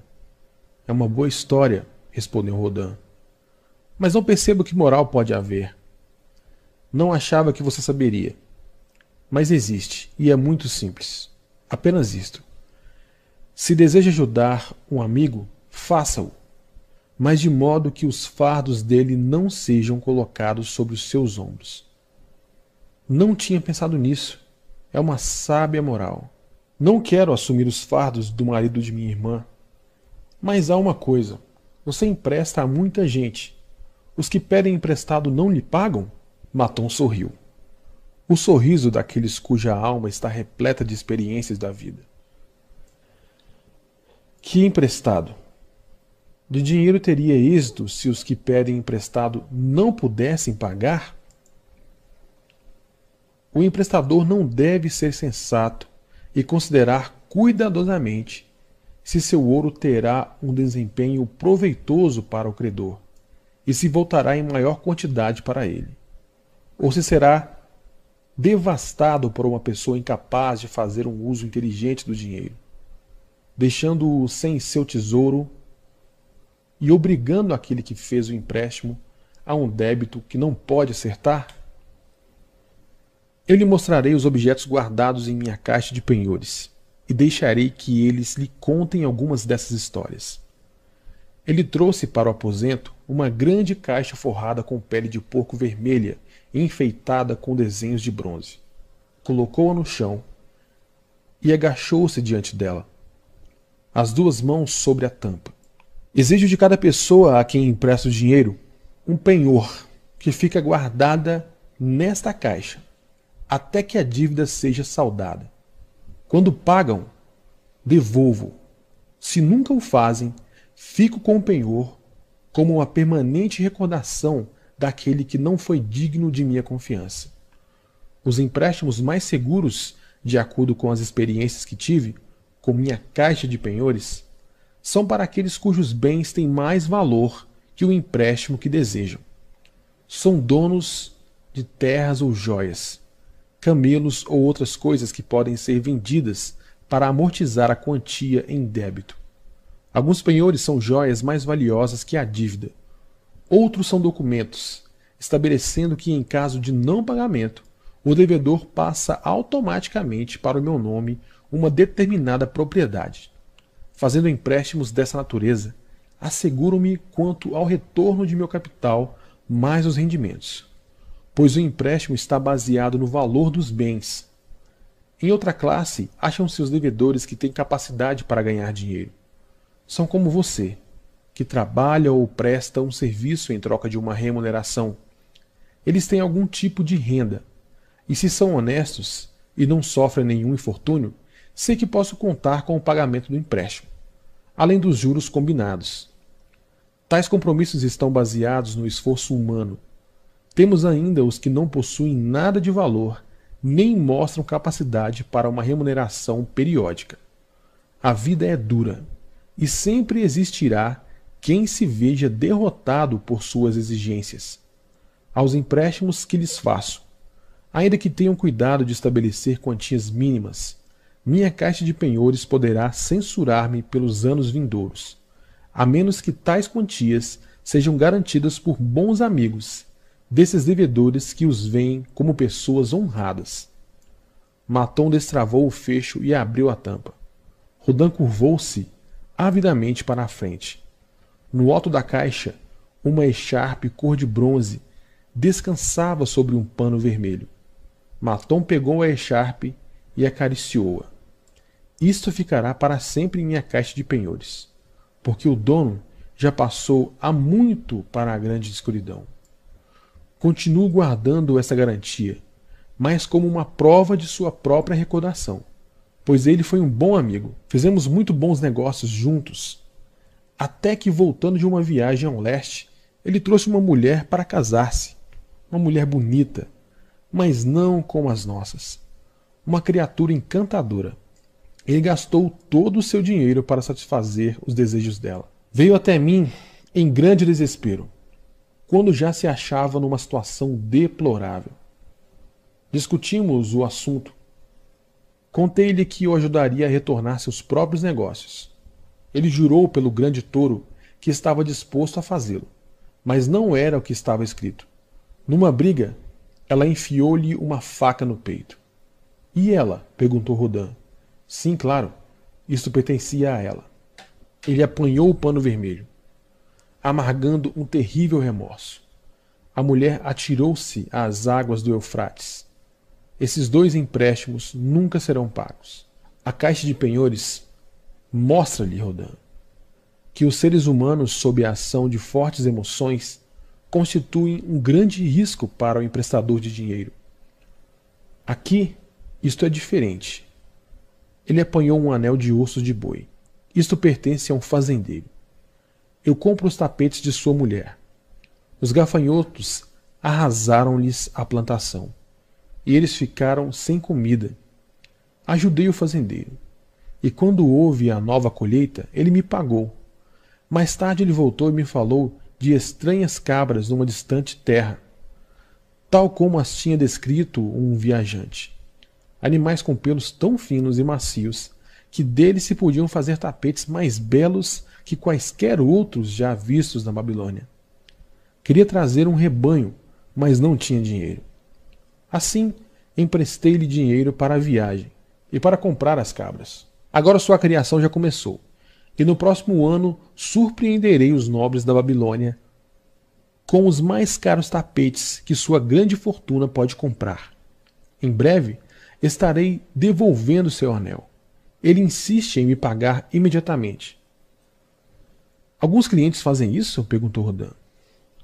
Se pedem para propósitos que lhes tragam de volta o dinheiro, sim. Mas se pedem por causa de suas imprudências, é preciso ter cuidado pois você pode acabar ficando sem o seu dinheiro. Fale-me sobre isto, solicitou Rodan, retirando da caixa um bracelete de couro incrustado com joias de raro desenho. As mulheres agradam ao meu bom amigo, caçoou Maton. Ainda sou muito mais jovem que você, retorquiu Rodan. Concordo, mas dessa vez você está supondo uma história de amor onde ela não existe. A dona deste penhor é gorda, enrugada e tagarela o tempo todo, quase me levando à loucura. Houve um tempo em que ela e o marido tinham dinheiro e eram bons clientes, mas as coisas começaram a dar errado para o lado deles. Ela tem um filho a quem gostaria de tornar um comerciante. Assim me procurou e pediu-me dinheiro emprestado para que o filho pudesse entrar como sócio do líder de uma caravana que viajava com seus camelos, negociando numa determinada cidade o que compravam em outra. Esse homem revelou-se um tratante, pois deixou o pobre do rapaz perdido numa cidade longínqua, sem dinheiro nem amigos, dando-o fora enquanto ele dormia. Talvez ele me pague quando for adulto. Até lá, não tenho rendimento algum sobre o empréstimo. Só muita conversa. Mas devo admitir que as joias valem mais do que a dívida. Ele pediu seu conselho quanto à sensatez do empréstimo? Muito pelo contrário. Ela mesma imaginou o filho como um rico e poderoso homem da Babilônia. Sugerir outra coisa teria deixado a mulher enfurecida. Tentei com habilidade dissuadi-la eu sabia dos riscos que esse jovem inexperiente estava correndo, mas como ela estava oferecendo um penhor, não pude recusar. Isto, continuou Maton, balançando um pedaço de cordão de embrulho amarrado num nó, pertence a Nebatur, o negociante de camelos. Quando ele compra um rebanho cujo valor ultrapassa suas reservas, ele me traz este nó e eu lhe empresto de acordo com as suas necessidades. É um sábio negociante. Tenho confiança em seu bom tirocínio e posso emprestar-lhe livremente. Muitos outros comerciantes da Babilônia gozam de credibilidade junto a mim por causa do comportamento correto que costumam ter. Seus penhores entram e saem frequentemente da minha caixa. Bons comerciantes são uma vantagem para a nossa cidade. Isso permite que os ajude a manter os negócios que tornam a Babilônia tão próspera. Matom apanhou um besouro feito de turquesa e atirou-o desdenhosamente ao chão. Um escaravelho do Egito. O dono dele não está preocupado com o que eu recebo de volta ao meu dinheiro. Quando o cobro, ele me responde: Como posso pagar? Se o destino me persegue, você já tem muito. que posso fazer? O penhor pertence, na verdade, a seu pai, um homem de valor, de parcos recursos, que teve de hipotecar terras e gado para sustentar os empreendimentos do filho. O jovem conseguiu algum sucesso no início e logo ficou empolgado com a perspectiva de obter uma grande fortuna. Era ainda imaturo e suas empresas foram à bancarrota. A juventude é ambiciosa. Ela gostaria de encontrar atalhos para a riqueza e as boas coisas que esta propicia, para conseguir ficar rapidamente rico. O jovem é capaz de fazer empréstimos insensatos. Como ainda não reuniu um bom número de experiências, não percebe que uma dívida desesperada é como um poço profundo, aonde se pode descer muito depressa e ali ficar por muitos dias, lutando em vão para sair. É um poço de lamentações e remorsos, aonde não chega a luz do sol e a noite não traz um sono reparador. Mas não costumo tirar a força daqueles que pedem dinheiro emprestado. Encorajo-os na verdade. Recomendo-os sempre, desde que seja para um bom propósito. Eu mesmo fiz meu primeiro negócio bem-sucedido com dinheiro emprestado. Todavia, o que pode fazer o emprestador de dinheiro num caso como esse? O jovem se acha em desespero e não consegue fazer nada. Está desanimado. Não tenta o menor esforço para soldar seu débito. Meu coração luta contra a ideia de privar o pai de sua terra e de seu gado. Você está me contando muita coisa que eu realmente queria saber, arriscou Rodan. Mas ainda não respondeu à pergunta que lhe fiz. Devo emprestar minhas 50 moedas de ouro ao marido de minha irmã? Elas representam muito para mim. Sua irmã é uma excelente mulher, porque tenho grande estima. Se o marido dela me procurasse para pedir 50 moedas de ouro, eu o interrogaria quanto ao uso que estava pretendendo dar a uma soma como essa. Se ele me respondesse que seu desejo era tornar-se um comerciante e investir em joias, e suprimentos finos, eu diria: quais são seus conhecimentos nesse ramo de negócios? Você sabe onde comprar a preços mais baixos? Sabe aonde vender a preços vantajosos? Ele pode dizer sim a todas essas perguntas? Não, não pode, admite Rodin. Ele já me ajudou na fabricação de lanças e nas lojas. Então ele diria que seus propósitos não são sensatos. Os comerciantes devem aprender o seu ofício, por mais valiosa que fosse. Sua ambição não teria chance de sucesso, e não lhe emprestaria dinheiro algum. Mas vamos supor que ele dissesse: Sim, já ajudei muitos comerciantes. Sei como viajar a Esmirna e ali comprar a preços baixos os tapetes tecidos pelas donas de casa. Conheço igualmente homens ricos na Babilônia dispostos a pagar bem por eles. Eu diria: seu propósito é sensato e sua ambição louvável. Ficarei feliz em emprestar as 50 moedas de ouro, se você me der uma garantia equivalente ao valor do débito.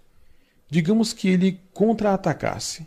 Não tenho outra garantia senão minha condição de homem honesto e a palavra de que lhe pagarei bem pelo empréstimo eu seria obrigado a ponderar. Tenho em alta conta cada moeda de ouro. Se os salteadores roubarem essas moedas de ouro durante a sua viagem a Esmirna, ou seus tapetes quando estiver voltando, você então não terá qualquer possibilidade de reembolsar-me, e meu ouro terá ido embora. O ouro de Rodin é a mercadoria do emprestador de dinheiro. E fácil emprestar, se você concede um empréstimo insensato. Ele tem poucas chances de voltar para seu bolso. O emprestador prudente deseja não o risco do empreendimento, mas a garantia de que vai ser pago. É uma coisa boa socorrer os que estão em apuros, ajudar aqueles a quem o destino tem reservado contrariedades pesadas, prestar assistência aos que estão começando para que eles possam progredir e tornarem-se cidadãos de valor. Mas tudo isso deve ser propiciado com sensatez. Você com certeza ainda se recorda do asno da história. Em nosso desejo de ser úteis, podemos correr o risco de carregar os fardos que pertencem a outrem. Novamente, me desviei de sua pergunta, Rodan. Mas ouça minha resposta. Guarde consigo suas 50 moedas de ouro. Aquilo que você ganha com seu trabalho e aquilo que lhe dão como uma recompensa pertencem a você. E ninguém tem o direito de compartilhá-los a menos que você mesmo tenha essa intenção. Se quiser emprestar seu dinheiro a fim de aumentar sua fortuna, faça-o com cautela e diversificando os clientes.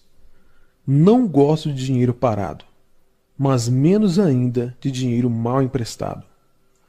Há quantos anos trabalha como fabricante de lanças? Três anos completos. Quanto guardou sem contar o presente do rei? Três moedas de ouro.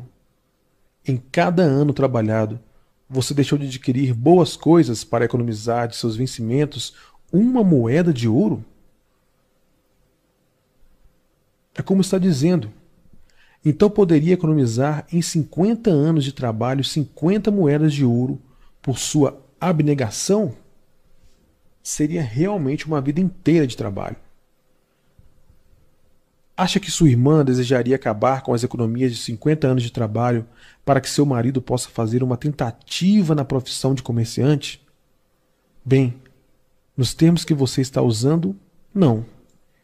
Então vá até ela e diga-lhe: Trabalhei todos os dias, exceto os de descanso, durante três anos, da manhã à noite, e recusando a mim mesmo muitas coisas que meu coração desejava. Minhas economias em cada ano de trabalho e renúncia não passam de uma moeda de ouro. Você é minha irmã favorita. E eu gostaria que seu marido encontrasse algo que lhe trouxesse bastante prosperidade. Se ele submeter a mim um projeto que pareça sensato e cabível a meu amigo Maton, então lhe emprestarei de bom grado minhas economias de um ano inteiro, para que ele possa ter uma oportunidade de provar que tem condições de ser bem-sucedido. Faça isso. E se ele tiver dentro de si a alma dos exitosos nos negócios, não encontrará dificuldade em prová-lo. Se falhar, ficará devendo a você uma quantia que poderá pagar-lhe em pouco tempo. Sou um emprestador de dinheiro porque tenho mais ouro do que posso usar em meu próprio negócio. Faço com que esse excedente trabalhe para os outros e dessa forma produza mais ouro. Não posso me dar ao luxo de correr o risco de perdê-lo, porque trabalhei muito e recusei a mim mesmo muitas coisas para ter condições de guardá-lo. Por isso, não o emprestarei mais, se não estiver certo de que ele se acha em boas mãos e que voltará para mim. Tampouco o emprestarei se não estiver convencido de que seus ganhos podem ser imediatamente pagos. Contei-lhe, Rodin, alguns dos segredos de minha caixa de penhores.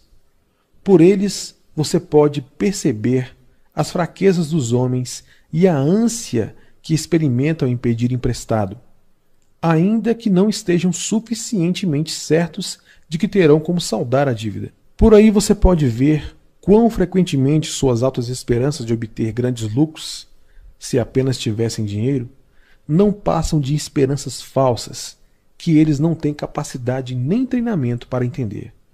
Agora, Rodan, você tem condições de usar sua recompensa para ganhar mais ouro. Pode até tornar-se, se quiser, um emprestador de dinheiro, se souber preservar adequadamente o seu. Ele produzirá muitos lucros para você e será uma rica fonte de satisfação e vantagens durante todos os dias de sua vida. Mas se deixar escapá-lo, ele será uma fonte constante de remorso e lamentações. O que deseja mais para esse ouro que você tem guardado no alforge? Guardá-lo com segurança. Bem falado, replicou Maton, aprovando.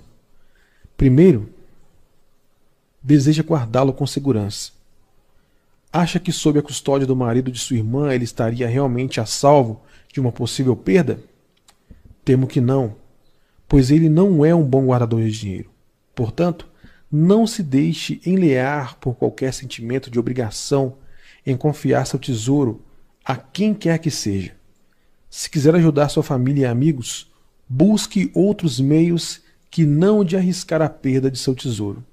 Não esqueça que o ouro consegue escapulir de modo inesperado das mãos de todos aqueles que não sabem guardá-los com inteligência. Consumir sua fortuna de maneira extravagante é o mesmo que deixar que os outros acabem com ela por você. Depois da segurança, o que deseja para seu tesouro? Que ele me faça ganhar mais dinheiro. Novamente fala com sabedoria.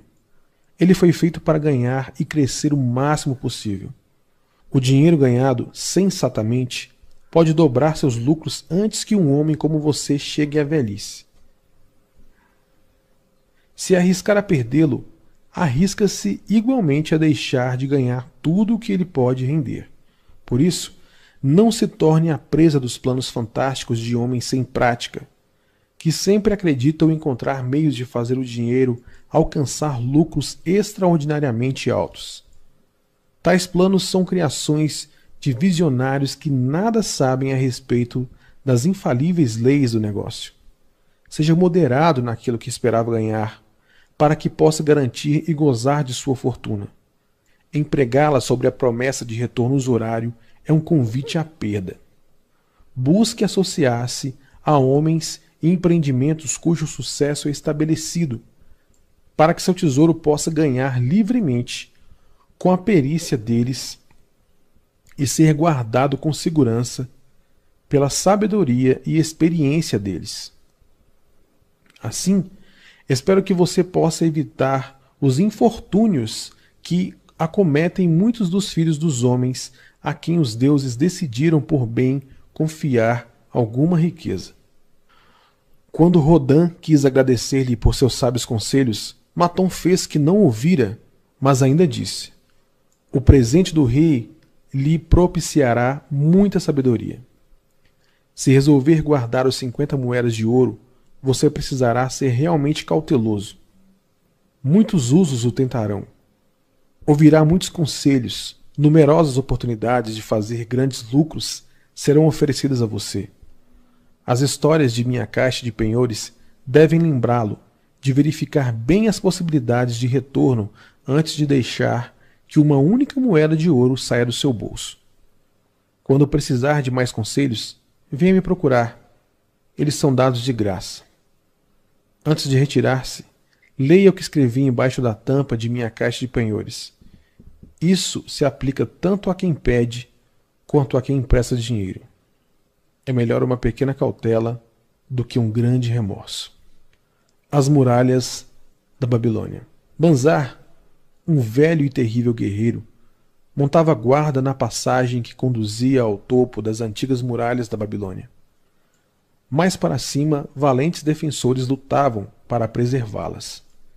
Dessas muralhas dependia a existência da imensa cidade com suas centenas de milhares de cidadãos.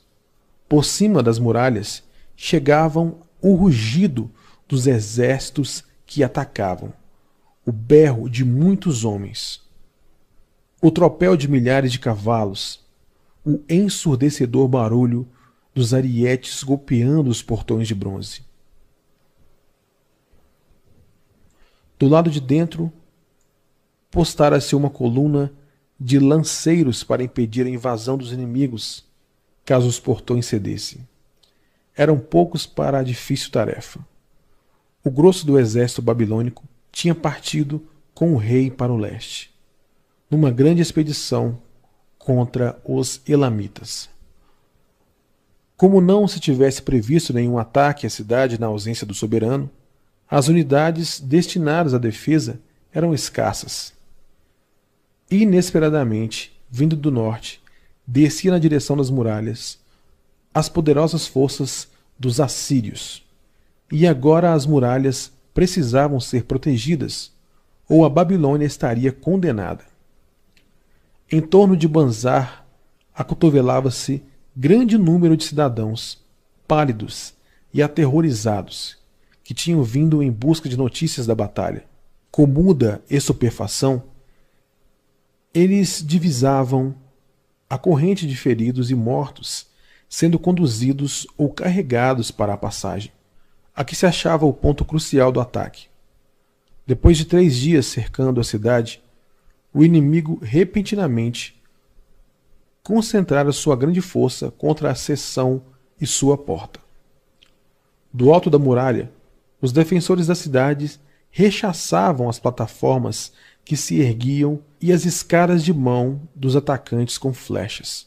Óleo fervente, e se algum dos inimigos alcançavam o topo com lanças. Contra os defensores, milhares de arqueiros assírios despejavam uma barragem de flecha mortífera.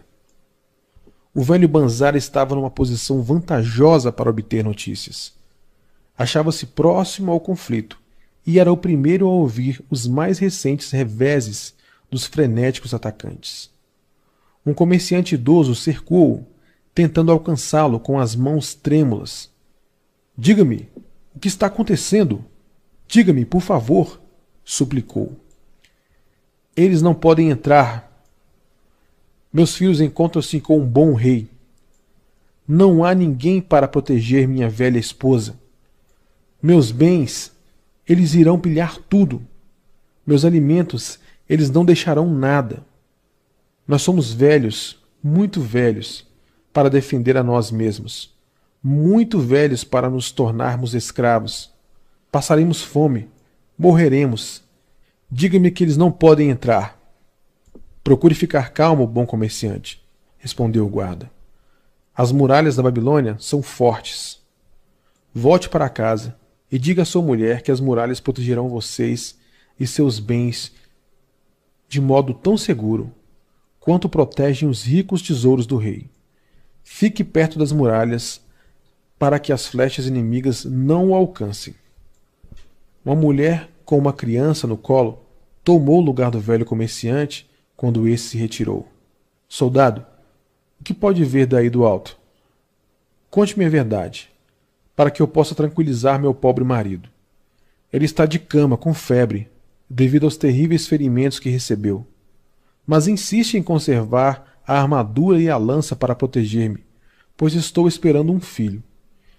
Ele diz que o desejo de vingança de nossos inimigos será terrível se eles conseguirem vencer a muralha. Pois se alegre o seu coração, você, que já é mãe e que voltará a sê-lo. As muralhas da Babilônia protegerão vocês e suas crianças. Elas são altas e fortes. Não está ouvindo os gritos de nossos valentes defensores quando esvaziam os caldeirões de óleo fervente sobre os escaladores? Sim, estou ouvindo, mas ouço igualmente o troar dos arietes que forçam nossos portões. Volte para junto de seu marido. Diga-lhe que os portões são fortes e resistirão aos arietes. Diga-lhe também que os inimigos estão escalando sim as muralhas mas para receberem o golpe certeiro das lanças. Vamos, tome seu caminho e vá para os prédios mais afastados. Banzar afastou-se um pouco para dar passagem a reforços pesadamente armados. Quando, com o tinido dos escudos de bronze e o passo firme, eles ultrapassaram. Uma menina puxou-o pelo cinto. Diga-me, soldado, estamos seguros? perguntou ela. Ouvi sons terríveis. Vejo o homem sangrando. Estou apavorada. O que será de nossa família, de minha mãe, de meu irmãozinho e do bebê? O velho combatente piscou os olhos e empurrou para a frente o queixo enquanto levantava a criança. Não tenha medo, garotinha, disse ele, tranquilizando-a. As muralhas da Babilônia protegerão você, sua mãe, seu irmãozinho e o bebê. Foi para dar segurança a pessoas como você que a rainha Semiramis mandou construí-las. Lá se vão cem anos. Nunca se conseguiu derrubá-las. Volte e conte à sua mãe, a seu irmãozinho e ao bebê que as muralhas da Babilônia os protegerão e que não precisarão ter medo. Dia após dia, Banzar permaneceu em seu posto. observando os reforços marcharem em fila pela passagem, ali ficarem e resistirem, até que feridos ou mortos desciam mais uma vez. Em sua volta, juntavam-se sem cessar multidões de cidadãos assustados, ávidos por confirmar se as muralhas aguentariam firme. Para cada um deles, Banzar dava uma resposta com a fina dignidade de um velho soldado. As muralhas da Babilônia protegerão vocês. Por três semanas e cinco dias, o ataque manteve-se com uma violência inaudita. Mais forte e decididamente batiam os maxilares de Banzar à medida que a passagem, molhada com o sangue de muitos feridos, tornava-se uma lamaceira pelas incessantes correntes de homens passando e cambaleando. A cada dia, os ataques trucidados iam se amontoando em pilhas ao pé daquela parte da muralha. À noite, eram carregados e queimados pelos companheiros. Na quinta noite da quarta semana, o clamor diminuiu. As primeiras luzes do dia iluminando a planície atravessavam grandes nuvens de poeira, levantadas pelos exércitos batendo em retirada. Um poderoso brado saiu da garganta dos defensores. Não houve erro quanto a seu significado. Ele foi repetido pelas tropas posicionadas para dentro das muralhas. Ecoou pelas ruas entre os cidadãos, espalhou-se pela cidade, com a violência de uma tempestade.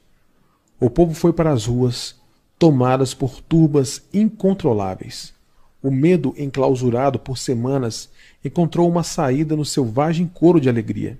Do cume da alta torre do templo de Bel, arderam por muitos tempos as chamas da vitória. Através do céu se expandiram colunas de fumaça azul para levar o mais longe possível aquela grata mensagem. As muralhas da Babilônia tinham mais uma vez repelido um cruel e poderoso inimigo disposto a saquear seus ricos tesouros e a violentar e escravizar seus cidadãos.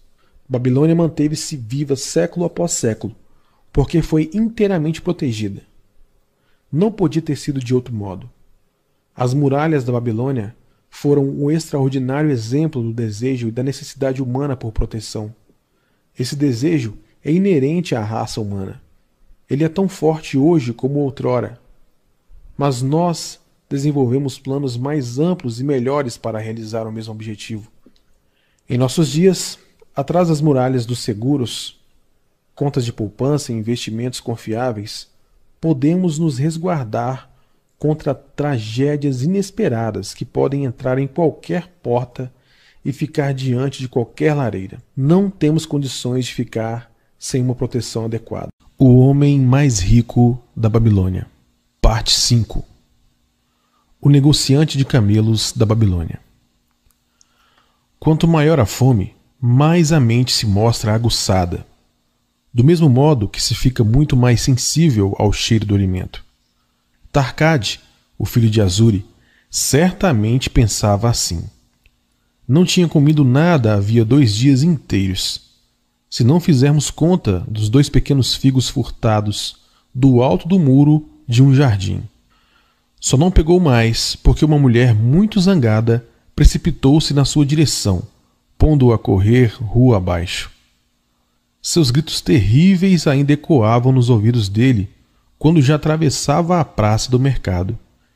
E o ajudaram inclusive a manter os dedos nervosos longe das tentadoras frutas que as vendedoras expunham em suas barracas. Nunca tinha reparado antes em quanta comida era trazida para os mercados da Babilônia e como cheiravam bem. Deixando o local, rumou para uma hospedaria e ficou zanzando na frente da casa de pasto. Quem sabe não encontraria por ali algum conhecido? Alguém de quem pudesse arrancar como empréstimo uma moeda de cobre, que ganharia para ele um sorriso do inamistoso dono da pousada. Um atendimento simpático. Sem dinheiro, tinha certeza de que o receberiam muito mal. Em sua abstração, viu-se inesperadamente cara a cara com o homem que mais gostaria de evitar a alta e angulosa figura de Dabazir, o negociante de camelos. De todos os amigos e tantos outros a quem pedira emprestado pequenas somas, Dabazir fazia-o sentir-se desconfortável, porque Tarkad não havia cumprido a promessa de saldar o mais rápido possível uma antiga dívida. O rosto de Dabazir iluminou-se ao avistar o outro. Ora, ora, aqui temos Arcade. Justamente aquele que venho procurando para cobrar as duas moedas de cobre que lhe emprestei faz um mês. Além da moeda de prata relativa a um primeiro empréstimo. Que belo encontro! Poderei fazer um bom uso dessas moedas ainda hoje. E então, jovem, o que me diz? Tarkad gaguejou ficando vermelho. Faminto, achava-se sem energia para discutir com o descarado da Bazir. Mil desculpas, mil desculpas, murmurou fracamente. Mas hoje estou sem qualquer moeda de cobre ou de prata. Me dê mais um tempo. Ora, vamos lá, insistiu Dabazir. Então não pode arranjar algumas moedas de cobre e uma moeda de prata para pagar pela generosidade de um velho amigo de seu pai, que o ajudou quando se achava necessitado? Ainda não lhe paguei porque o azar tem me perseguido. O azar? Não responsabilize os deuses por sua própria fraqueza. O azar persegue todo homem que pensa mais em pedir emprestado do que em pagar. Vem me fazer-me companhia, rapaz, enquanto almoço Estou com fome e quero contar-lhe uma história. Tarkad vacilou devido à franqueza brutal de Dabazir. Mas aqui estava um convite para entrar na casa de pasto. Dabazir conduziu-o até um dos cantos da sala, onde se sentaram sobre pequenos tapetes. O negociante de camelos dirigiu-se a ele com a familiaridade de sempre. Gordo lagarto do deserto, Traga-me uma perna de cabra bem tostadinha, com muito molho, pão e todas as verduras que tiver, pois estou com fome e preciso de muita comida. Não esqueça de meu amigo aqui. Traga para ele um copo d'água. Bastante fria, pois está fazendo um calor babilônico. Tarcade quase sentiu um desfalecimento. Devia ficar ali, bebendo água enquanto o outro devorava diante de seus olhos uma perna de cabra inteira. Não disse nada. Não pensava em nada que pudesse dizer. Da Basília, entretanto, não sabia o que era o silêncio. Sorrindo e acenando com naturalidade para os outros fregueses, que o conheciam, e continuou. Ouvi de um viajante recém-chegado de Urfa informações sobre um homem muito rico que tem uma peça de pedra cortada tão fina que se pode ver através dela. Ele colocou-a na janela de sua casa para barrar a chuva.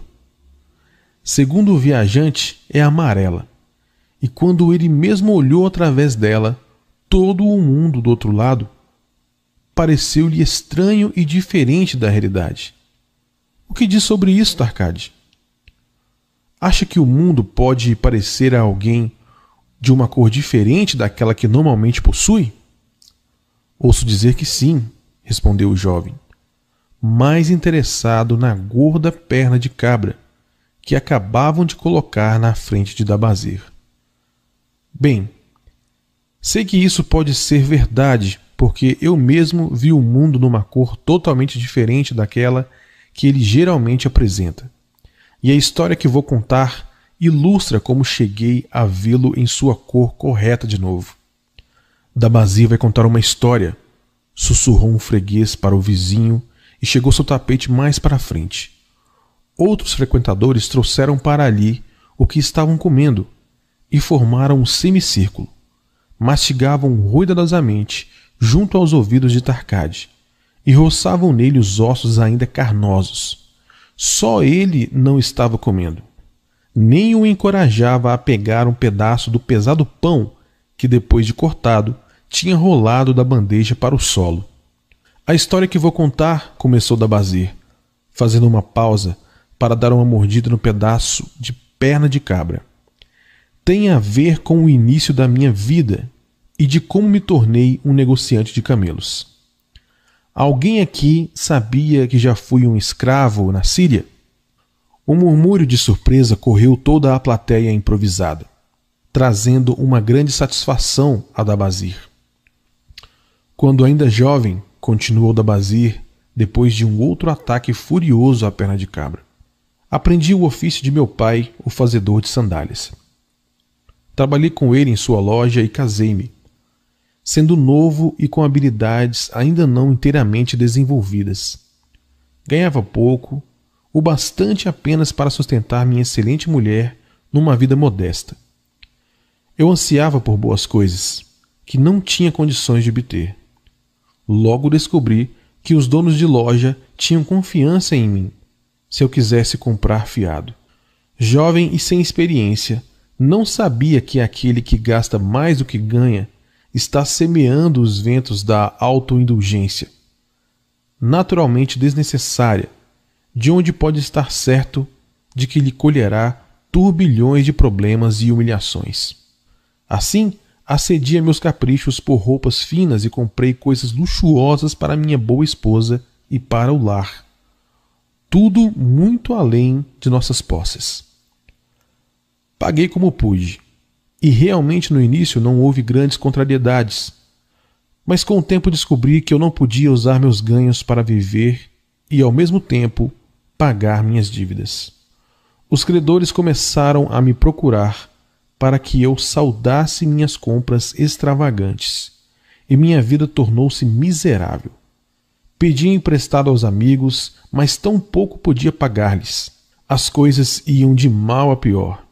Minha esposa voltou para a casa do pai, enquanto eu me decidia a deixar Babilônia e buscar uma outra cidade onde o jovem pudesse encontrar melhores chances. Durante dois anos, levei uma vida sem descanso e sem êxito, trabalhando para donos de caravanas. Daí vi me associado a um grupo de simpáticos salteadores que percorriam o deserto em busca de caravanas desarmadas. Essas ações eram indignas do filho de meu pai, mas eu estava vendo o mundo através de um vidro colorido e não me dava conta da degradação a que tinha chegado. Tivemos sucesso em nossa primeira viagem, capturando um rico carregamento de ouro, seda e outros objetos valiosos. Levei o saque para Ginir e esbanjei tudo. Não tivemos tanta sorte da segunda vez. Assim que espoliamos um novo grupo, fomos atacados pelos lanceiros de um chefe nativo que recebia dinheiro para dar proteção às caravanas. Nossos dois líderes foram mortos e o restante de nós foi levado para Damasco, onde fomos despojados de nossas roupas e vendidos como escravos.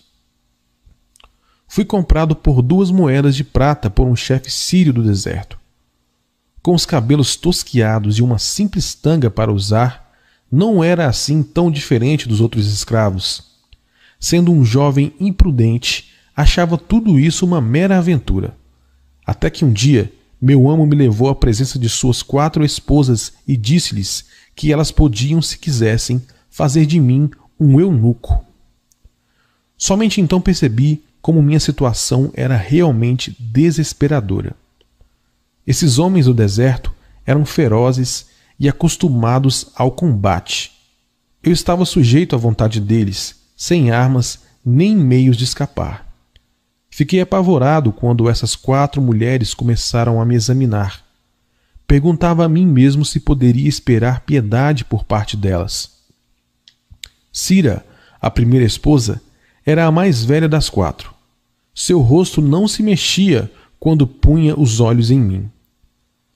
Desviava-me dela meio descrente da minha sorte.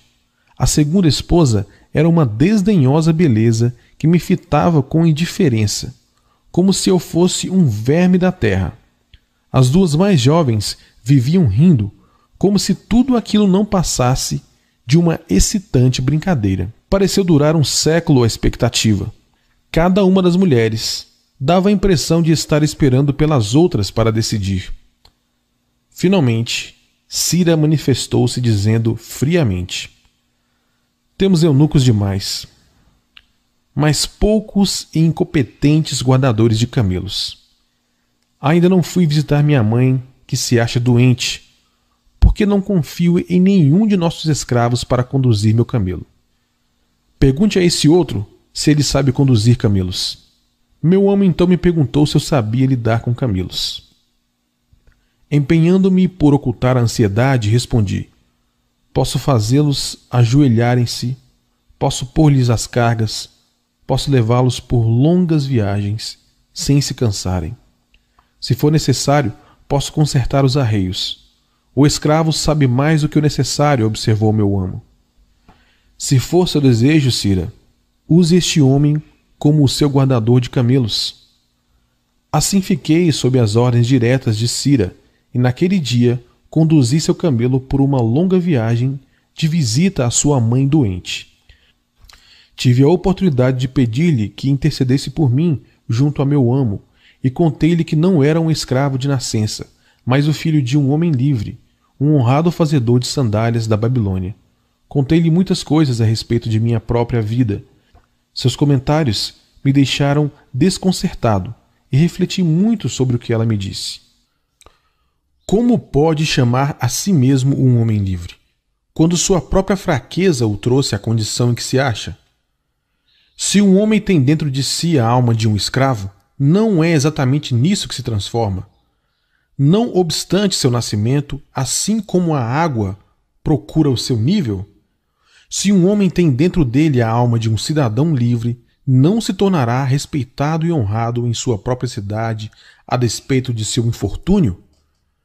Por mais de um ano fui um escravo e vivi com escravos, mas não podia tornar-me um deles. Um dia, Ciro me perguntou: Por que fica sozinho em sua tenda, quando os demais escravos aproveitam a folga, divertindo-se uns com os outros?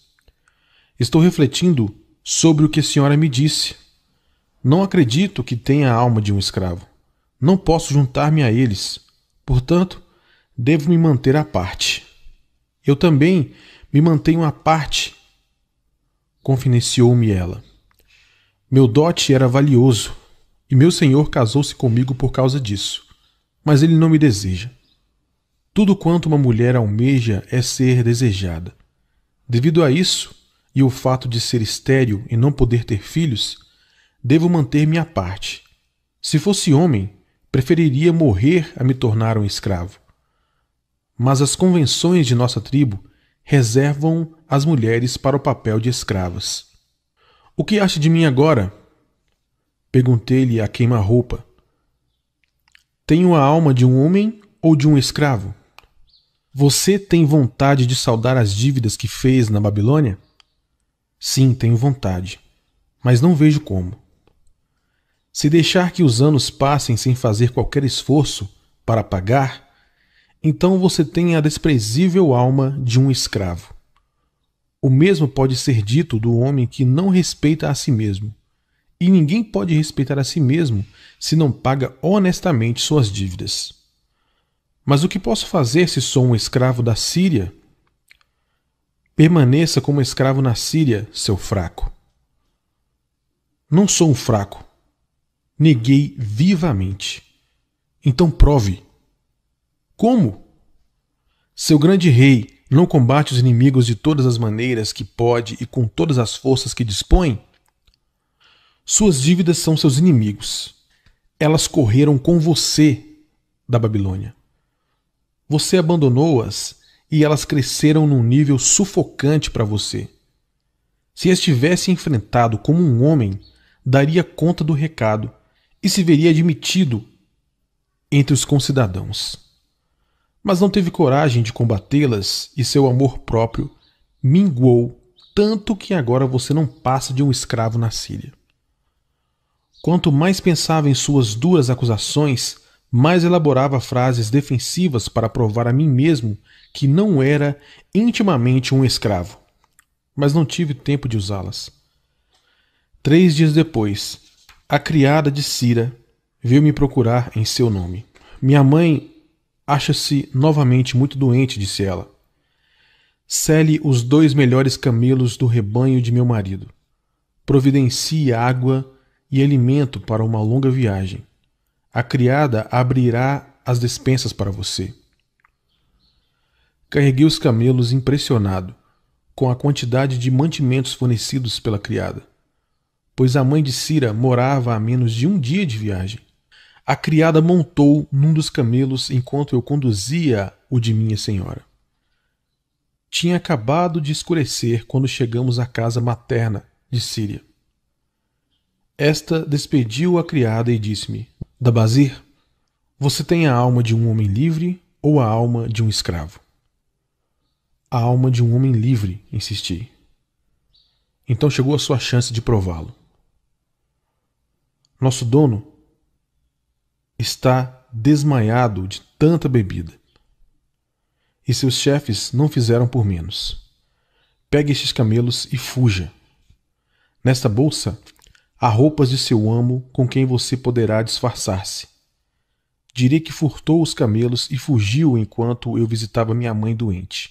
Você tem a alma de uma rainha, disse-lhe. Como gostaria de conduzi-la à felicidade. A felicidade, respondeu ela, não se acha à espera da esposa fugida numa terra distante. Entre gente estranha. Mas vá, e possam os deuses do deserto protegê-lo, pois o caminho é longo e escasso em alimento ou água. Já não era necessário insistir para que me fosse, mas quis ainda agradecer-lhe calorosamente e desapareci na noite. Eu não conhecia aquela estranha região e tinha apenas uma tênue ideia de onde ficava a Babilônia. Mas me pus corajosamente a caminho através do deserto, em direção às colinas. Montava um camelo e trazia o outro amarrado. Viajei durante toda a noite e todo o dia seguinte, impelido pelo conhecimento do terrível destino reservado aos escravos que roubavam os bens de seu amo ou tentavam escapar. Ao cair da tarde, alcancei um pequeno povoado, tão desabitado quanto o deserto. Pedras afiadas feriam os pés de meus leais camelos, que logo começaram a andar com lentidão e sofrendo muito. Não encontrei pelo caminho nenhum homem ou animal, e pude compreender por que evitavam essa terra inóspita. Era uma dessas viagens de que poucos homens conseguiam sair vivos para contar. Arrastávamos-nos dia após dia. Água e alimento esgotavam-se. O calor do sol era inclemente. No final do nono dia, escorreguei do dorso de minha montaria com a sensação de que estava fraco demais para tornar a montar e de que certamente morreria perdido nessa região desabitada. Estendi-me completamente no chão e dormi só acordando com as primeiras luzes da manhã. Soergui-me e olhei à volta. Havia um frescor no ar da manhã. Meus cabelos espojavam-se no chão, não muito longe dali. Em derredor de uma imensa região arruinada, coberta de pedras, areia, coisas duras, nenhum sinal de água, nada de comer, nada de comer para homem ou camelo. Quem sabe não encontraria o meu fim nessa quietude extrema? Minha mente nunca estivera tão aguçada. Naquele momento, meu corpo não parecia ter qualquer importância. Meus lábios ressequidos e partidos, minha língua seca e inchada, meu estômago vazio, tudo tinha perdido a suprema tortura do dia anterior. Eu olhava à minha frente, a desanimadora distância, e novamente veio até mim a pergunta: Tenho a alma de um escravo ou a alma de um homem livre? Então percebi com clareza que se eu estivesse a alma de um escravo, entregaria os pontos, deixar-me-ia ficar ali deitado no deserto e morreria. Um merecido fim para um escravo fugido. Mas se tivesse a alma de um homem livre, certamente faria tudo para voltar à Babilônia. Pagaria àqueles que tinham confiado em mim, traria felicidade à minha esposa que realmente me amava, e paz de espírito aos meus familiares. Suas dívidas são os seus inimigos que o puseram para correr da Babilônia, tinha dito Cira. Sim, é isso mesmo. Por que me recusar a ficar em meu chão como um homem? Por que permitira que minha esposa voltasse para a casa do pai? Então aconteceu uma coisa estranha. O mundo todo pareceu de uma cor diferente, como se eu estivesse olhando para ele através de uma pedra colorida subitamente retirada. Via por fim os verdadeiros valores na vida. Morrer no deserto? Não eu. Com a nova visão, dei-me conta das coisas que tinha de fazer. Primeiro, voltaria à Babilônia e enfrentaria corajosamente todos os meus credores. Contaria a eles que, após anos de perambulações e infortúnios, estava de volta para regular todas as minhas dívidas tão rapidamente quanto os deuses me permitissem. Depois, daria um verdadeiro lar à minha esposa e me tornaria um cidadão cuja conduta encheria de orgulho meus pais. Minhas dívidas eram meus inimigos, mas os homens a quem pedira emprestado eram meus amigos, pois tinham confiado e acreditado em mim. Eu caminhava sem sentir os pés firmes. Que importa a fome? que importava a sede, não passava de incidentes no caminho para a Babilônia.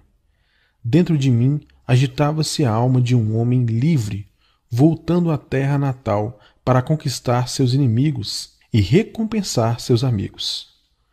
Eu vibrava com a resolução que tinha tomado.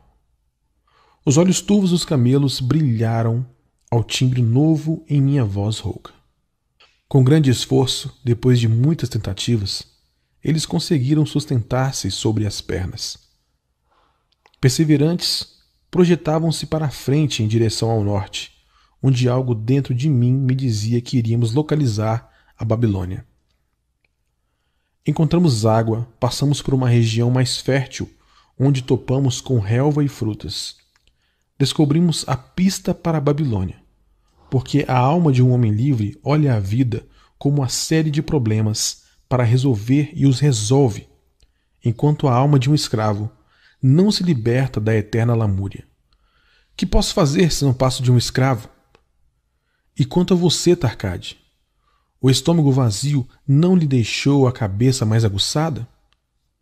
Está pronto para pegar a estrada que pode trazer de volta o seu autorrespeito? Já pode ver o mundo em sua verdadeira cor? não tem o desejo de pagar honestamente suas dívidas, por maiores que sejam, e tornar-se mais uma vez um homem respeitado na Babilônia? Os olhos do jovem ficaram úmidos.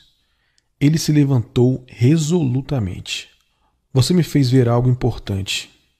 Já sinto vibrar em mim a alma de um homem livre. Mas como se arranjou nos primeiros tempos de seu retorno? Perguntou um ouvinte atento. Onde há determinação, o caminho pode ser encontrado. Respondeu Dabazir. Já me achava então determinado a fazer os planos corretos. Primeiro visitei todos os homens a quem devia dinheiro, rogando-lhes indulgência até que eu pudesse ganhar o suficiente para saldar meus débitos. A maioria aceitou de bom grado. Vários me insultaram, mas outros renovaram a oferta de ajuda. Um deles, Matom, o emprestador de dinheiro, ofereceu-me o verdadeiro socorro de que eu precisava. Informando de que eu tinha sido um guardador de camelos na Síria, ele me enviou a Nebatur, o negociante de camelos, que acabava de ser escolhido pelo nosso bom rei para comprar muitos rebanhos de camelos saudáveis para uma grande expedição. Assim, pus à disposição de Nebatur todo o meu conhecimento sobre tais animais. Paulatinamente, tornei-me capaz de pagar cada moeda de cobre e cada moeda de prata.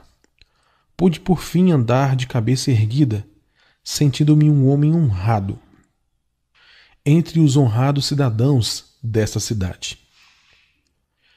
Dabazir fez uma pausa, olhando para a comida.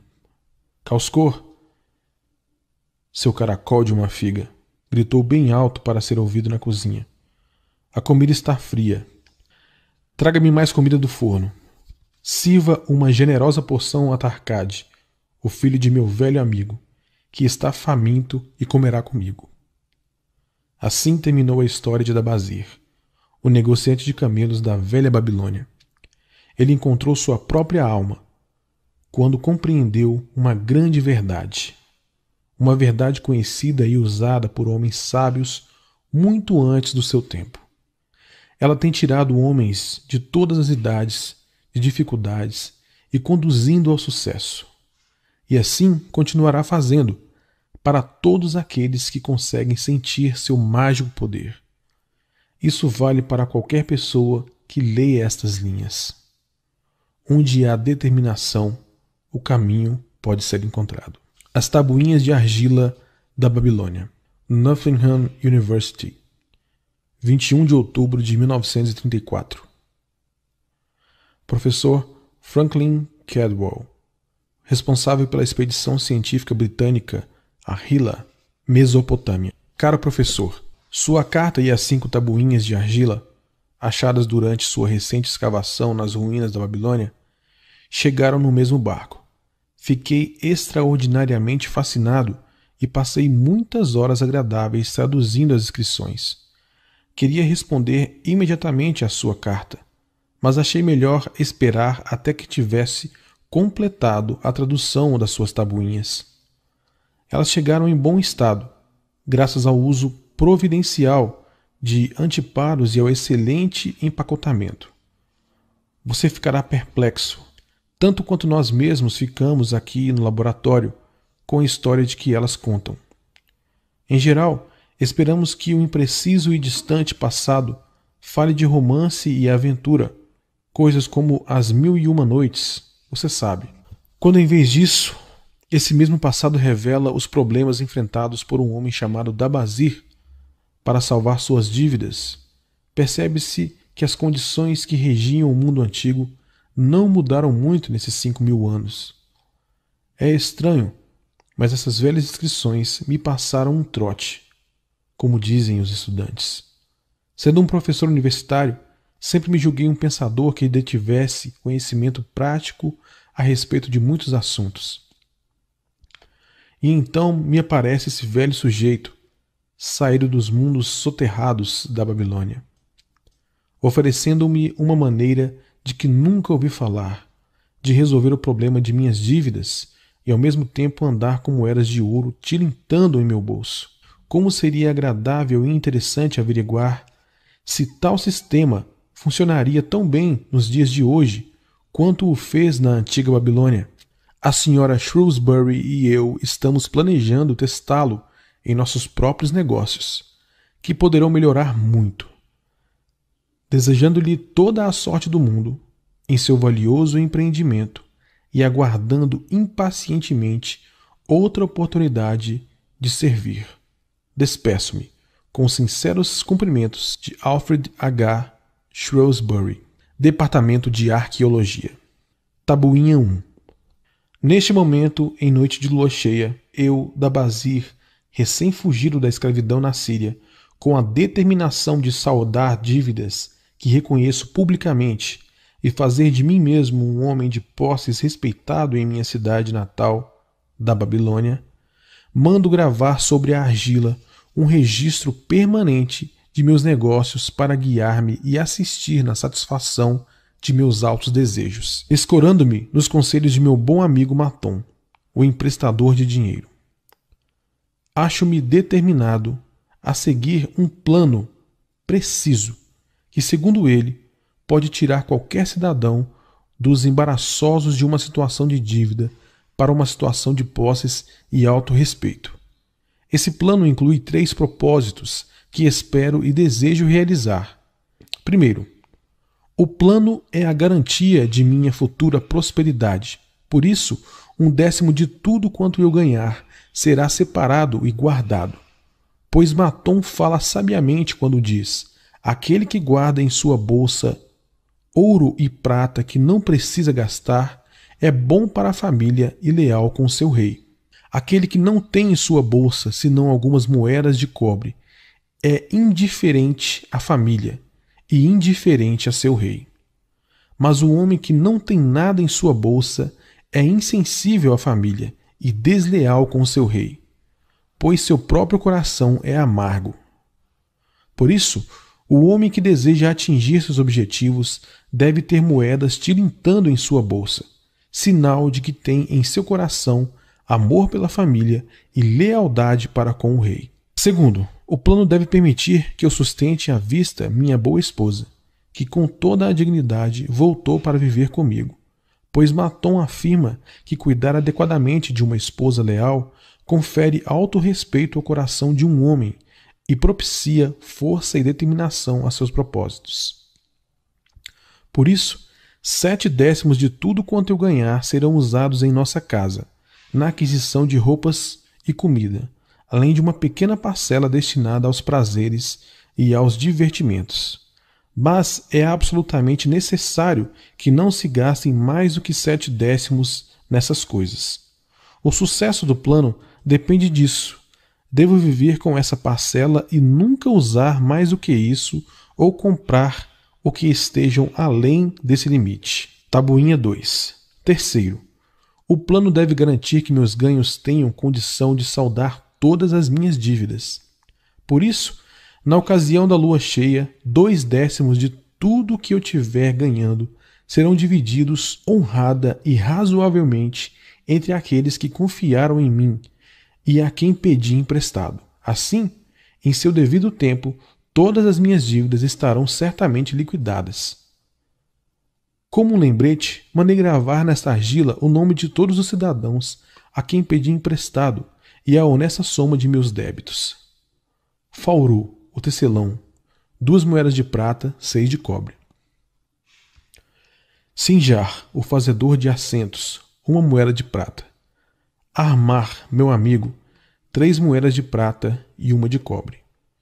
Zancar, meu amigo, quatro moedas de prata, sete de cobre. Ascamir, meu amigo, uma moeda de prata, três de cobre.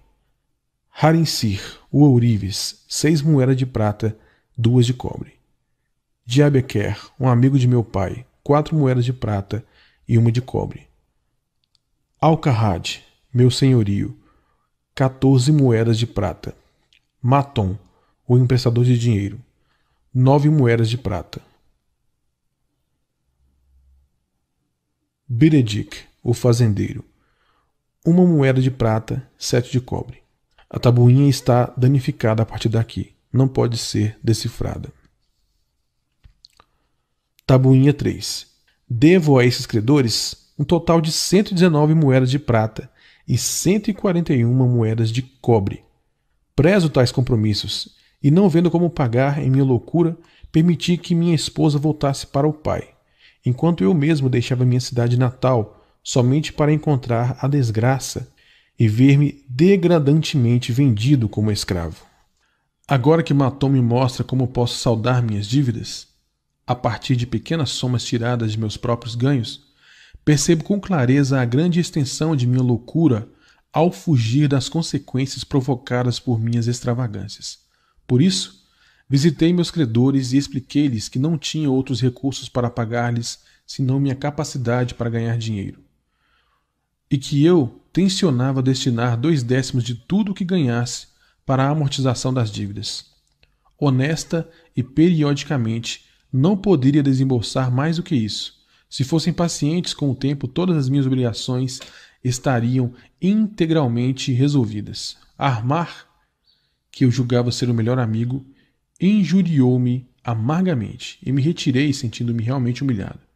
Bijeric rogou que eu lhe pagasse primeiro, porque estava precisando de ajuda. Alcarrad, meu senhorio, revelou-se um sujeito desagradável e garantiu que eu poria em maus lençóis se eu não resolvesse logo a situação com ele.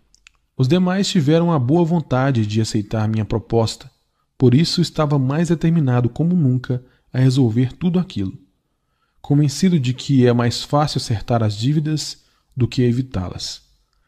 Ainda que não tivesse podido satisfazer integralmente as necessidades e os caprichos de alguns poucos credores, negociei imparcialmente com todos. Tabuinha 4 Outra lua cheia. Trabalhei arduamente, com a cabeça em paz. Minha boa esposa tem me apoiado na intenção de pagar a meus credores.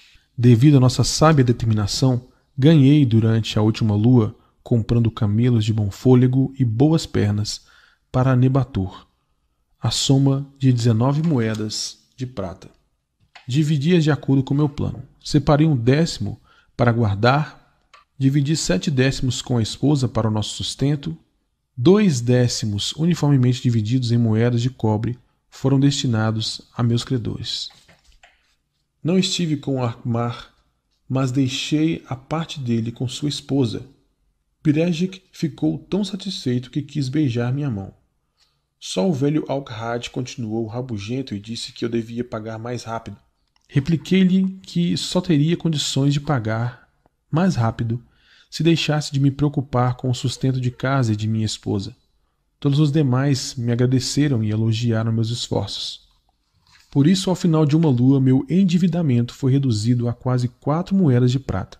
E já tenho quase duas moedas de prata guardadas, que ninguém pode reivindicar. Meu coração se acha mais leve, coisa que há muito não experimentava. De novo o plenilúnio. Trabalhei duro, mas com pouco sucesso. Vendi apenas alguns camelos. Meus ganhos não foram além de onze moedas de prata. Entretanto, minha boa esposa e eu continuamos fechados com o plano, ainda que não tínhamos comprado roupa alguma, limitando-nos inclusive a uma alimentação frugal. Ainda dessa vez separei para guardar um décimo das onze moedas e sete décimos para as despesas. Fiquei surpreso quando Armar louvou o meu pagamento, ainda que pequeno. Birejic comportou-se do mesmo modo. Alcahad encolerizou-se, mas quando viu que podia ficar sem sua parcela se não a aceitasse, concordou comigo. Os demais, como sempre, não fizeram quaisquer restrições. Mais uma vez, a lua cheia toma conta do céu e me sinto extremamente feliz. Topei com um magnífico rebanho de camelos e comprei alguns bem saudáveis, tendo conseguido ganhar 42 moedas de prata. Esta lua, minha esposa e eu compramos sandálias e roupas, de que estávamos bem necessitados. Além disso, fizemos boas ceias acompanhadas inclusive de aves. Paguei aos credores mais de oito moedas de prata.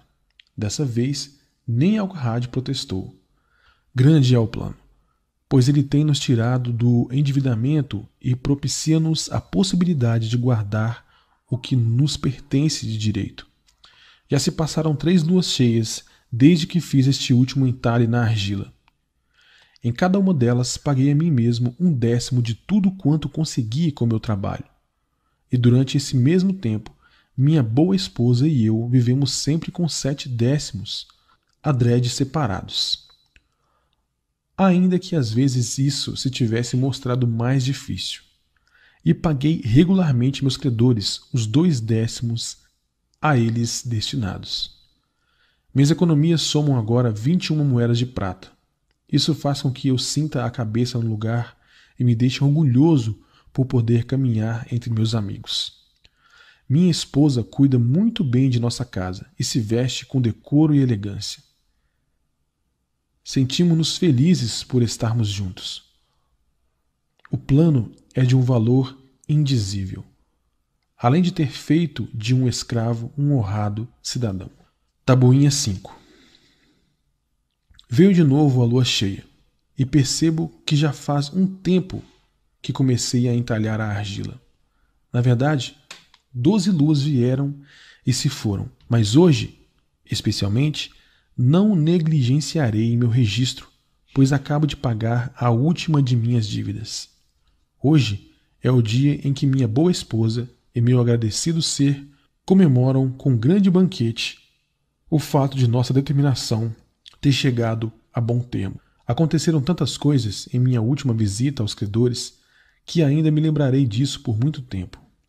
Armar rogou-me que lhe perdoasse por suas palavras duras e disse que eu era, entre todos os demais, a pessoa que mais desejava para seu amigo. O velho Alcahad não é assim tão mal, apesar de tudo, pois me disse: Antes você era um pedaço de argila mole que todo mundo podia apertar e modelar. Mas agora é uma peça de bronze, capaz de enfrentar uma espada. Se em algum momento precisar de ouro ou de prata, procure-me. E ele não é o único que me tem em alta conta. Muitos outros dirigem-se a mim com respeito. Minha boa esposa fita-me com um brilho nos olhos que me leva a ter confiança em mim mesmo. Esse é o plano que me propiciou sucesso. Ele me capacitou a pagar todas as minhas dívidas e conservar minha bolsa repleta de ouro e prata. Recomendo-o a todos que desejam êxito, pois se fez com que um ex-escravo tivesse condição de pagar suas dívidas. Não ajudaria qualquer outro ser humano que o buscasse a independência? E ainda continuo a utilizá-lo, pois estou convencido de que poderei estar entre os homens mais ricos do mundo. St. Swithin's College, Nottingham University 7 de novembro de 1936. Professor Franklin Cadwell, responsável pela expedição científica britânica a Hila, Mesopotâmia. Caro professor, se em suas futuras escavações nas ruínas da Babilônia encontrar o fantasma de um antigo habitante, um velho negociante de camelo chamado Dabazir, faça-me um favor. Diga-lhe que o que ele andou gravando nas suas tabuinhas de argila há tanto tempo, rendeu-lhe os votos de gratidão de um casal de professores universitários aqui na Inglaterra. Você provavelmente se lembra de minhas palavras na carta de outubro de 34, quando lhe disse que a senhora Shrewsbury e eu iríamos tentar pôr em prática o plano de Dabazir, ou seja, amortizar nossas dívidas e, ao mesmo tempo, guardar parte do dinheiro. Você já deve ter adivinhado ainda que tivéssemos nos limitado ao círculo de nossos amigos, nossas desesperadoras dificuldades. Vimos há anos sendo espantosamente humilhados por um grupo de velhas dívidas e morríamos de preocupação com medo de que alguns dos credores pudessem armar um escândalo que nos forçaria a sair da universidade. Nós pagamos e pagávamos cada centavo que podíamos espremer de nossa renda, já por si muito aquém do suficiente para as nossas despesas. Por outro lado, éramos obrigados a fazer todas as compras onde tivéssemos crédito em médio e longo prazos, sem termos condições em vista disso, de reclamar contra os preços. Isso evoluiu para um desses círculos viciosos em que as coisas, em vez de melhorar, pioram. Nossos esforços eram improfícuos. Não podíamos mudar para uma casa mais em conta, porque devíamos ao senhorio. Não víamos luz nenhuma no fim do túnel.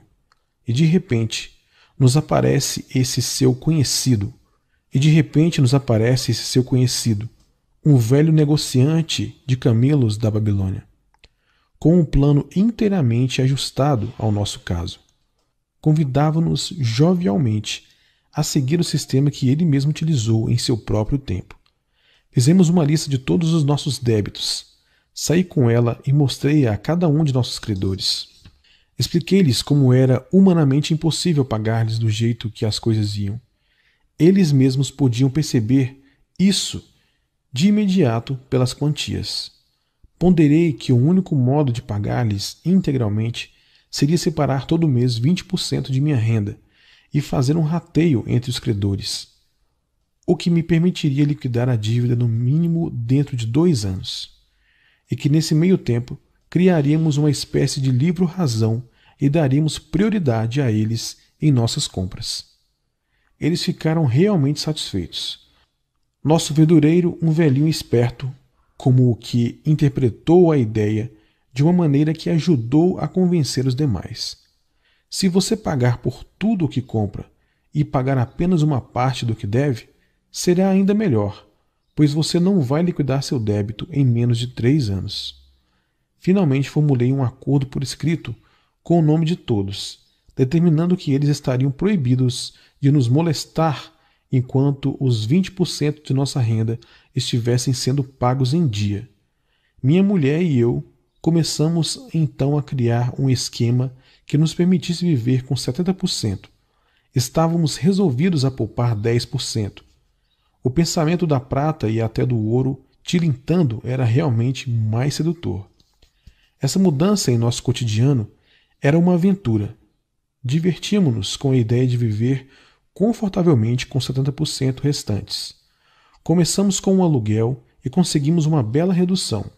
Depois, pusemos sob suspeita as marcas prediletas do que consumíamos, e foi uma agradável surpresa descobrir como frequentemente podemos comprar artigos de qualidade superior a um preço mais em conta. Para encurtar a história, não foi nada difícil tomar essas resoluções. Levamos o plano adiante, com muita alegria, ainda por cima. Que alívio ter arrumado nosso negócio de tal modo que por muito tempo não fomos mais perseguidos pelas dívidas do passado. Não devo deixar, entretanto, de contar-lhe sobre esses 10% que tinha resolvido poupar. Conseguimos fazê-lo por algum tempo. Não ria antes da hora. Essa é a parte divertida. É realmente engraçado começar a acumular dinheiro que você não quer gastar. Há mais prazer em ver aumentar uma reserva de dinheiro supostamente excedente do que poderia haver gastando-a. Depois de ter poupado até onde achamos necessário, encontramos um emprego mais lucrativo para as nossas economias.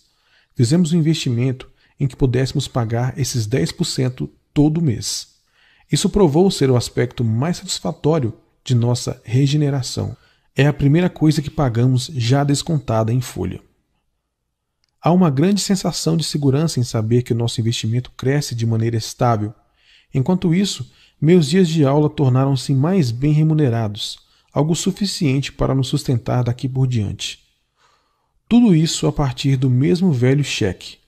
Difícil de acreditar, mas absolutamente verdadeiro. Todas as nossas dívidas sendo gradualmente pagas e nossos investimentos crescendo ao mesmo tempo.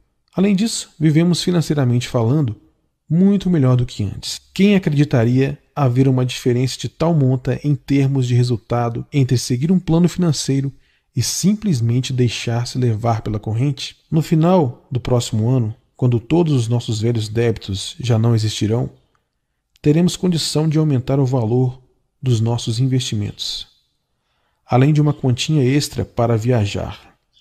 Estamos determinados a nunca mais permitir que nossas despesas mensais ultrapassem 70% de nossos vencimentos. Agora você pode entender por que gostaríamos de estender nossos agradecimentos pessoais a esse velho cara cujo plano salvou-nos do que era o nosso inferno na terra. Ele sabia. Ele passou por tudo isso. Ele queria beneficiar os outros a partir de suas próprias amargas experiências. Foi por isso que levou tediosas horas gravando sua mensagem na argila. Ele tinha uma mensagem verdadeira para companheiros no sofrimento. Uma mensagem tão importante que depois de cinco mil anos ergueu-se das ruínas da Babilônia. Não menos verdadeira ou menos vital do que no dia em que foi enterrada. Com sinceros cumprimentos de Alfred H. Shrewsbury, Departamento de Arqueologia. O homem mais rico da Babilônia. Parte 6. O homem de mais sorte da Babilônia. À frente de sua caravana vinha orgulhosamente montado Charrunada, o mais importante comerciante da Babilônia. Ele gostava de roupas finas e usava uma túnica elegante e cara. Gostava de animais de classe e montava seu vigoroso garanhão árabe. Quem quer que o contemplasse dificilmente adivinharia sua avançada idade. E certamente ninguém teria suspeitado de que por dentro ele se achava bastante preocupado. A viagem desde Damasco era longa e não tem conta as adversidades do deserto. Ele não pensava nelas. As tribos árabes são ferozes e ávidas por pilhar caravanas ricas. Ele não as temia, pois seus muitos guardas montados eram uma segura proteção.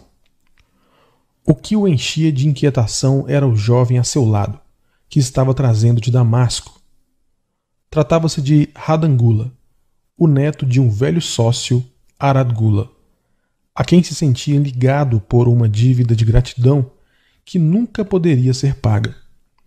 Gostaria de fazer algo pelo rapaz, mas quanto mais pensava nisso, mais difícil lhe parecia por causa do próprio jovem. Vendo os anéis e os brincos do jovem, pensou de si para consigo. Ele acha que joias são para homens, embora tenha o mesmo rosto enérgico do avô.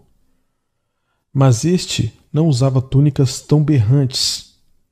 Procurei, porém, trazê-lo na esperança de ajudá-lo a começar por si mesmo e livrar da ruína o que seu pai tem feito da herança deles. Radangula tirou-o de seus pensamentos. Por que trabalha tão arduamente, acompanhando sempre sua caravana em longas viagens? Nunca arranja tempo para gozar a vida? Gozar a vida? repetiu Charrunada, sorrindo.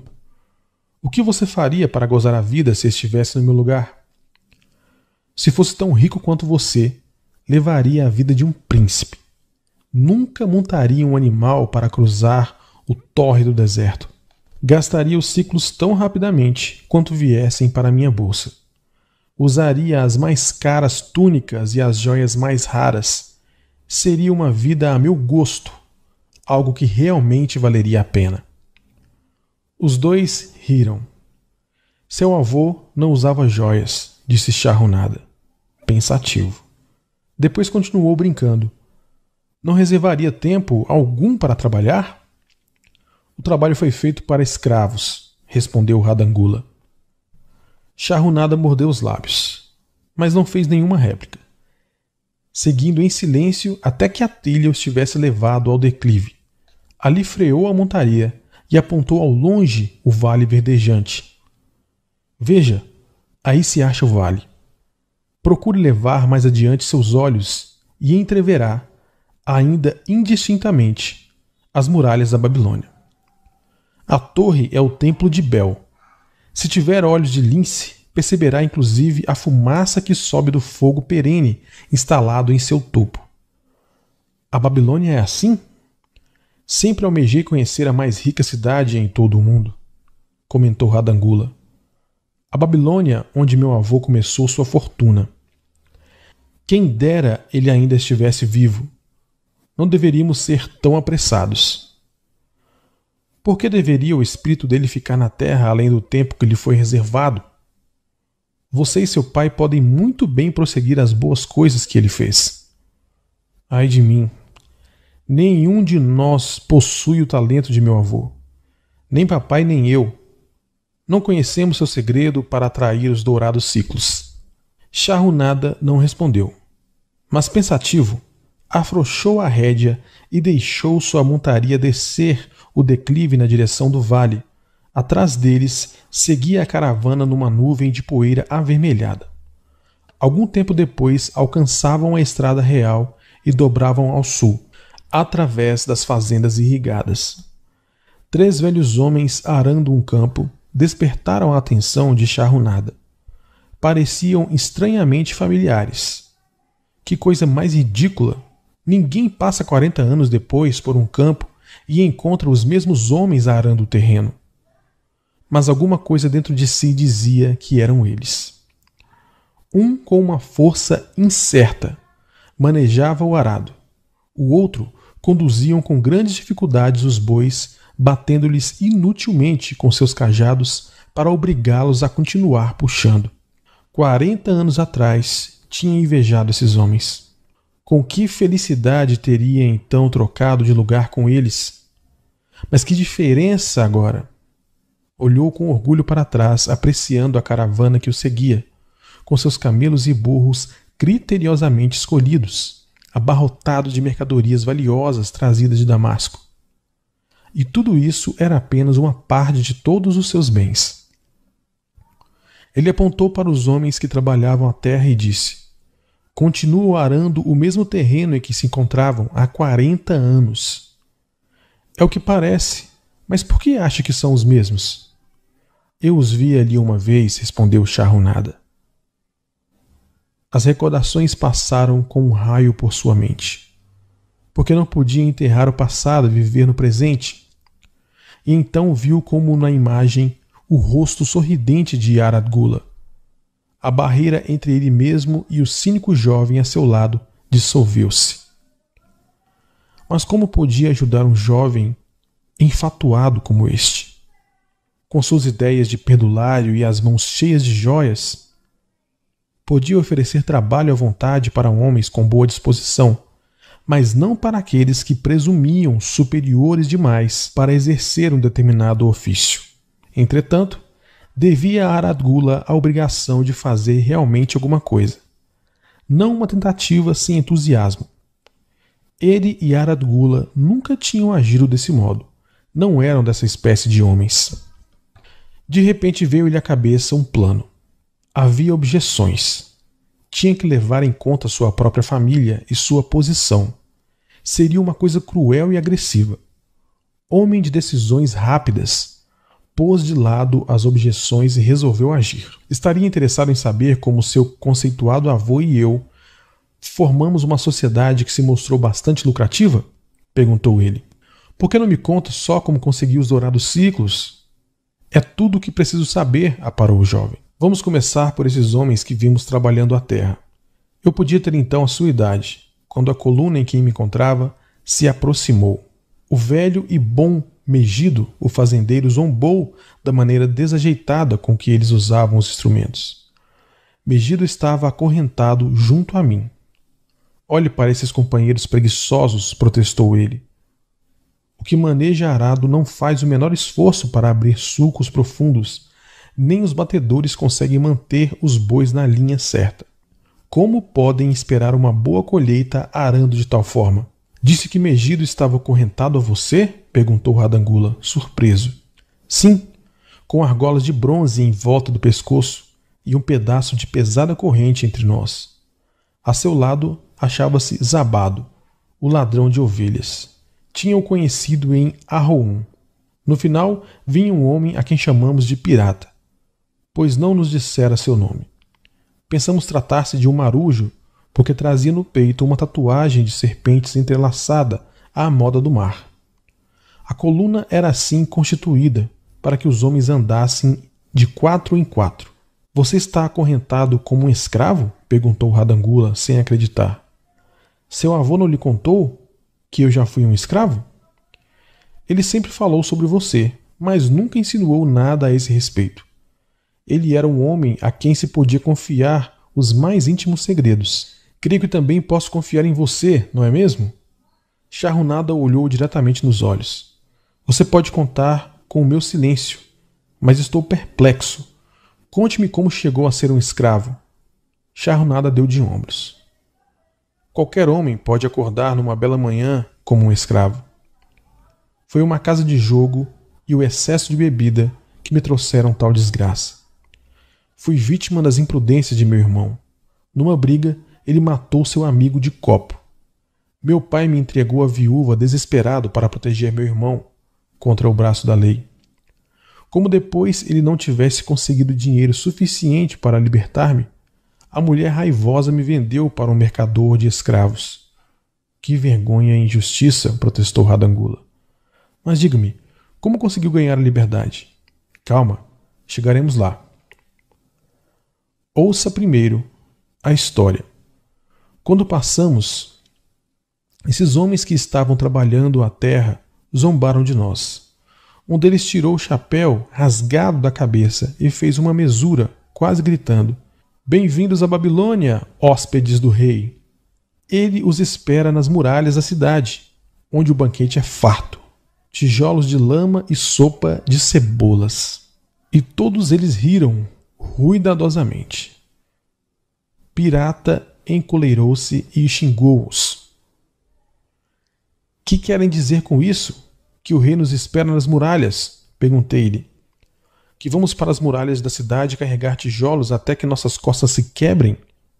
Talvez eles o surrem até a morte, antes que os próprios tijolos acabem com vocês. Mas eu não deixarei que me batam, eu os matarei. Megiro tomou a palavra. Não faz sentido para mim. a ideia de ambos batendo em escravos diligentes, dispostos ao trabalho, até a morte. Os ambos gostam de bons escravos e tratam-nos bem. Quem quer trabalhar pesado? comentou Zabado. Esses homens aí curvados ao arado são sujeitinhos espertos. Não estão quebrando as próprias costas, só fazem de conta que estão dando duro. Você não prospera usando de malandragem, protestou Megido. Se conseguir lavrar um hectare, terá sido um bom dia de trabalho. E o amo reconhece isso. Mas se lavrar apenas a metade, isso prova que fez corpo mole no serviço. Eu não faço hora. Gosto de trabalhar e gosto de fazer um bom trabalho, pois o trabalho é o melhor amigo que já conheci. Ele me deu todas as boas coisas que já tive: minha fazenda, meu gado leiteiro, minhas colheitas, tudo. Vejam só quem fala. E onde estão essas boas coisas agora? Zombou Zabado. Imagino ser muito melhor continuar vivo e arranjar-se sem trabalho. Veja o meu exemplo. Se fomos vendidos para perder o couro nas muralhas, seria destinado ao transporte de sacos d'água ou algum outro trabalho fácil, enquanto você, que gosta de pegar no pesado, estará quebrando as costas de tanto carregar tijolos. Com um riso idiota, ficou em silêncio de novo. O terror apoderou-se de mim naquela noite. Não pude conciliar o sono. Aproximei-me da corrente mestra e, quando os outros dormiam, atraí a atenção de Godoso, que era o primeiro a ficar de vigia. Ele era um daqueles bandidos árabes, espécie de tratante, que, além de roubar o dinheiro da vítima, não hesita igualmente em cortar-lhe a garganta. Diga-me, Godoso, sussurrei. Quando chegarmos à Babilônia, seremos vendidos para trabalhar nas muralhas? Por que quer saber? perguntou ele cautelosamente. Mas não está vendo? insisti. Sou jovem, quero viver. Não quero trabalhar nem ser espancado até a morte nas muralhas. Tenho alguma chance de encontrar um bom amo? Ele sussurrou de volta. Vou lhe contar uma coisa. Você é um bom camarada. Não perturba Godoso. Estive muitas vezes no mercado de escravos. Agora ouça. Quando os compradores aparecerem, diga-lhes que é um bom trabalhador e que gosta de trabalhar muito para um bom amo. Faça com que eles queiram comprá-lo. Do contrário, já no outro dia estará carregando tijolos, dando um duro dos diabos. Depois que ele se afastou, deitei-me na areia, quente, olhando as estrelas e pensando em trabalho. Megido teimara que este era o seu melhor amigo. Muito me surpreenderia se eu também viesse a ter a mesma opinião. Certamente teria, se o trabalho me livrasse de tudo aquilo. Quando Medido acordou, contei-lhe baixinho minhas boas novas. Era nosso único raio de esperança quando nos pusemos em marcha para a Babilônia. No final da tarde, aproximamo-nos da muralha e podemos ver as fileiras de homens como formigas negras subindo e descendo ladeiras íngremes. De mais perto ainda, ficamos impressionados com os milhares de homens trabalhando. Alguns estavam cavando no fosso, outros confundiam-se com a sujeira dos tijolos de lama. O maior número carregava os tijolos em imensos cestos através das trilhas escarpadas até os pedreiros. Inspetores praguejavam contra os retardatários e desciam o chicote de couro de boi nas costas daqueles que não conseguiam ficar em linha. Víamos os pobres companheiros vacilarem, esgotados e caírem sob o peso de seus cestos, incapazes de tornar a levantar-se. Se a chicotada alcançava-lhes os pés, eles eram arrastados para o lado dos caminhos e deixados ali, contorcendo-se de dor.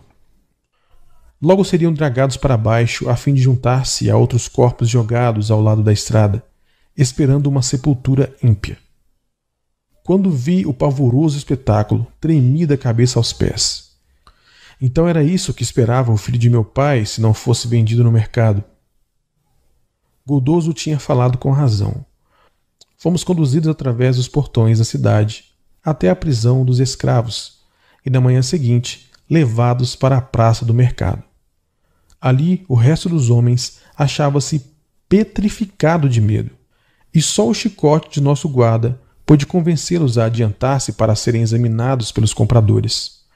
Begido e eu falávamos avidamente com qualquer homem a quem se nos permitia dirigirmos-nos.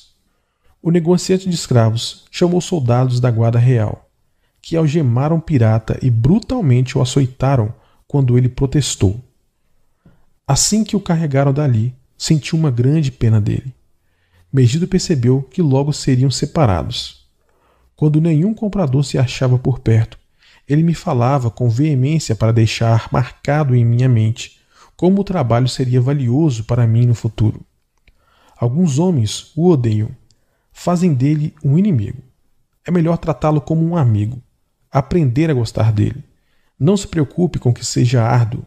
Se pensar nisso como uma casa que você constrói, então, quem se importa que as vigas sejam pesadas ou que se ache distante o lugar aonde tem de apanhar água para o estoque?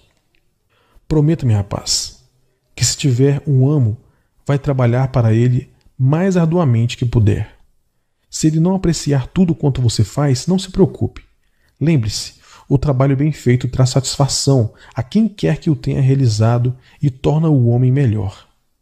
Ele se calou quando um fazendeiro troncudo se aproximou do cercado e nos olhou como quem examina uma mercadoria. Megido interrogou-o sobre sua fazenda e colheitas, logo convencendo o homem de que seria de grande utilidade para ele.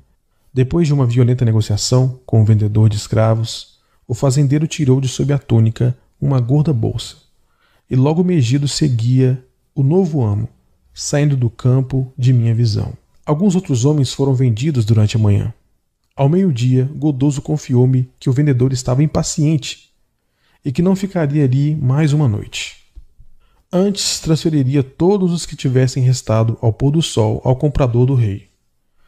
Eu estava ficando desesperado quando um homem gordo de aparência afável aproximou-se de onde nos encontrávamos e perguntou se havia ali entre nós algum padeiro. Cheguei para perto dele dizendo: Por que deveria um bom padeiro como você procurar outro padeiro de talentos inferiores?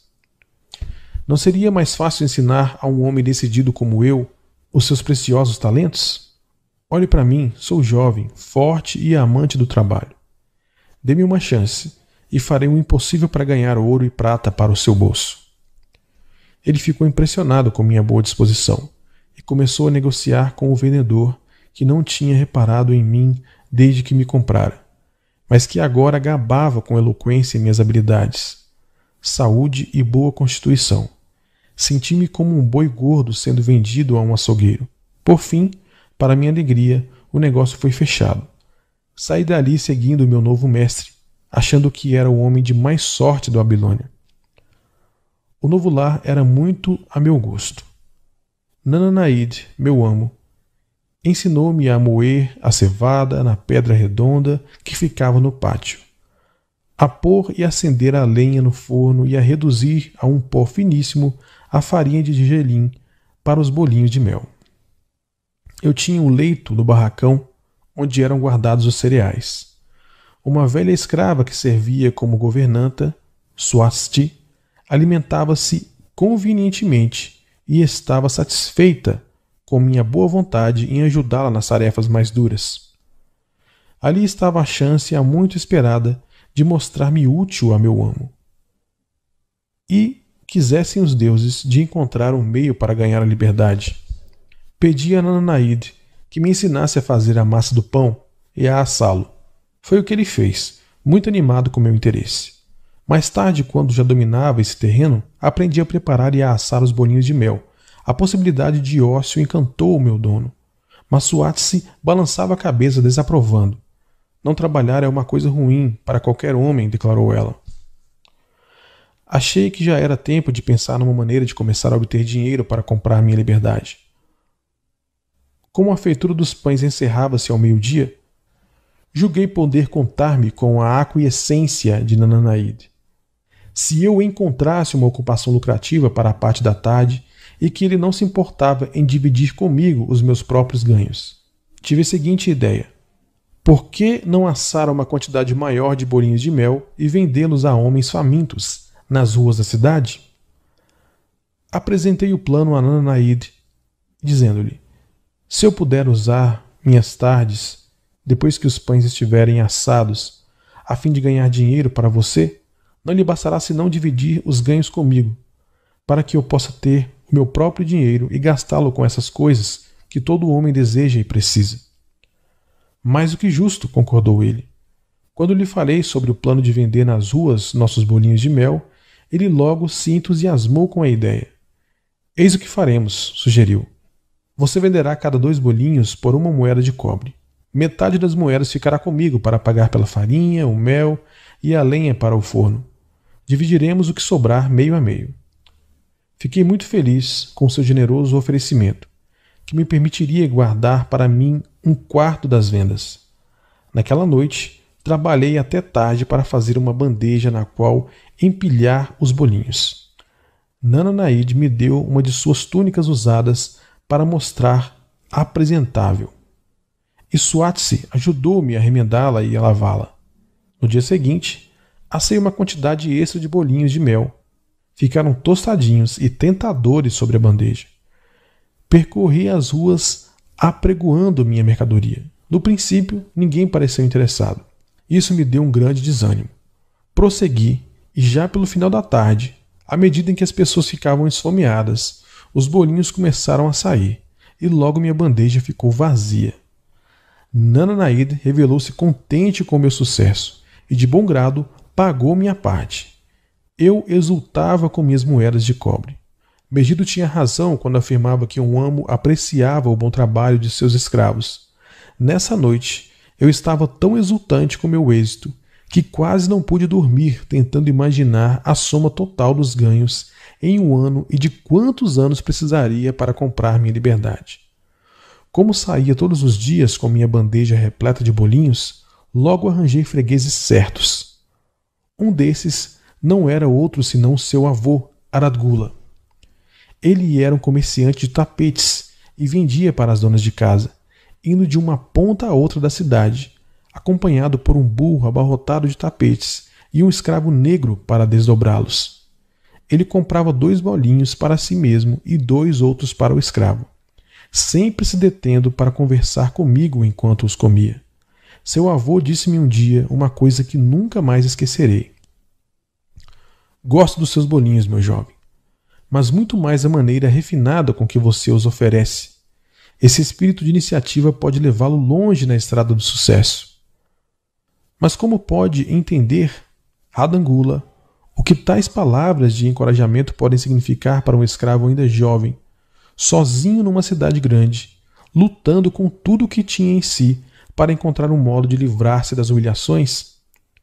À medida em que os meses passavam eu ia economizando cada vez mais os meus trocados. Meu alforge preso ao cinto ia começando a ganhar um peso bem gostoso. O trabalho estava provando ser meu melhor amigo, exatamente como dissera Megido.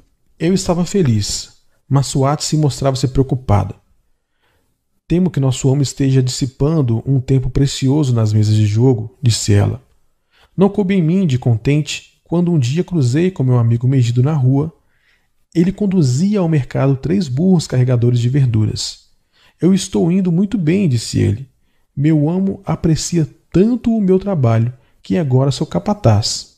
Como vê, ele me confia os negócios no mercado e inclusive mandou buscar minha família. O trabalho está me ajudando a recuperar-me dos meus grandes problemas. Algum dia me ajudará a comprar minha liberdade e ter de volta minha fazenda. O tempo foi passando e Nananaí tornou-se cada vez mais ansioso pelo meu retorno após a venda dos bolinhos. Ele ficava me esperando e avidamente contava e dividia nosso dinheiro. Chegou a instar comigo para que visitasse praças mais distantes e aumentasse as vendas. Frequentemente eu ia além dos portões da cidade para atender os inspetores dos escravos que construíam as muralhas. Eu odiava aquelas desagradáveis visões, mas achei entre os inspetores fregueses liberais. Um dia fiquei surpreso ao ver Zabado esperando numa fila para encher o cesto com tijolos. Ele estava pálido e alquebrado. as costas cobertas de chagas e lenhaduras devido ao chicote dos inspetores. Tive pena dele e estendi-lhe um bolinho que ele devorou imediatamente como um animal faminto. Percebendo seu olhar guloso, corri antes que me arrebatasse a bandeja. Por que trabalha tão arduamente? perguntou-me um dia a Aradula. Quase a mesma pergunta que você me fez hoje, lembra-se? Contei-lhe o que Megido dissera sobre o trabalho e como esse estava provando ser meu melhor amigo. Mostrei-lhe com orgulho meu aforge repleto de moedas, acrescentando que economizava a fim de comprar minha liberdade. Quando estiver livre, o que fará? quis saber seu avô. Bem, respondi, tenciono tornar-me comerciante. Foi aí que ele me confidenciou uma coisa de que eu nunca tinha suspeitado. Aposto que não sabe que sou também um escravo. Formei uma sociedade com o meu amo. Alto lá, interveio Radangula. Não ouvirei mentiras que ultrajem meu avô. Ele não foi escravo. Seus olhos faiscavam de raiva. Charrunada manteve-se calmo. Respeito seu avô por ter superado o infortúnio, tornando-se um cidadão proeminente em Damasco. Acha que você, seu neto, é feito do mesmo molde? É homem suficiente para encarar a verdade ou prefere viver alimentando falsas ilusões? Radangula endireitou-se na cela. Numa voz sufocada por profunda emoção, replicou: meu avô foi estimado por todos. Seus dons eram incontestáveis. Numa época de fome, foi seu ouro que comprou cereais no Egito. Foi sua caravana que os trouxe para Damasco, distribuindo-os para que as pessoas não morressem de inanição. Agora você está me dizendo que ele não passava de um desprezível escravo na Babilônia? Tivesse permanecido como escravo na Babilônia, teria muito bem podido ser desprezível, quando, porém, através de seus próprios esforços, tornou-se um grande homem em Damasco. Os deuses realmente condoeram-se de seus infortúnios e decidiram-lhe todo o respeito celeste. Depois de ter me contado que era um escravo, continuou charrunada. Explicou como estivera ansioso para ganhar sua liberdade. Agora que tinha o dinheiro para comprá-la, estava muito confuso quanto ao que devia fazer. Havia muito não fazia boas vendas e temia deixar a proteção de seu amo. Condenei sua indecisão. Não fique grudado por muito tempo a seu amo. Experimente novamente a sensação de ser um homem livre. Haja e obtenha êxito como um homem livre. Decida o que deseja realizar. E então o trabalho o ajudará a fazê-lo. Ele seguiu seu caminho, dizendo estar contente por eu tê-lo censurado por sua covardia. Um dia fui novamente além dos portões da cidade e fiquei surpreso ao encontrar a multidão compacta ali reunida. Tentei informar-me a respeito. E um homem me disse: Então, não soube? Um escravo fugido que matou um dos guardas do rei foi trazido para a justiça e ainda hoje será açoitado até a morte por seu crime. O próprio rei estará aqui em pessoa. O ajuntamento era tão cerrado em volta do pelourinho que temi aproximar-me sem que minha bandeja de bolinhos de mel não fosse atirada para o alto. Subi por isso em um recanto em obras da muralha, de onde podia ver acima duas cabeças das pessoas. Pude ter dali uma ótima visão do próprio Nabucodonosor, conduzindo seu carro de ouro. Nunca tinha contemplado tanta grandeza, túnicas tão magníficas e cortinas de tecido dourado e veludo. Eu não podia ver o castigo, embora conseguisse ouvir os gritos lacinantes do pobre escravo. Admirava-me que alguém tão nobre como o nosso magnífico rei tivesse condições de apreciar aquele sofrimento. Mas quando vi que ele estava rindo e brincando com os cortesãos, percebi que ele era cruel e compreendi por que tarefas tão desumanas eram exigidas dos escravos que construíam as muralhas. Depois que o escravo morreu, seu corpo foi preso a um poste de madeira por uma corda ligada a um de seus pés para que todos pudessem ver. Com a multidão começava a desfazer-se, cheguei mais perto, sobre o peito cabeludo do suplicado, reconheci a tatuagem das duas serpentes entrelaçadas. Era pirata. Quando encontrei Aradgula novamente, ele era um homem mudado. Cumprimentou-me, cheio de entusiasmo. Veja, o escravo que você conheceu é agora um homem livre. Havia mágica em suas palavras. Minhas vendas e meus lucros cresceram. Minha esposa não cabe em si de contente. Ela era uma mulher livre, sobrinha de meu amo. Ela deseja bastante que nos mudemos para outra cidade, onde ninguém saiba que já fui escravo. Desse modo, nossos filhos estarão livres de censuras devido ao infortúnio do pai. O trabalho se tornou meu melhor esteio. Capacitou-me a recuperar a confiança e minha habilidade de vender.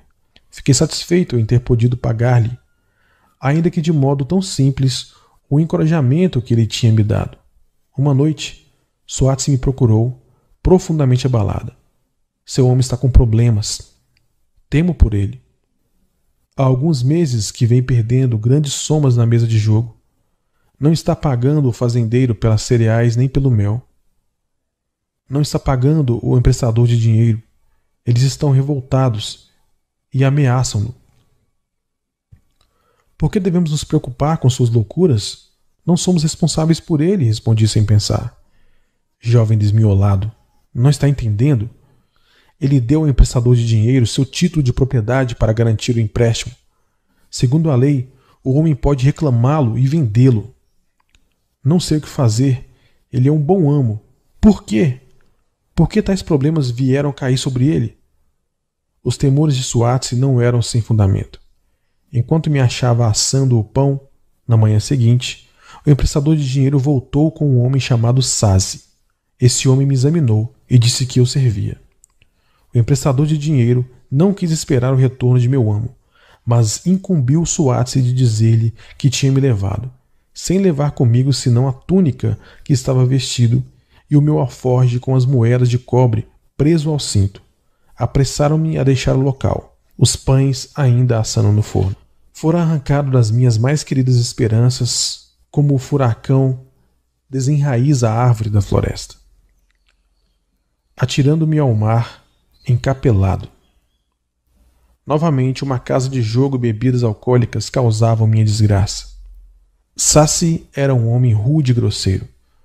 Quando cruzava comigo a cidade, falei-lhe sobre os bons serviços que tinha prestado a Nanaide e disse-lhe que ele poderia esperar o mesmo tratamento. Sua resposta foi totalmente desencorajadora. Não gosto desse trabalho. Meu amo não gosta dele. O rei determinou que ele me destinasse à construção de uma seção do grande canal. O amo me pediu que comprasse mais escravos, trabalhasse arduamente e acabasse rápido com a obra. Ora, como pode algum homem acabar rapidamente com uma obra como aquela? Imagine um deserto sem árvore alguma. Apenas pequenos arbustos e um sol queimando com tal folha que a água em nossos barris já não prestava de tão quente para matar nossa sede. Imagine agora filas de homens descendo os profundos buracos escavados e dali trazendo os pesados cestos de areia fofa através de caminhos poeirentos, da manhã até a noite. Imagine a comida servida em gamelas onde todos comiam juntos, como porcos. Não tínhamos tenda nem palha para as camas. Foi essa a situação a que me achei. Enterrei meu alforje no lugar marcado, meio descrente de que no futuro viesse a desencavá-lo. Nos primeiros tempos, trabalhei com boa vontade, mas à medida que os meses se arrastavam, senti meu ânimo fraquejar então a febre tomou conta do meu corpo exausto. Perdi o apetite e mal podia levar à boca os pedaços de carneiro e verduras. À noite, vi-me completamente vencido pela insônia. Em minha desgraça, perguntava-me se o plano desabado não era mesmo melhor. Fazer corpo mole para não condenar o próprio corpo ao esmorecimento. Depois lembrei-me da última visão que tive dele e convenci-me de que o velho camarada estava errado. Meus pensamentos voltaram-se para a pirata e toda aquela amargura. E me perguntei se também podia ser justo brigar e matar. A recordação de seu corpo ensanguentado me mostrou que seu plano não tinha a menor serventia. Lembrei-me então da última vez em que vi Megido, Suas mãos mostravam calos imensos devido ao trabalho árduo, mas seu coração era leve e havia contentamento em seu rosto. Seu plano era o melhor. Mas eu tinha tanta disposição para o trabalho quanto Megido. Ele não podia ter trabalhado tão duro quanto eu, porque meu trabalho não me trouxe felicidade e sucesso. Era o trabalho que trazia felicidade a Megido, ou isso acontecia devido à intervenção dos deuses. Estaria escrito que eu deveria trabalhar a vida inteira sem a satisfação dos meus desejos? Sem felicidade ou sucesso? Todas essas questões misturavam-se em minha cabeça, e eu não encontrava uma resposta sequer. Realmente eu me achava lamentavelmente confuso. Vários dias depois, quando já parecia que me encontrava no limite de minha resistência, ainda sem atinar com qualquer solução, Sassi me procurou. O mensageiro veio em nome de meu mestre buscar-me para me levar de volta à Babilônia. Desenterrei meu precioso alforge, enrolei-me nos restos andrajosos de minha túnica e segui caminho, montando atrás do mensageiro. À medida que prosseguíamos, os mesmos pensamentos de um furacão atirando-me de um lado para o outro assaltaram-me o cérebro. Eu parecia estar vivendo as misteriosas palavras de uma canção de Aohum, minha cidade natal, que dizia: atacando um homem como um redemoinho, conduzindo-o como uma tempestade, cujo curso ninguém pode seguir, cujo destino ninguém pode prever. Estava destinado a ser sempre punido em razão de algo que desconhecia? Que novas desgraças e decepções me aguardavam? Quando entramos no pátio da casa de meu mestre, imagine minha surpresa quando vi Aradgula me esperando. Ele me ajudou a apear e me abraçou como um irmão há muito desaparecido. Quando nos pusemos a andar em direção ao interior da casa, quis ir atrás dele como um escravo deve seguir o amo, mas ele não me permitiu fazê-lo. Passou o braço pelo meu ombro, dizendo: Procurei-o por toda a parte. Quando já me dava por vencido, encontrei Suatse, que me falou sobre o emprestador de dinheiro que me conduziu até seu nobre dono. As negociações foram difíceis por causa dele, que ainda me fez pagar um preço exorbitante, mas você merecia todos os esforços. Sua filosofia e iniciativa foram minha inspiração para esse sucesso. A filosofia de Megido, não minha, atalhei. A filosofia de Megido e sua. Graças a ambos, estou indo a Damasco e eu preciso de você como meu sócio. Veja, exclamou ele. Em um momento você será um homem livre. Dizendo isso, retirou de sob a túnica a tabuinha de argila onde estava gravado meu título de propriedade levantou-a acima da cabeça e arremessou-a contra o chão de pedras. Com satisfação, esmagou com os pés os fragmentos até que se reduzissem a pó. Lágrimas de gratidão encheram-me os olhos. Eu sabia que era o homem de mais sorte na Babilônia. O trabalho no tempo de minhas maiores desgraças provou ser o meu melhor amigo. Minha disposição para o serviço capacitou-me a escapar de ser vendido para fazer parte de turmas de escravos nas muralhas. Isso também impressionou seu avô, que me escolheu como seu sócio. O trabalho é a chave secreta do meu avô para seus ciclos de ouro? perguntou Radangula. Era a única chave que ele possuía quando o conheci, replicou Charrunada. Seu avô adorava o trabalho. Os deuses apreciaram seus esforços e o recompensaram com liberdade. Começo a ver, disse Radangula, pensativo. O trabalho atraiu seus muitos amigos, que admiraram sua diligência e o sucesso que isso trouxe. O trabalho trouxe-lhe o respeito de que tanto gozou em Damasco. O trabalho trouxe-lhe todas essas coisas que aprovei. E eu que achava que o trabalho somente convinha a escravos. A vida é repleta de prazeres que os homens podem gozar, comentou Charrunada.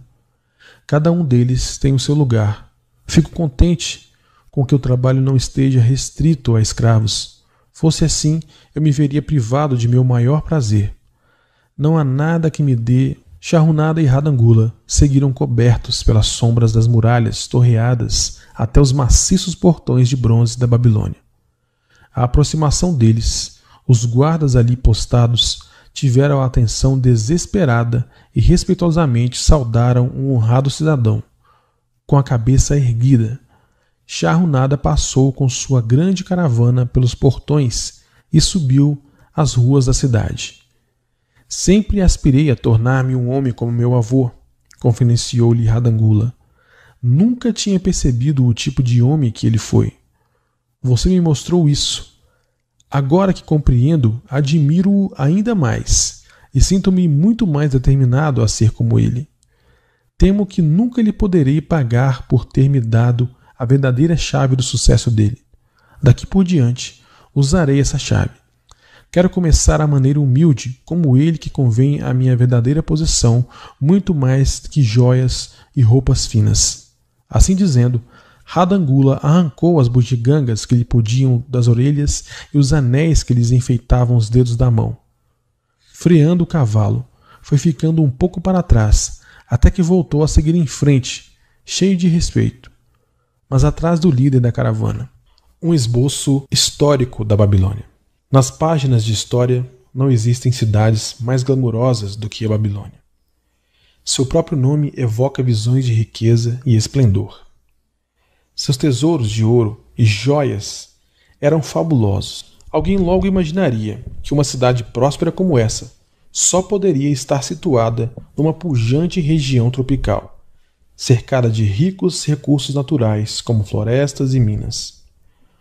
Pois não era o caso ela estava localizada junto ao rio Eufrates, num extenso e árido vale. Não tinha florestas nem minas, e muito menos pedras para construção. Não se achava sequer próxima a uma daquelas estradas comerciais da época. Como se não bastasse, a chuva era minguada para o cultivo de grãos. A Babilônia é um impressionante exemplo da capacidade do homem para alcançar grandes objetivos, utilizando o que quer que esteja à disposição. Todos os recursos que sustentavam essa grande cidade foram desenvolvidos pelo homem. Todas as suas riquezas foram por ele produzidas. A Babilônia possuía apenas dois recursos naturais: um solo fértil e a água do rio. Uma das maiores realizações de todos os tempos, os engenheiros da Babilônia desviaram as águas do rio por meio de represas e imensos canais de irrigação, cruzando grandes distâncias através do vale árido. Esses canais despejavam suas águas revigorosamente sobre o solo fértil. E isso se coloca entre as primeiras façanhas da engenharia conhecidas na história. Abundantes colheitas foram a recompensa por esse sistema de irrigação que o mundo nunca tinha visto antes. Felizmente, durante sua longa existência, a Babilônia foi governada por sucessivas linhagens de reis, para quem conquistar e pilhar não passavam de situações episódicas. Embora se estivessem empenhando em muitas guerras, a maioria era de natureza local, e na maior parte das vezes buscavam conter a investida de ambiciosos conquistadores de outras regiões que cobiçavam seus fabulosos tesouros.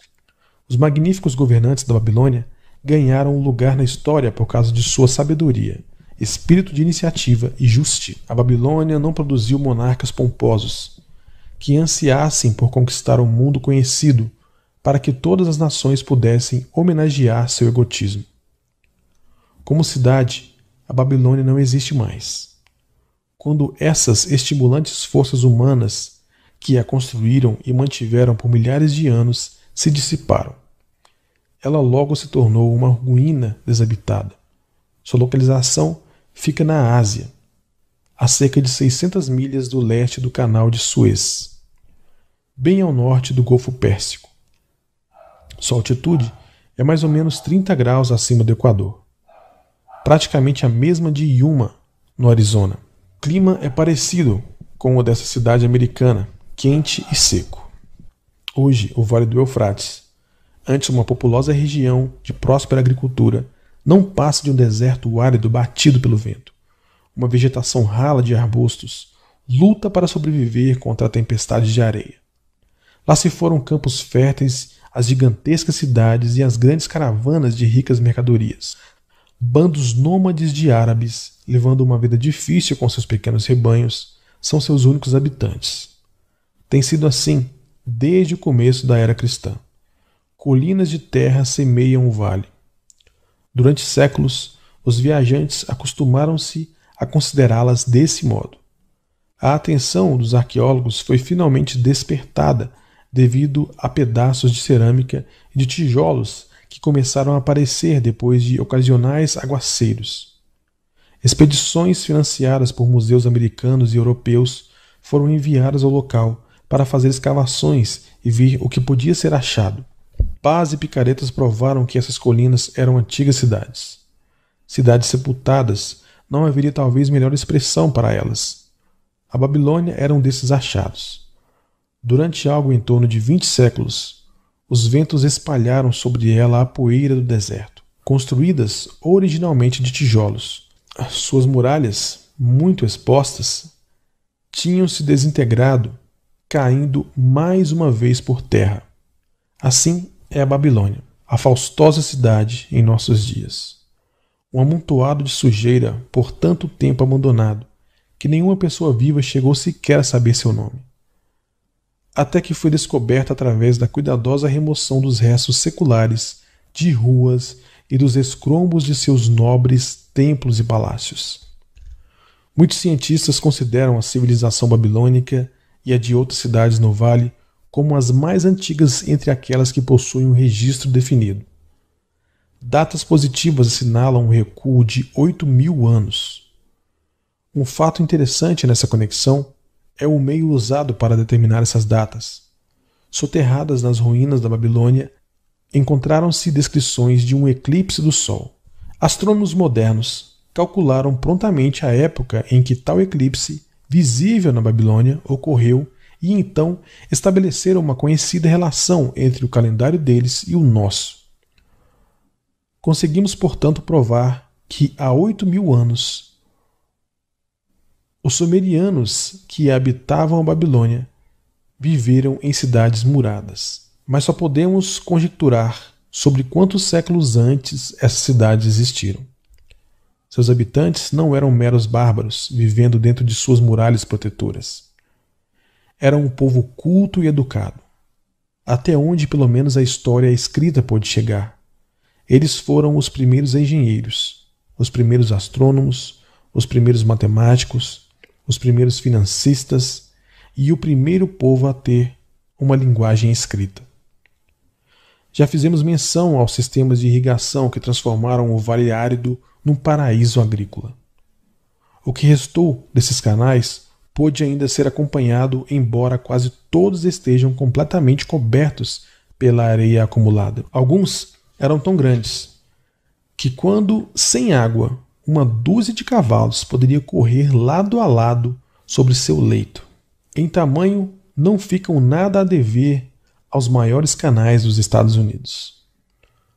Além de irrigarem as terras do vale, os engenheiros babilônicos realizavam um outro projeto de similar magnitude. Por meio de um sofisticado sistema de drenagem, recuperaram para o cultivo uma imensa área pantanosa na foz dos rios Tigre e Eufrates.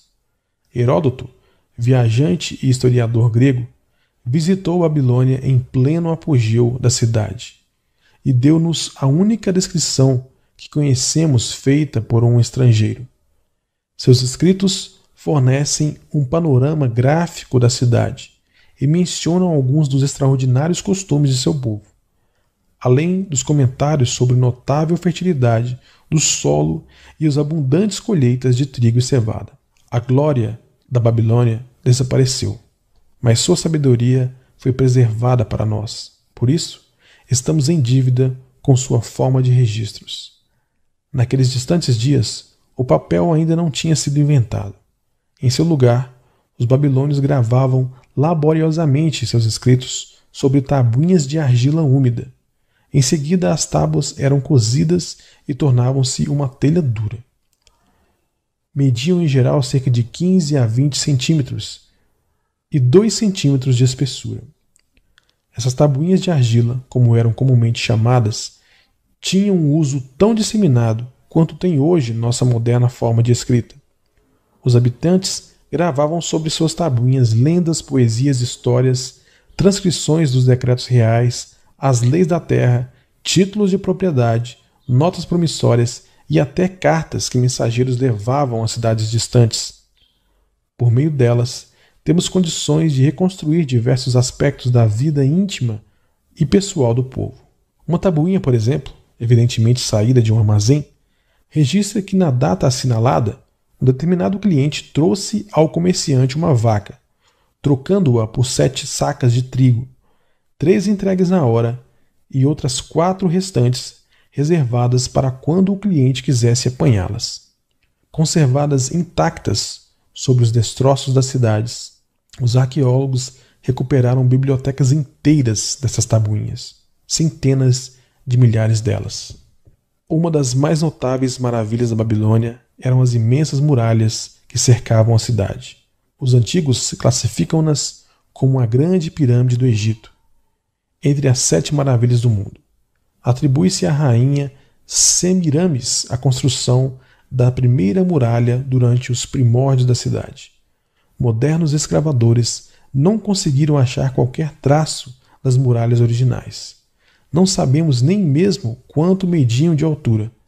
Segundo menção dos primeiros escritores, estima-se que estivessem entre 15 e 18 metros de altura, voltadas para o lado de fora com seus tijolos queimados, e além disso, protegidas por um profundo fosso de água.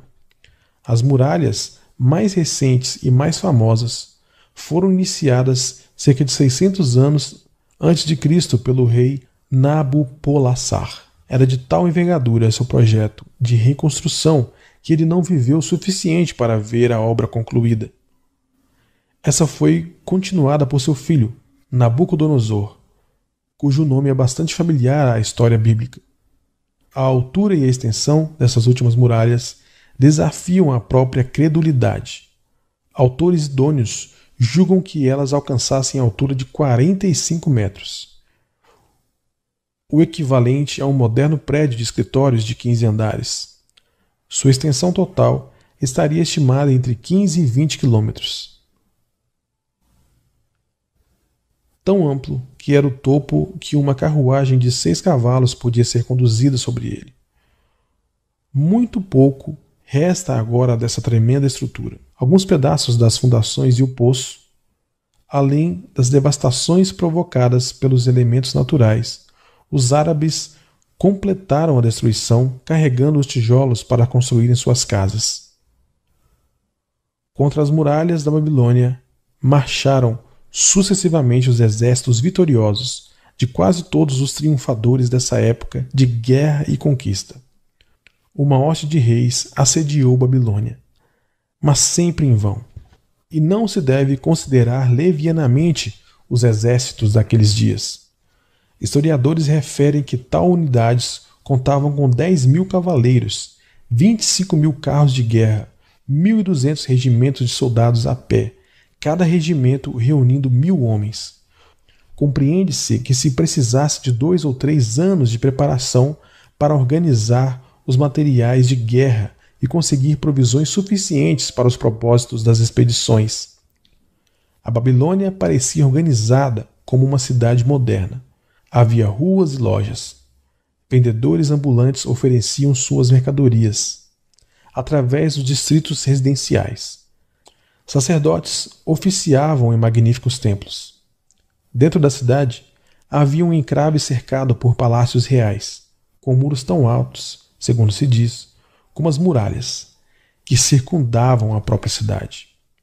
Os babilônicos eram hábeis nas artes. Essas incluíam a escultura, a pintura, a tecelagem, a universaria, a manufatura de armas e os implementos agrícolas. Seus joalheiros criavam objetos belos e artísticos.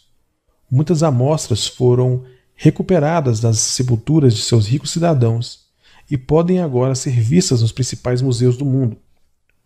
Num período realmente remoto, em que o resto do mundo ainda estava cortando árvores com machados de pedra, ou usando na caça e na guerra lanças e flechas com pontas de silex. Os babilônios eram financistas e homens de negócios talentosos. Até onde podemos saber, foram os inventores do dinheiro como meio de troca, das notas promissórias e dos títulos de propriedade escritos. A Babilônia nunca foi invadida por exércitos hostis até cerca de 540 anos antes do nascimento de Cristo. Mesmo então, suas muralhas não foram tomadas. A história da queda da Babilônia é mais extraordinária. Ciro, um dos maiores conquistadores daquele período, pretendia atacar a cidade e esperava vencer suas muralhas inexpugnáveis. Conselheiros de Nabônido, o rei da Babilônia, persuadiram-no a sair ao encontro de Ciro e dar-lhe combate sem esperar que a cidade fosse sitiada.